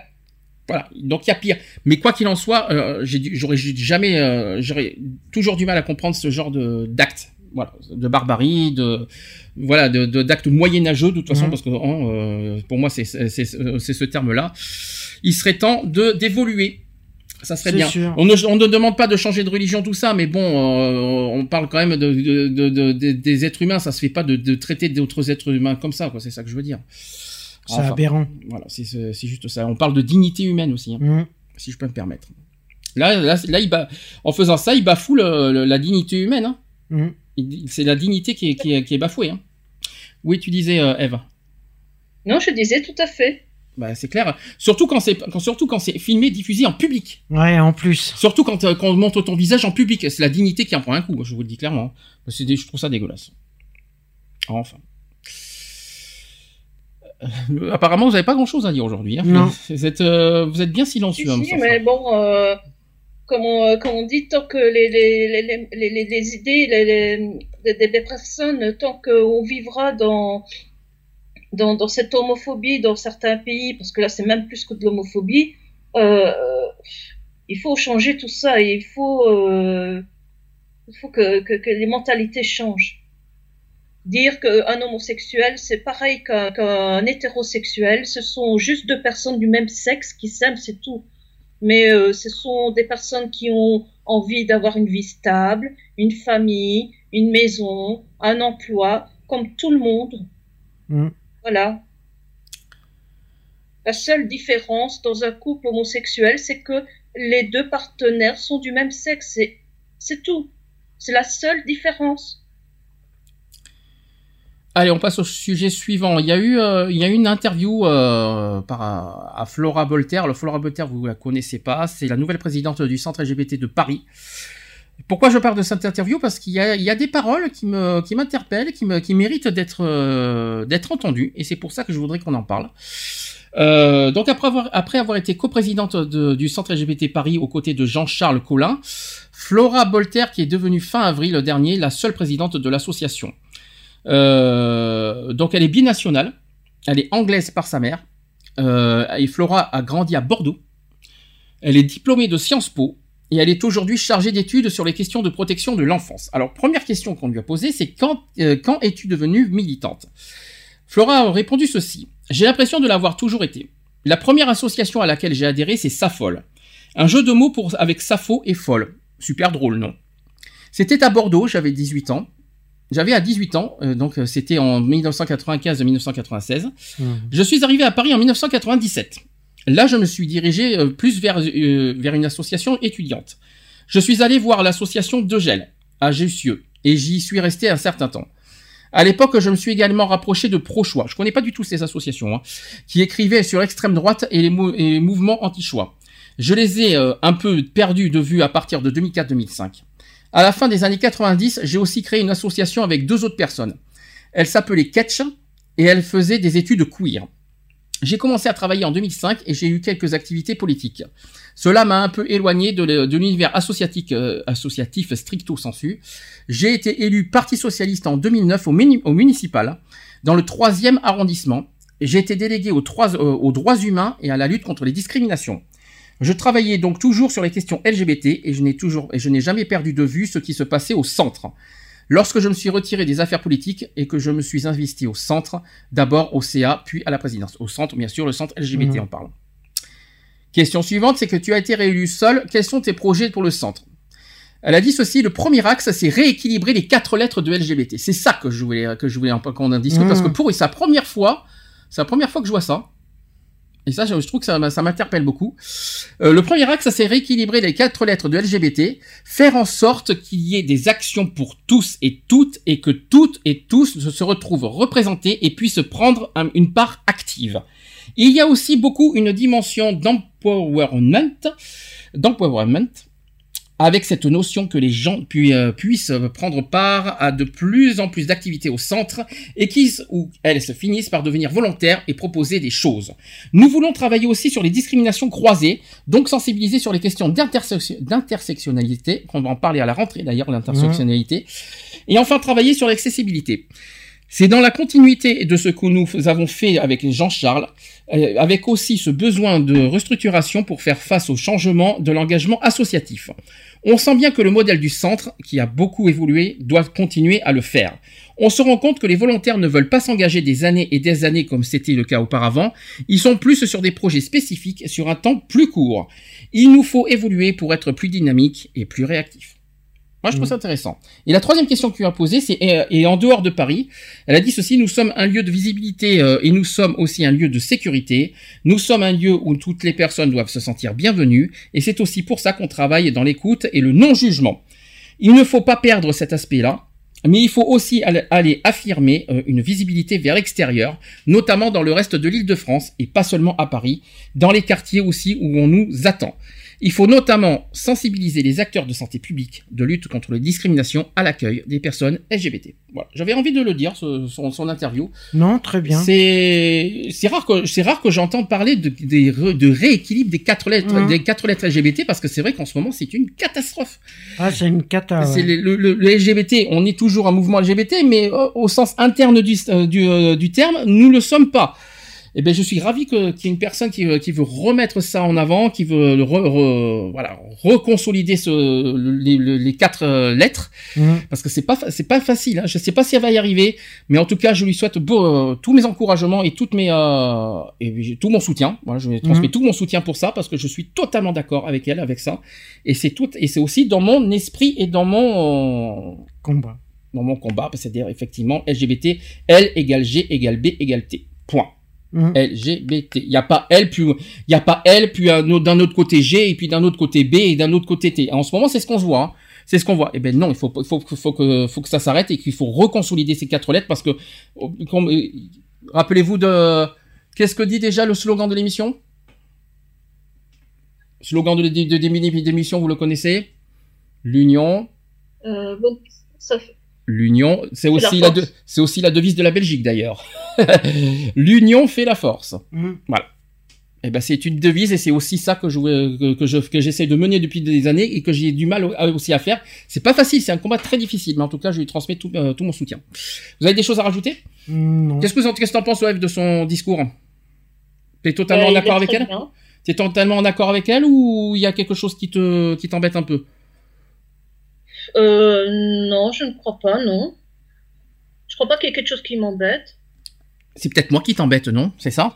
Je, je, je, je, je, je, te, je t'ai Ouais, réveillé en fait, peut-être. te casses les couilles. Ah, t'en as Ah, mais je savais pas, tu, euh, il va falloir, euh, je savais pas que tu en avais, dis Ah donc. ben, non, j'en avais, maintenant je les ai plus, vu que tu me les as cassés. Ah, zut Ah, zut, fr- c'est con, quoi.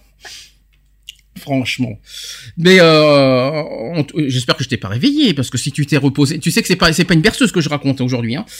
Malgré la chaleur qu'il y a. Merde, euh, filé de bave. Ah, par contre, notre auditeur est de retour. Il nous fait re. Oui. Re, Donc, je vais dire son petit prénom, Enzo. oui, Euh, re Enzo. Enzo. Enchanté, Euh, enchanté en passage. Merci de, de, de nous écouter depuis Merci le début. Enzo. J'espère que j'espère que c'est pas trop long pour lui parce que euh, il faut qu'il euh, voilà nous on fait des émissions de 3-4 heures donc euh, en plusieurs parties je tiens à le préciser hein, il y a, il y a la, la- la partie sujet puis la partie actu donc euh, voilà Et je te raconte même pas en privé. d'accord ok ça c'est dit ça c'est fait j'ai une autre question est-ce que on peut être gay et fier dans le monde de l'entreprise? Euh, Alors, ça pour dépend. moi, l'entreprise, euh, c'est comme pour les hétéros, euh, la sexualité n'a pas sa place dedans. pourquoi? Pourquoi tu dis? Pourquoi? Parce que euh, c'est du privé. Je vois pas pourquoi euh, on devrait euh, affirmer comme quoi on est hétéro, comme quoi on est gay, comme quoi on est lesbien, à moins qu'on veuille pécho euh, son collègue. mais je veux dire, euh, la sexualité n'a pas sa place euh, dans le travail. On est là pour travailler, euh, pour faire avancer une entreprise et pas pour euh, mettre en avant sa, sexualité, sa vie personnelle. Alors, pour répondre à cette question, cela pourrait pourrait paraître anecdotique, mais c'est dans les corps des métiers les plus inattendus et qui sont parfois les plus influents que la lutte contre les discriminations est utile. Le métier de conseil en management, par exemple. Le cabinet Boston Consulting Group, leader mondial du conseil en stratégie d'entreprise, a créé en 2014 un réseau LGBT international qui rassemble aujourd'hui plus de 150 collaborateurs du BCG en France, 300 de- dans le monde. Une première, une première dans le secteur du conseil, souvent très masculin et formé dans les mêmes milieux, pas toujours ouverts à la diversité. Le cabinet a signé la charte d'engagement LGBT de l'autre cercle, qui est une association qui lutte pour faire euh, reculer les discriminations des LGBT dans l'entreprise. Elle s'assure que les pratiques ne sont pas discriminantes, que les avantages des droits accordés dans le cadre de l'articulation des temps de vie, de la conjugalité, de la parentalité, mais aussi de la santé, sont bien adaptés et connus de tous les collaborateurs, femmes et hommes. Une avancée certaine pour les 14 000 ca- collaborateurs que compte le cabinet dans le monde. Pour Gontran Bagarre, qui est directeur de, de projet au BCG, donc du euh, BCG, euh, le- donc Boston Consulting Group, il est responsable du réseau LGBT en France. Il a dit ceci. Notre objectif, c'est que les LGBT ne ressentent pas de barrière à faire leur coming out s'ils le souhaitent. On a bien dit s'ils le souhaitent. Mm. L'idée, c'est qu'il ne doit pas y avoir de mauvaises raisons de rester dans le placard, que les gens qui veulent être out puissent le faire. Le fait d'avoir un réseau LGBT dont la taille a quadruplé euh, sur les cinq dernières années et qui compte aujourd'hui 350 personnes dans le monde, dont 150 personnes en Europe, avec des figures importantes, donc LGBT ou pas, est une chose importante pour moi. Le fait d'être dans un environnement de travail LGBT friendly permet d'être soi-même, de pouvoir parler de sa vie personnelle et inviter son partenaire à des événements professionnels sans se poser de questions. Est-ce que pour l'instant tu es d'accord Eve? Avec ce qui est dit Bah, si euh, il y a des réunions euh, au bureau avec le conjoint, moi je vois pas de problème. C'est euh, voilà, moi je moi, moi, moi, personnellement, euh, je trouve que sur le lieu de travail, euh, moins on en dit sur sa vie privée, mieux c'est. Ok. Est-ce que tu es d'accord avec ça Parce aussi? que souvent, souvent, souvent, c'est euh, dos au dos, euh, mal interprété et on utilise tes dires ou ta vie privée pour en faire des ragots. Et moi, je ne suis pas pour. Donc si j'entends si j'entends si j'entends bien ce que tu me dis, si par exemple on te pose des questions de, la- de- sur, de- sur ta vie privée, par exemple, est-ce que tu es marié, est-ce que tu as quelqu'un dans ta vie, tout ça, tu répondrais quoi? Que je n'ai pas envie d'en parler, que c'est ma vie privée. Et tu, tu risques pas d'avoir euh, quelque part un froid euh, par rapport à ça? Ou est-ce que tu leur fais comprendre gentiment Mais non, parce que si tu as- bah, euh, je veux dire, tu peux avoir des tas de conversations autres que ta, ta, ta vie privée. Mhm. Hum. Hein, Par euh, exemple. sur le lieu de travail, si tu as envie de parler, tu peux avoir plein de sujets euh, plutôt que de dire ah, moi ma femme euh, si tu es une lesbienne, moi mon mari c'était gay. Euh, t'as t'as autre chose dans la vie aussi. Ta, ta vie ne se résume pas qu'à ça. Alors, je suis d'accord avec toi, mais à condition que ça soit général. Pourquoi que les homos? Ah mais je parle pas que des homos. J'ai dit au début, pour moi les hétéros comme les gays et les lesbiennes n'ont pas à afficher leur euh, sexualité, leur vie privée au, au travail. Donc c'est pour moi c'est pour tout le monde. Voilà, c'est euh, toute euh, toute sexualité confondue. Nous sommes d'accord, parce que sinon c'est pas la, Voilà. c'est- sinon c'est pas logique hein, euh, l'histoire. Euh, les étudiants junior managers et doivent se sentir libres d'être out vis-à-vis des clients ou indiquer sur leur CV. Ah, sur le CV vous le marquez l'homosexualité Est-ce qu'il faut marquer Non. sur un CV euh, homosexuel Non, c'est de la vie privée de toute façon. Bah attends, sur ton CV tu mets pas hétéro, hein. Alors pourquoi mettre homo? Oui, et puis tu vas pas marquer. Euh... euh, oui, mais tu, tu marques quand même marié ou paxé. Non? Vous le marquez Non. ça? Même pas? Même dans les divers? Non. Non, pas. Ok. Non. Alors, euh, est-ce que vous avez aussi, est-ce que vous marquez dans un CV que vous partez, que vous êtes dans une association LGBT Non, tu Oui, marques juste dans une oui. asso. Ça, ça dépend pour quel poste. D'accord. Donc euh, tu, tu marques quand même dans un divers manifeste militant dans une association LGBT. Oui. Ok. Donc ça t'as pas. Mais donc dans ce cas, tu- oui, mais c'est pas parce qu'on est dans une manifestation, LGBT qu'on est forcément gay. Hein. Ça aussi, il faut quand même le, rap- il faut quand même le rappeler ça aussi. Ou lesbienne, Là, bien je sûr. vois pas avec- euh, ne, ne, ne veut pas dire forcément l'autre. Au petit rappel aussi, c'est que tout, euh, il y a beaucoup d'associations LGBT, mais il n'y a pas que des homosexuels dans les associations LGBT. Oui, Je tiens sûr. aussi à à le rappeler. Donc, afin de mieux conseiller les cadres aujourd'hui et de demain sur l'inclusion des personnes LGBT dans le monde de l'entreprise, le cabinet lance cette année encore une consultation euh, auprès des jeunes LGBT et leur relation avec le monde de l'entreprise. Alors, j'ai des chiffres à vous communiquer. En 2016, il y a une enquête qui avait déjà été menée au- auprès d'étudi- d'étudiants diplômés. Sachez que 4 répondants sur 5 assument leur orientation sexuelle. C'est beau. Hein. Bah, je, je trouve ça, je trouve ça pas mal. Un répondant sur deux ne se sent pas serein à l'idée de répondre à une question de son manager sur son couple. 50%. Mm. Si 63% des répondants déclarent avoir effectué leur coming out auprès de l'ensemble de leur cercle, famille et amis, sachez que 34% des répondants éviteraient de dévoiler le sexe de leur partenaire en milieu professionnel. Ils sont même 11% à préférer mentir en se laissant pas, en se faisant passer pour célibataire ou en mentant sur le sexe de leur partenaire. C'est vrai que c'est une solution très bien. Hein. Au lieu de dire que t'es marié ou que t'es en couple avec un mec ou que t'es, que t'es gay, et c'est vrai, autant dire que t'es célibataire et t'es tranquille. C'est pas faux. Mais après, on peut te harceler aussi, hein. Aussi, ouais. À un moment, il faut se dire, euh, si tu dures depuis des années, ben dis donc, on te voit jamais avec personne. euh, mais bon, c'est vrai que, comme a dit Eve, elle a, dit- elle a très bien expliqué, le, la vie privée n'a pas à avoir lieu dans les milieux prof- professionnels. Ça, c'est certain. Autre euh, chiffre, c'est qu'ils sont encore 52% à juger les entreprises françaises en retard par rapport à leurs cousines européennes, 47% à les juger au même niveau en 2016 contre 67% en 2015 Mhm. ce qui est quand même énorme. Si des progrès sont enregistrés, euh, d'importantes disparités sont, euh, il y a d'importantes disparités qui sont à noter. Tout d'abord, les répondants euh, parisiens, qui semblent plus optimistes que les répondants en région, dans les autres régions. Ils sont ainsi 42% à penser que les entreprises françaises sont en retard par rapport au reste de l'Europe contre 56% en région. De plus, les scores des lesbiennes sont légèrement en retrait par rapport à la moyenne des répondants. Elles sont ainsi 64% à considérer qu'être out au bureau est potentiellement un inconvénient contre 58% en moyenne pour l'ensemble du panel. Pour l'instant, ça correspond à ce que tu as dit, euh, Eve. hein. Pour l'instant, euh, ça va dans ton sens. hein. Si 57% des interviewés considèrent euh, qu'être out est potentiellement un inconvénient, un inconvénient dans l'industrie, de même que dans la finance avec 59%, ils ne sont que 43% des répondants à partager cette opinion dans la communication et les médias. 49% dans le secteur des- du conseil et 50% dans le secteur des biens de, cons- de consommation. Pour l'instant, Eve, est-ce que tu as quelque chose à rajouter? Est-ce que ça correspond pour l'instant Est-ce que ça correspond pour l'instant à ton à tes opinions? À tes jugements? Oui. Pour l'instant, tout va bien. Bah, tout- jugement, je ne juge pas, je ne juge pas, malheureusement, mais c'est ton constat. c'est comme ça. Il faut, c'est c'est une réalité, je veux dire, sur le terrain de, de la vie de tous les jours. D'accord. Autre point, c'est que l'étude s'est également intéressée aux actions attendues euh, par les étudiants et jeunes diplômés de la communauté LGBT. Donc il y a l'inscription de la non-discrimination dans les valeurs de l'entreprise.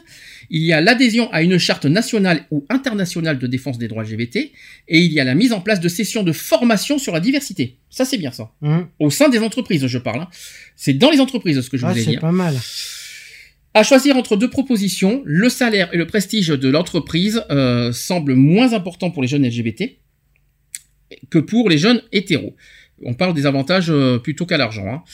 Alors, entre deux offres d'emploi proches, les candidats gays vont privilégier l'entreprise ayant la plus forte culture gay-friendly.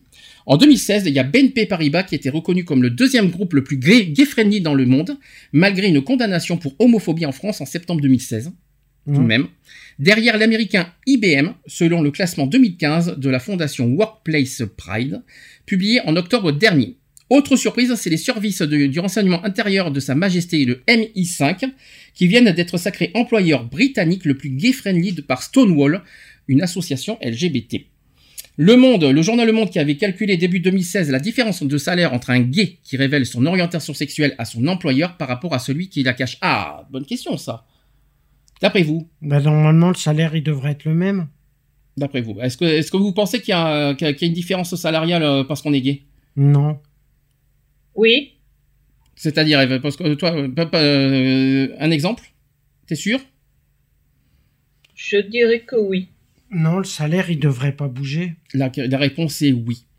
Il y a une différence salariale de l'ordre de 1200 euros par an. Oh putain. J'ai bien dit par an. En termes d'avantages et de promotion sur la totalité d'une carrière, hein, je précise. hein. Une différence qui pourrait s'expliquer selon le journal par des stratégies actives de dissimulation. Hum. Être vraiment soi-même dans le monde du travail n'est donc plus une utopie, mais un objectif grâce à toutes les initiatives associatives et entrepreneuriales. Donc, maintenant, c'est pas un, mais deux conseils qu'on va donner avec Eve maintenant. Un, côté vie privée, dites rien, dites que vous êtes célibataire, au moins on vous fera pas chier de questions. Et deux, ne marquez pas sur votre CV que vous, que vous, que, que vous fréquentez LGBT parce que votre salaire va chut, diminuer. Hum. Par contre, comment, par contre, vous pouvez pas faire autrement si vous, si vous postulez, par exemple, comme moi, comme euh, animatrice dans des associations LGBT. En revanche, quand t'es marié et paxé, tu peux pas, tu peux pas tricher, hein. Euh, Ouais. envers ton employeur, hein. parce que forcément, des, des employeurs demandent tes, tes papiers administratifs, ils verront forcément qui- t'es marié ou paxé. Hum. Ah, en Belgique, c'est pas noté, hein. Ah il y a- dans les dans les CV, euh, de- dans les pas dans les CV, mais dans les euh, dans les papiers administratifs, on- tu verras forcément, il y aura forcément quelque part que t'es marié. Ouais. Notamment dans les impôts chez nous, par Mhm. exemple. C'est un exemple, si je peux me permettre. Donc voilà. Qu'est-ce que vous en pensez de cette euh, de ce Ouais. sujet? Mais encore Sujet- une fois, tout ça, c'est parce que les mœurs ne changent pas et que euh, on, on en arrive à des extrêmes comme ça parce que euh, euh, on est toujours dans cette bonne vieille mentalité de Moyen Âge euh, où euh, le couple normal, c'est un homme, une femme, point barre. D'accord. Hum. Sauf que Et je que si, euh, si les couples homosexuels étaient beaucoup plus acceptés, hein, que ce soit une normalité comme un couple hétéro, eh bien, euh, il, y en aura, il y en aurait certains qui ne diraient pas euh, moi je suis célibataire, euh, etc. Ils diraient ben oui, moi je suis en couple euh, avec, euh, je suis gay, je suis lesbienne, mais sans, sans pour autant entrer bien sûr dans sa vie privée. Hein, c'est pas pour, pas, pas ce que je dis, mais voilà euh, que, que, que qui, qui n'aurait pas, je veux dire, peur de dévoiler ça. À une différence près, c'est que dans une entreprise, on te juge par tes compétences et non pas par avec qui tu couches. Ouais, ça c'est sûr. Donc euh, euh, on te vire ou on te pas qu'on te vire, mais on te juge par tes compétences et par par rapport à tes fautes professionnelles ou par euh, par rapport à tes erreurs professionnelles ou par rapport à tes qualités et tes compétences professionnelles.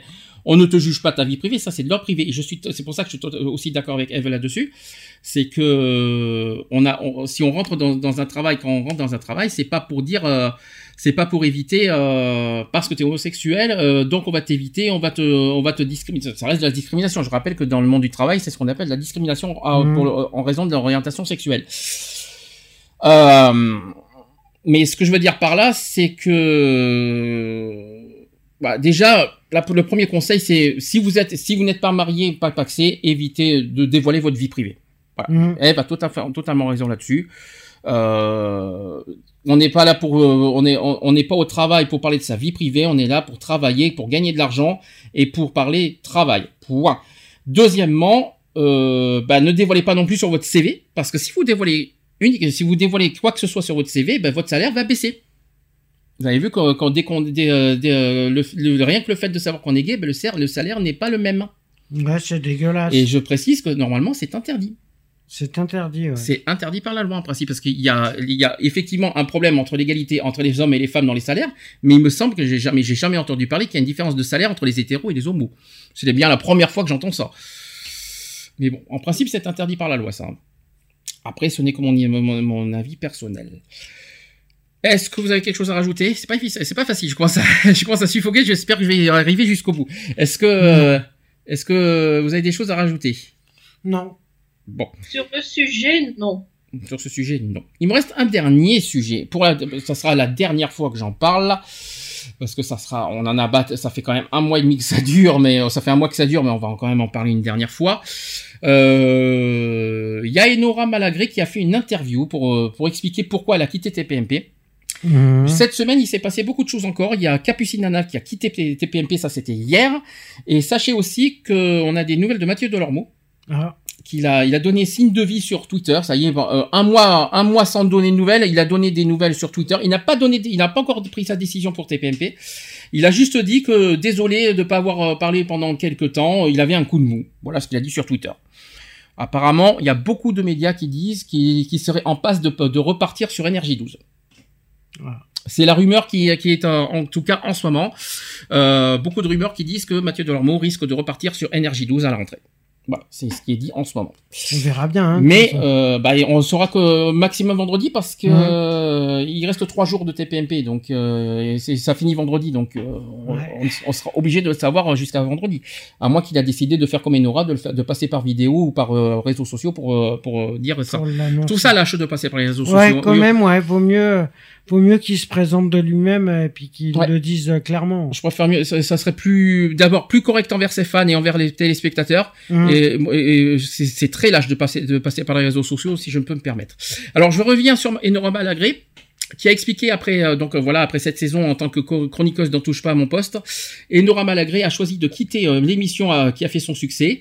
Et silencieuse depuis son départ, elle explique à puremedia.com les motivations de sa décision, prise quelques jours après le canular homophobe, qui, je rappelle, hein, on va pas revenir là-dessus, on va pas, on va pas débattre là-dessus, qui a déchaîné les passions, et la lourde sanction du CSA envers la chaîne dans, dans deux affaires antérieures. Première question qui a été posée, c'est vous avez choisi de quitter Touche pas à mon poste il y a quelques jours. Pourquoi? Enora a répondu ceci pour deux raisons. La première, cela faisait un moment que je ne me sentais plus à ma place dans l'émission, que je ne la trouvais plus. J'ai déjà donné plusieurs signaux d'alerte pendant la saison. J'ai changé, l'émission a changé, Cyril a changé. On a tous évolué, pas forcément sur le même rythme, on ne parlait plus trop la même langue. Je sentais que mes interventions ne n'intéressaient plus vraiment Cyril, donc j'ai pensé que je n'avais plus grand chose à proposer et qu'il était temps de laisser passer de laisser place aux jeunes. Un septennat, c'est long. Il valait mieux que je parte avant de devenir très mauvaise ou de m'ennuyer. Il y a eu aussi ce conseil de classe dans l'année qui a été dur à vivre. J'ai un peu pleuré. J'ai trouvé cette séquence difficile, injuste. Cyril Hanouna lui a dit, euh, lui a dit qu'elle n'avait pas d'avenir en tant qu'animatrice. C'est ce qui, c'est ce qu'avait dit, c'est ce que Cyril avait dit à, à Enora. Mhm. Et Nora a ajouté ceci, mais je n'oublie pas que cette émission m'a faite, elle m'a tout apporté. On ne va pas se mentir, je dois tout à Cyril. Et donc la deuxième raison, eh bien la deuxième raison, c'est ce canular, évidemment, que certains ont jugé homophobe. Ce qui m'a dérangé, c'est une réaction, la mienne. Moi-même qui suis très militante, je me suis retrouvé à rire. Dans cette émulation de bande, j'ai complètement oublié mes valeurs. Ce canular était une erreur collective et il fallait en tirer les conséquences. On a senti après l'émission qu'il y avait un problème. On s'est posé la question. Mais on se sentait porté par la liberté d'expression et l'absolue euh, nécessité de pouvoir rire de tout. Sur ce, nous sommes allés nous coucher. Le lendemain, il y a eu la déferlante justifiée. Question suivante, c'est comment avez-vous vécu la séquence en plateau? Eh bien, Enora a répondu ceci. Je m'en veux d'avoir ri à quelque chose qui n'était pas drôle. Qui peut s'apparenter à de l'homophobie ordinaire. Le lundi, j'étais prévu sur le plateau. J'ai fait part du discours que je voulais avoir. Puis on m'a annulé une heure avant l'émission. Je ne sais pas pourquoi. On m'a dit qu'il y avait trop de monde en plateau. J'étais déçu. Je voulais m'exprimer, en parler avec mes camarades. Il y avait rien, de- n'y a rien de mieux que le débat. Je voulais faire mon mea culpa, discuter avec eux de leur ligne de défense. Je comprends qu'ils se sentent victimes d'un acharnement médiatique, mais peu importe, cela n'enlève pas ce qu'on a fait. Mais et ce n'était pas très malin. Mais je tiens quand même à dire une chose. Cyril Hanouna n'est pas homophobe. Je rappelle que c'est Enora Malagré qui le Mm. dit, hein, qui, et ce n'est pas n'importe qui. hein. Autre question, c'est vous n'avez pas peur euh, de faire vos adieux aux téléspectateurs? Donc la semaine suivante, j'ai eu le tournage de Fort Boyard et après il y a eu le week-end de 4 jours. Le lundi, j'étais prévu sur le planning, j'étais tweeté. J'étais content de pouvoir enfin en parler. Alors, euh, question suivante, c'est vous êtes très engagé dans la cause gay. C'était impossible de continuer après ça. Elle a répondu ceci Enora, je ne vais pas vous mentir, 80% de mon environnement homosexuel m'a reproché d'avoir participé et d'avoir ri à cette séquence. J'ai accepté les remarques. J'aurais juste aimé qu'on s'excuse rapidement, c'est tout. C'était une bonne occasion de réfléchir tous ensemble à ce qu'est l'homophobie. On connaît les chiffres. Ce départ, ce sera pour moi l'occasion de m'engager encore plus dans cette cause. Je suis un peu honteuse d'avoir participé à cette séquence. Question suivante, c'est comment, en- en étant arrivé là, euh, Enora a répondu, collectivement, on ne s'est pas posé la question. On a le droit de rire de tout. Il faut arrêter. Alors ça, par contre, écoutez ce que je vais dire, parce que ça, ça rejoint exactement tout ce que j'ai dit moi, personnellement. Collectivement, euh, voilà ce qu'elle a dit. Collectivement, on ne s'est pas posé la question. On a le droit de rire de tout. Il faut arrêter. En revanche, on doit réfléchir à la, façon- dont, on peut blesser les gens. On a sous-estimé les conséquences de ce qu'on était en train de faire. Sur le coup, on pense à faire quelque chose de potache, mais on n'a pas préservé les gens qui nous ont appelés. Fake ou pas fake, peu importe, ce n'est pas le sujet. Le message envoyé à nos jeunes, c'est qu'on ne les préservait pas. Cyril a pris la mesure de tout ça, cela l'a blessé, parce qu'il a fait d'autres choses, qu'il il y a eu des couples gays qui criaient leur amour dans TPMP, il a été et nous avons été un soutien du mariage pour tous. Euh, Dernière, euh, avant-dernière question, si vous comprenez la décision du CSA qui ne concerne pas cette affaire, mais deux précédentes. La censure, euh, l'ordre moral, ce n'est pas mon truc. Sur la première affaire, avec la mé- caméra cachée, je comprends la décision, ils sont allés trop loin. Laisser Mathieu toute une nuit pensant qu'il était en train de couvrir un meurtre, en re- euh, voilà, ça par contre la première, il, elle a complètement été d'accord. En revanche, la décision sur Capucine, je la comprends moins. On peut penser qu'il y a eu du sexisme. Moi, je joue souvent à Chabit avec mes camarades autour de la table lors de séquences qui ne sont pas diffusées. Ce n'était pas une agression sexuelle, on était dans la blague. La première concernée, c'est Capucine. A-t-on demandé à Capucine si elle s'était sentie agressée? Je crois que oui, et la réponse a été non.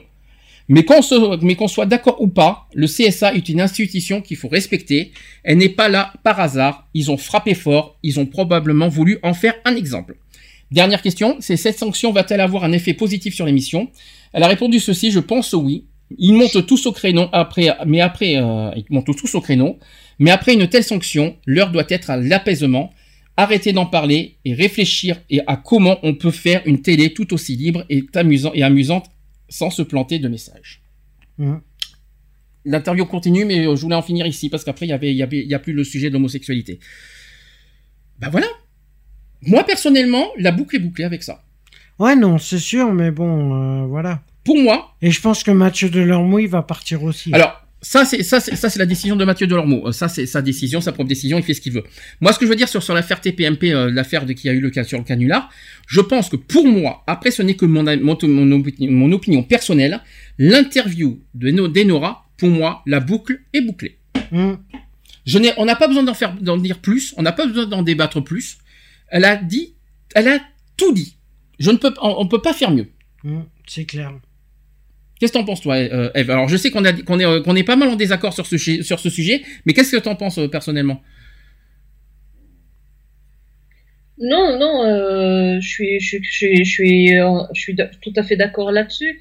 Maintenant, cette blague, quand ils l'ont faite, enfin, moi je mis blague entre guillemets, c'est sûr qu'ils n'ont pas passé 30 secondes aux personnes qui, qui allaient passer en direct à, leur, euh, à leur ressenti, à leur amour propre. Euh, ça, c'est sûr et, et évident. Et euh, voilà, et j'espère que ce, ce genre de, de, de, canular euh, mal ficelé, euh, de, de très mauvais goût ne se va plus se reproduire, que ce soit là, dans cette émission ou dans une autre. hein, Nous sommes d'accord, euh, parce qu'il n'y a pas que TMP qui, c'est qui doit que hein. Nous sommes d'accord. C'est pas parce que c'est TMP que voilà que les autres euh, sont euh, dispensés, euh, euh, allez de, enfin autorisés, sont autorisés de faire pareil. Hein. Moi, il y a une chose, il y a une chose parce que là, c'est là, je, vais- je vais revenir personnellement. C'est pas une attaque et c'est pas, c'est pas reproche. Je voudrais qu'on parle d'un truc. On a vu, euh, c'était quand qu'on a vu euh, les trucs de l'humour sur France 4. C'était avant-hier, je crois. Avant-hier. C'était ouais. lundi. On a vu le, parce que ça va te surprendre. On a vu le, le festival de Bruxelles de l'humour parce qu'il y a eu, un- il y a eu De le, fe- Liège. le festival de Liège. Ouais, on a vu, on- il y a eu, euh, il y a eu des festivals Ouais. d'humour et de Liège. On a vu, on en a vu deux, et on a vu le passage de Jarry parce que Jarry apparemment est passé à Liège et tout ça. Personnellement, tu vois, j'ai rien contre Jarry, je l'adore. Je l'adore. C'est quelqu'un que j'adore. J'adore son naturel. J'adore son, franc parler. J'adore tout ça. Moi, ce qui me choque, c'est tu vois, euh, ce qui me choque, c'est que tu vois, Jarry est dans l'extrême. vous savez, dans la caricature, dans son, personnage. euh, Vous savez comme vous savez comment il, Je sais pas si c'est dans sa nature qu'il est comme ça, ou si c'est dans si si- s'il exagère dans sa personnalité homosexuelle.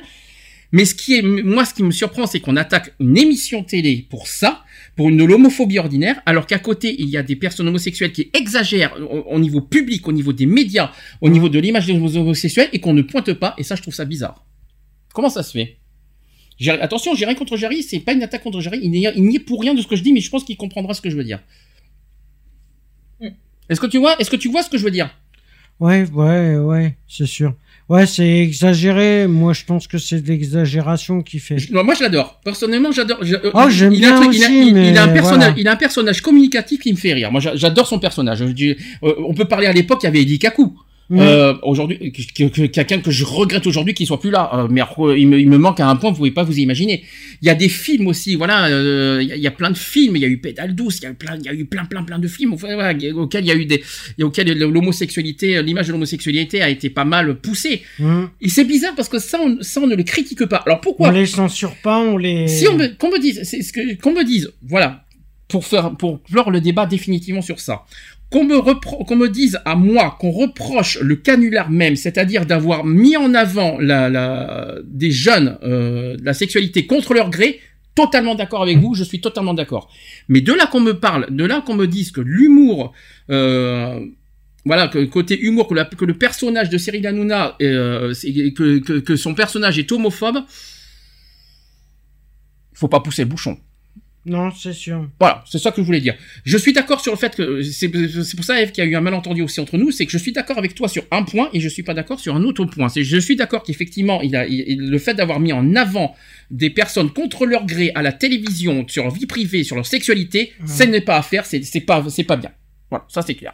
En revanche, qu'on me dise que Cyril Hanouna est, est homophobe, alors qu'est-ce que je devrais dire dans ce cas sur, leur, sur les personnages? C'est vrai que Cyril Hanouna a, mis- a, a pas mal exagéré sur son personnage, mais dans ce cas, il y a plein de personnes connues, des, des personnages connus qui ont, qui ont fait pas mal de personnages gays, Mhm. et qu'on en dit et on ne dit rien. Moi, je trouve ça honteux. C'est juste ça que je voulais en finir. C'est sûr. Mais en tout cas, l'interview, l'interview de d'Enora Malgré, pour moi, c'est la, la boucle est bouclée. Euh, je ne sais pas quelle, quelle décision le, le CSA va faire parce que je vous signale que le, le CSA n'a toujours pas pris sa décision à l'heure actuelle sur ce, sur ce canular. Ça va sûrement Toujours se, pas ça, se, ça va sûrement se produire qu'à la rentrée. Donc, euh, on ne sait pas Mais ce je croyais qu'ils supprimaient toutes les pubs. Non, ça c'est sur les deux, sur, sur, je viens de le dire, c'est sur deux affaires précédentes. Ah, d'accord. C'est sur euh, l'histoire de Chabit et sur l'histoire de, du, du, euh, de- du truc raté sur Mathieu Delormeau, là, sur, euh, sur le Ah truc oui, de meurtre. Voilà. Rien à voir avec le, le truc homophobe. Les trois Ah oui, semaines. ça a rien à les voir. trois semaines sans pub, ils ont en ce moment. hein. C'est, par contre, ça c'est sûr. hein. Ça, ça c'est clair. Mais l'affaire du canular homophobe n'est toujours pas résolue et classée. Mm. Quelqu'un veut rajouter quelque chose? Moi j'ai dit, moi j'ai, moi j'ai mis un point final sur ça. J'ai dit ce que je pensais. Après, euh, voilà, moi je, Eve, je, Eve, je- j'ai jamais dit que je suis, j'ai jamais dit que je suis pas, que je suis pas totalement d'accord avec toi. hein, Rassure-toi, hein. tout va bien pour le meilleur des mondes. hein. Même, ça, c'est pas pour autant, on peut être, ne, on peut ne être en désaccord sans pour autant ne pas se respecter. Bien sûr, et on a, et on, c'est tout à, et on a tout à fait le droit d'être en désaccord. Sinon, sinon il n'y a pas de débat. Et puis, et puis, et, et puis, et, et, sérieusement, entre nous, Eve, ça serait triste qu'on soit tout, tout, tout le temps d'accord. hein. Ça serait, on s'ennuie, on se, on se ferait chier dans la vie hein, si on est tout le temps d'accord entre nous. hein. C'est sûr. Comme, euh, j'avais mis- comme j'ai mis il y a pas longtemps sur mon Facebook, si j'étais pour être lèche-cul, j'aurais postulé chez Lotus. Hein. Ah oui, ça je l'ai vu, ça, c'était pas mal d'ailleurs. Ah ouais, c'est pas mal comme. euh, Non, mais voilà, moi j'ai dit ce que je pensais, Eve a dit ce que je pensais, et bien il faut respecter les avis de chacun. Non, mais Et oui, sans- c'est sûr. ce que tu dire. Tu- J'ai dit ce que je pensais, Eve a dit ce que je pensais. Non, j'ai dit C'est ça pas mal. Ouais. alors, alors, je, alors, je reformule ce que j'ai dit. Ça, c'est la chaleur. Je suis désolé, 4 heures d'émission, c'est, c'est, c'est, c'est difficile. Surtout sur cette chaleur. Donc, j'ai dit ce que je pensais et Eve a dit ce qu'elle pensait. Lionel a dit euh, auparavant ce qu'il pensait. Toi, t'as dit ce que tu pensais. Mhm. Chacun a dit ce qu'il pensait. Et est-ce qu'on s'est insulté entre nous? Non. Non. Eh ben, pourtant, sur, euh, sur les réseaux sociaux, c'est pas le cas et je trouve ça vraiment dommage. C'est clair. C'est, c'est vraiment triste parce qu'on n'est pas d'accord. On, on a le droit, de- on, a- on peut être en, en désaccord sans se faire insulter et sans. Et, et- bah écoute, Eve, je suis pas d'accord avec toi. Pour la peine, je te boute, je te quitte. Je te quitte, je te, je te coupe les liens. Mince alors. non mais non mais t'imagines, non mais t'imagines, t'imagines. Non mais c'est, c'est, comme ça que les gens fonctionnent parce qu'on n'est pas en parce qu'on n'est pas d'accord avec eux, on se fait insulter et on se fait bannir. Bah voyons. Non mais euh, que- où va le monde quoi? On se déteste, Eve, hein, hein, c'est ça. Hein. Ah ouais, je te hais. Ah ouais, moi aussi, je te Je déteste. Ah ouais, c'est l'amour, c'est de l'amour vache, hein, c'est ça. Bon voilà, c'était. De toute façon, c'est clos le sujet. On va pas, on va pas faire ça toutes les semaines. hein, Mhm. je, ti- je tiens à le dire. Je, je voulais mettre une conclusion définitive sur ça parce que ça a pris une, propor- une proportion énorme et grave, je trouve, dans- au sein de. Bah non, hein, en plus, t'as dit que toutes les semaines, il y aurait une émission sur le Kama Sutra. Non, mais par contre, prépare tes, prépare tes idées au- à la prochaine émission parce qu'on va en parler euh, de, de la prochaine saison. Donc, euh, tu m'as donné pas mal d'idées pour la prochaine saison. Mets-les de côté pour la prochaine émission parce qu'on en débattra et on dira ce qu'on en pense. D'accord, on se battra. Voilà. Donc, euh, fi- euh, 18h15 bientôt. euh, J'en peux plus. hein. Je me demande comment j'ai fait pour tenir 4 heures. Je m'excuse encore au passage euh, sur YouTube et sur euh, sur Skype. euh, voilà, j'étais un petit peu au ralenti. C'était pas facile. euh, voilà, la chaleur m'a pas mal pff, hein, plombé. Mhm. Euh, donc ne m'en voulez pas pour ce pour ce côté un petit peu ralenti que par rapport à d'habitude. J'ai pas de, comme vous voyez, j'ai pas de ventilateur, j'ai pas de clim, j'ai rien. Soyez contents parce que vous n'avez pas les odeurs, mais Alex a les odeurs. Sympa. Merci. Euh, Tu vas voir, Eve, ta fessée, tu vas la voir ta fessée, ça c'est certain. ça c'est clair. Ça. Ça a de la Attends, chance. attends, parce qu'il a Enzo qui nous est... Oui, Il avec. a été un peu trop loin, mais Cyril n'est pas ça. Je suis juif. Ah, un juif comme moi. C'est cool ça. Shalom Aleichem. Ça c'est génial Euh, ça. Nous avons des codes. Fait. Cyril est juif. Ouais, merci. Euh, donc, nous avons des principes. Euh, donc, ça, c'est Rafad. Euh, il a été un peu trop loin dans l'humour. Il sera puni, donc pardonné. Pardonné, je sais pas s'il sera pardonné, mais puni. Bon, parce qu'il mérite d'être puni. Il a quand même fait des choses. il a quand même Mhm. commis des choses qu'il fallait pas. Après, la seule chose que moi qui m'énerve, c'est qu'on dise qu'on le catalogue d'homophobe. Voilà, c'est tout. C'est juste ça qui me gonfle à un point que voilà, c'est juste ça. Euh, le, il, il mérite des punitions, il n'y a pas de problème, mais qu'il faut arrêter de, le- de le cataloguer comme homophobe parce que c'est- gonflant la longue. Je, je vous le dis clairement. Euh, bah écoutez, on va finir 18h15 le podcast www.equality-podcast avec un s.fr. Côté podcast, j'aurai une grosse annonce à vous faire à la prochaine émission. Une Mhm. grosse annonce. On a dépassé un record. Ah, Nous avons un record de téléchargement. eh ben on en parlera la semaine. En une saison, écoutez bien, je vais vous le dire maintenant, Marc, je vais vous faire une petite exclue.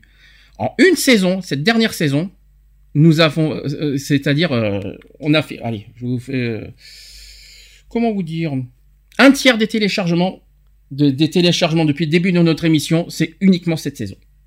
Ah, bah c'est cool. Je pense que vous avez compris ce que ça veut dire. Un tiers Mhm. des téléchargements, parce qu'on a, on est à 33 000 téléchargements, dans, euh, on va dire, euh, général. En une seule saison, cette dernière saison, on en a fait 10 000. Voilà. Ah ouais, quand même. Voilà, je, je tenais à vous le dire. 10 000 téléchargements, plus ceux qui nous écoutent sur notre site equality-podcast.fr. Donc je, je vous mets, euh, euh, voilà, je vous mets une petite exclue. au- On en parlera de toute façon des chiffres dé- définitifs parce que le 30 juin n'est pas encore passé. Mhm. Donc euh, j'attends les chiffres au 30 juin et vous aurez les chiffres définitifs euh, dans, la prochaine émission qui aura lieu le 1er ou le 2 juillet. Mm, Voilà, ça sera pas plus loin. Euh, ça sera soit le premier, soit le samedi 1er, soit le 1er juillet. Je vous communiquerai l'heure. Je ne sais pas à quelle heure ça va être parce que ça va durer que deux heures. Donc euh, ça peut être à 14h, ça peut être à 15h, ça peut être à 16h, on verra, on verra, on va en discuter ensemble parce que c'est ce selon aussi la disponibilité de chacun. Mm. Donc euh, on- je vous communiquerai l'heure de toute façon le- en fin de la semaine prochaine. Voilà, enfin, euh, pas, cette, semaine- pas cette semaine, mais la semaine prochaine, en fin de semaine prochaine, je vous communiquerai la date et l'heure. Euh, donc, comme j'ai dit, podcast www.equality-podcast avec un s.fr. Vous pouvez retrouver nos, nos podcasts aussi sur plusieurs applications. Radioline, Digipod. Radioline, Digipod, iTunes, TuneIn, euh, Orange. Sur Mhm. Orange, vous pouvez retrouver nos, nos, nos émissions. Euh, et vous pouvez, voilà, n'hésitez pas aussi à nous réécouter en podcast aussi les émissions précédentes. Il y en a pas mal aussi à réécouter pour ceux qui nous, qui nous, qui nous découvrent. Voilà, au passage. Je tiens à m'excuser, voilà, pour mes petites bafouilles, mon, mon côté ralenti et mon côté, voilà, j'ai eu beaucoup de mal aujourd'hui. Ne m'en voulez pas. C'est la chaleur. Donc, euh, ah, et puis 4 heures d'émission sous la chaleur. Je me demande comment j'ai fait pour tenir. Mm. Eve, je te remercie aussi. Ah, oui. pour petit charme. Ouais, tu parles, tu parles, tu parles, tu parles d'un petit charme. C'est bonjour à tous et bienvenue dans l'émission. Heureusement que j'étais pas comme ça toute la journée. Je crois que je crois, je crois qu'on aurait été mal aujourd'hui. hein, Je vous le dis. Hein. Là, je crois qu'on aurait été mal. Là, je crois que j'aurais été très mal. Bisous. Tiens, c'est un paresseux qui donne euh, l'émission. Eh oui. On aurait dit nounours. Pou pou pou. Bonsoir les petits. Bonsoir à tous. Bon, allez, on y va. Allez, on se dit à la semaine prochaine pour la dernière émission de la saison. Bisous. Bisous. À une prochaine. Retrouvez nos vidéos et nos podcasts sur www.equality-podcast.fr.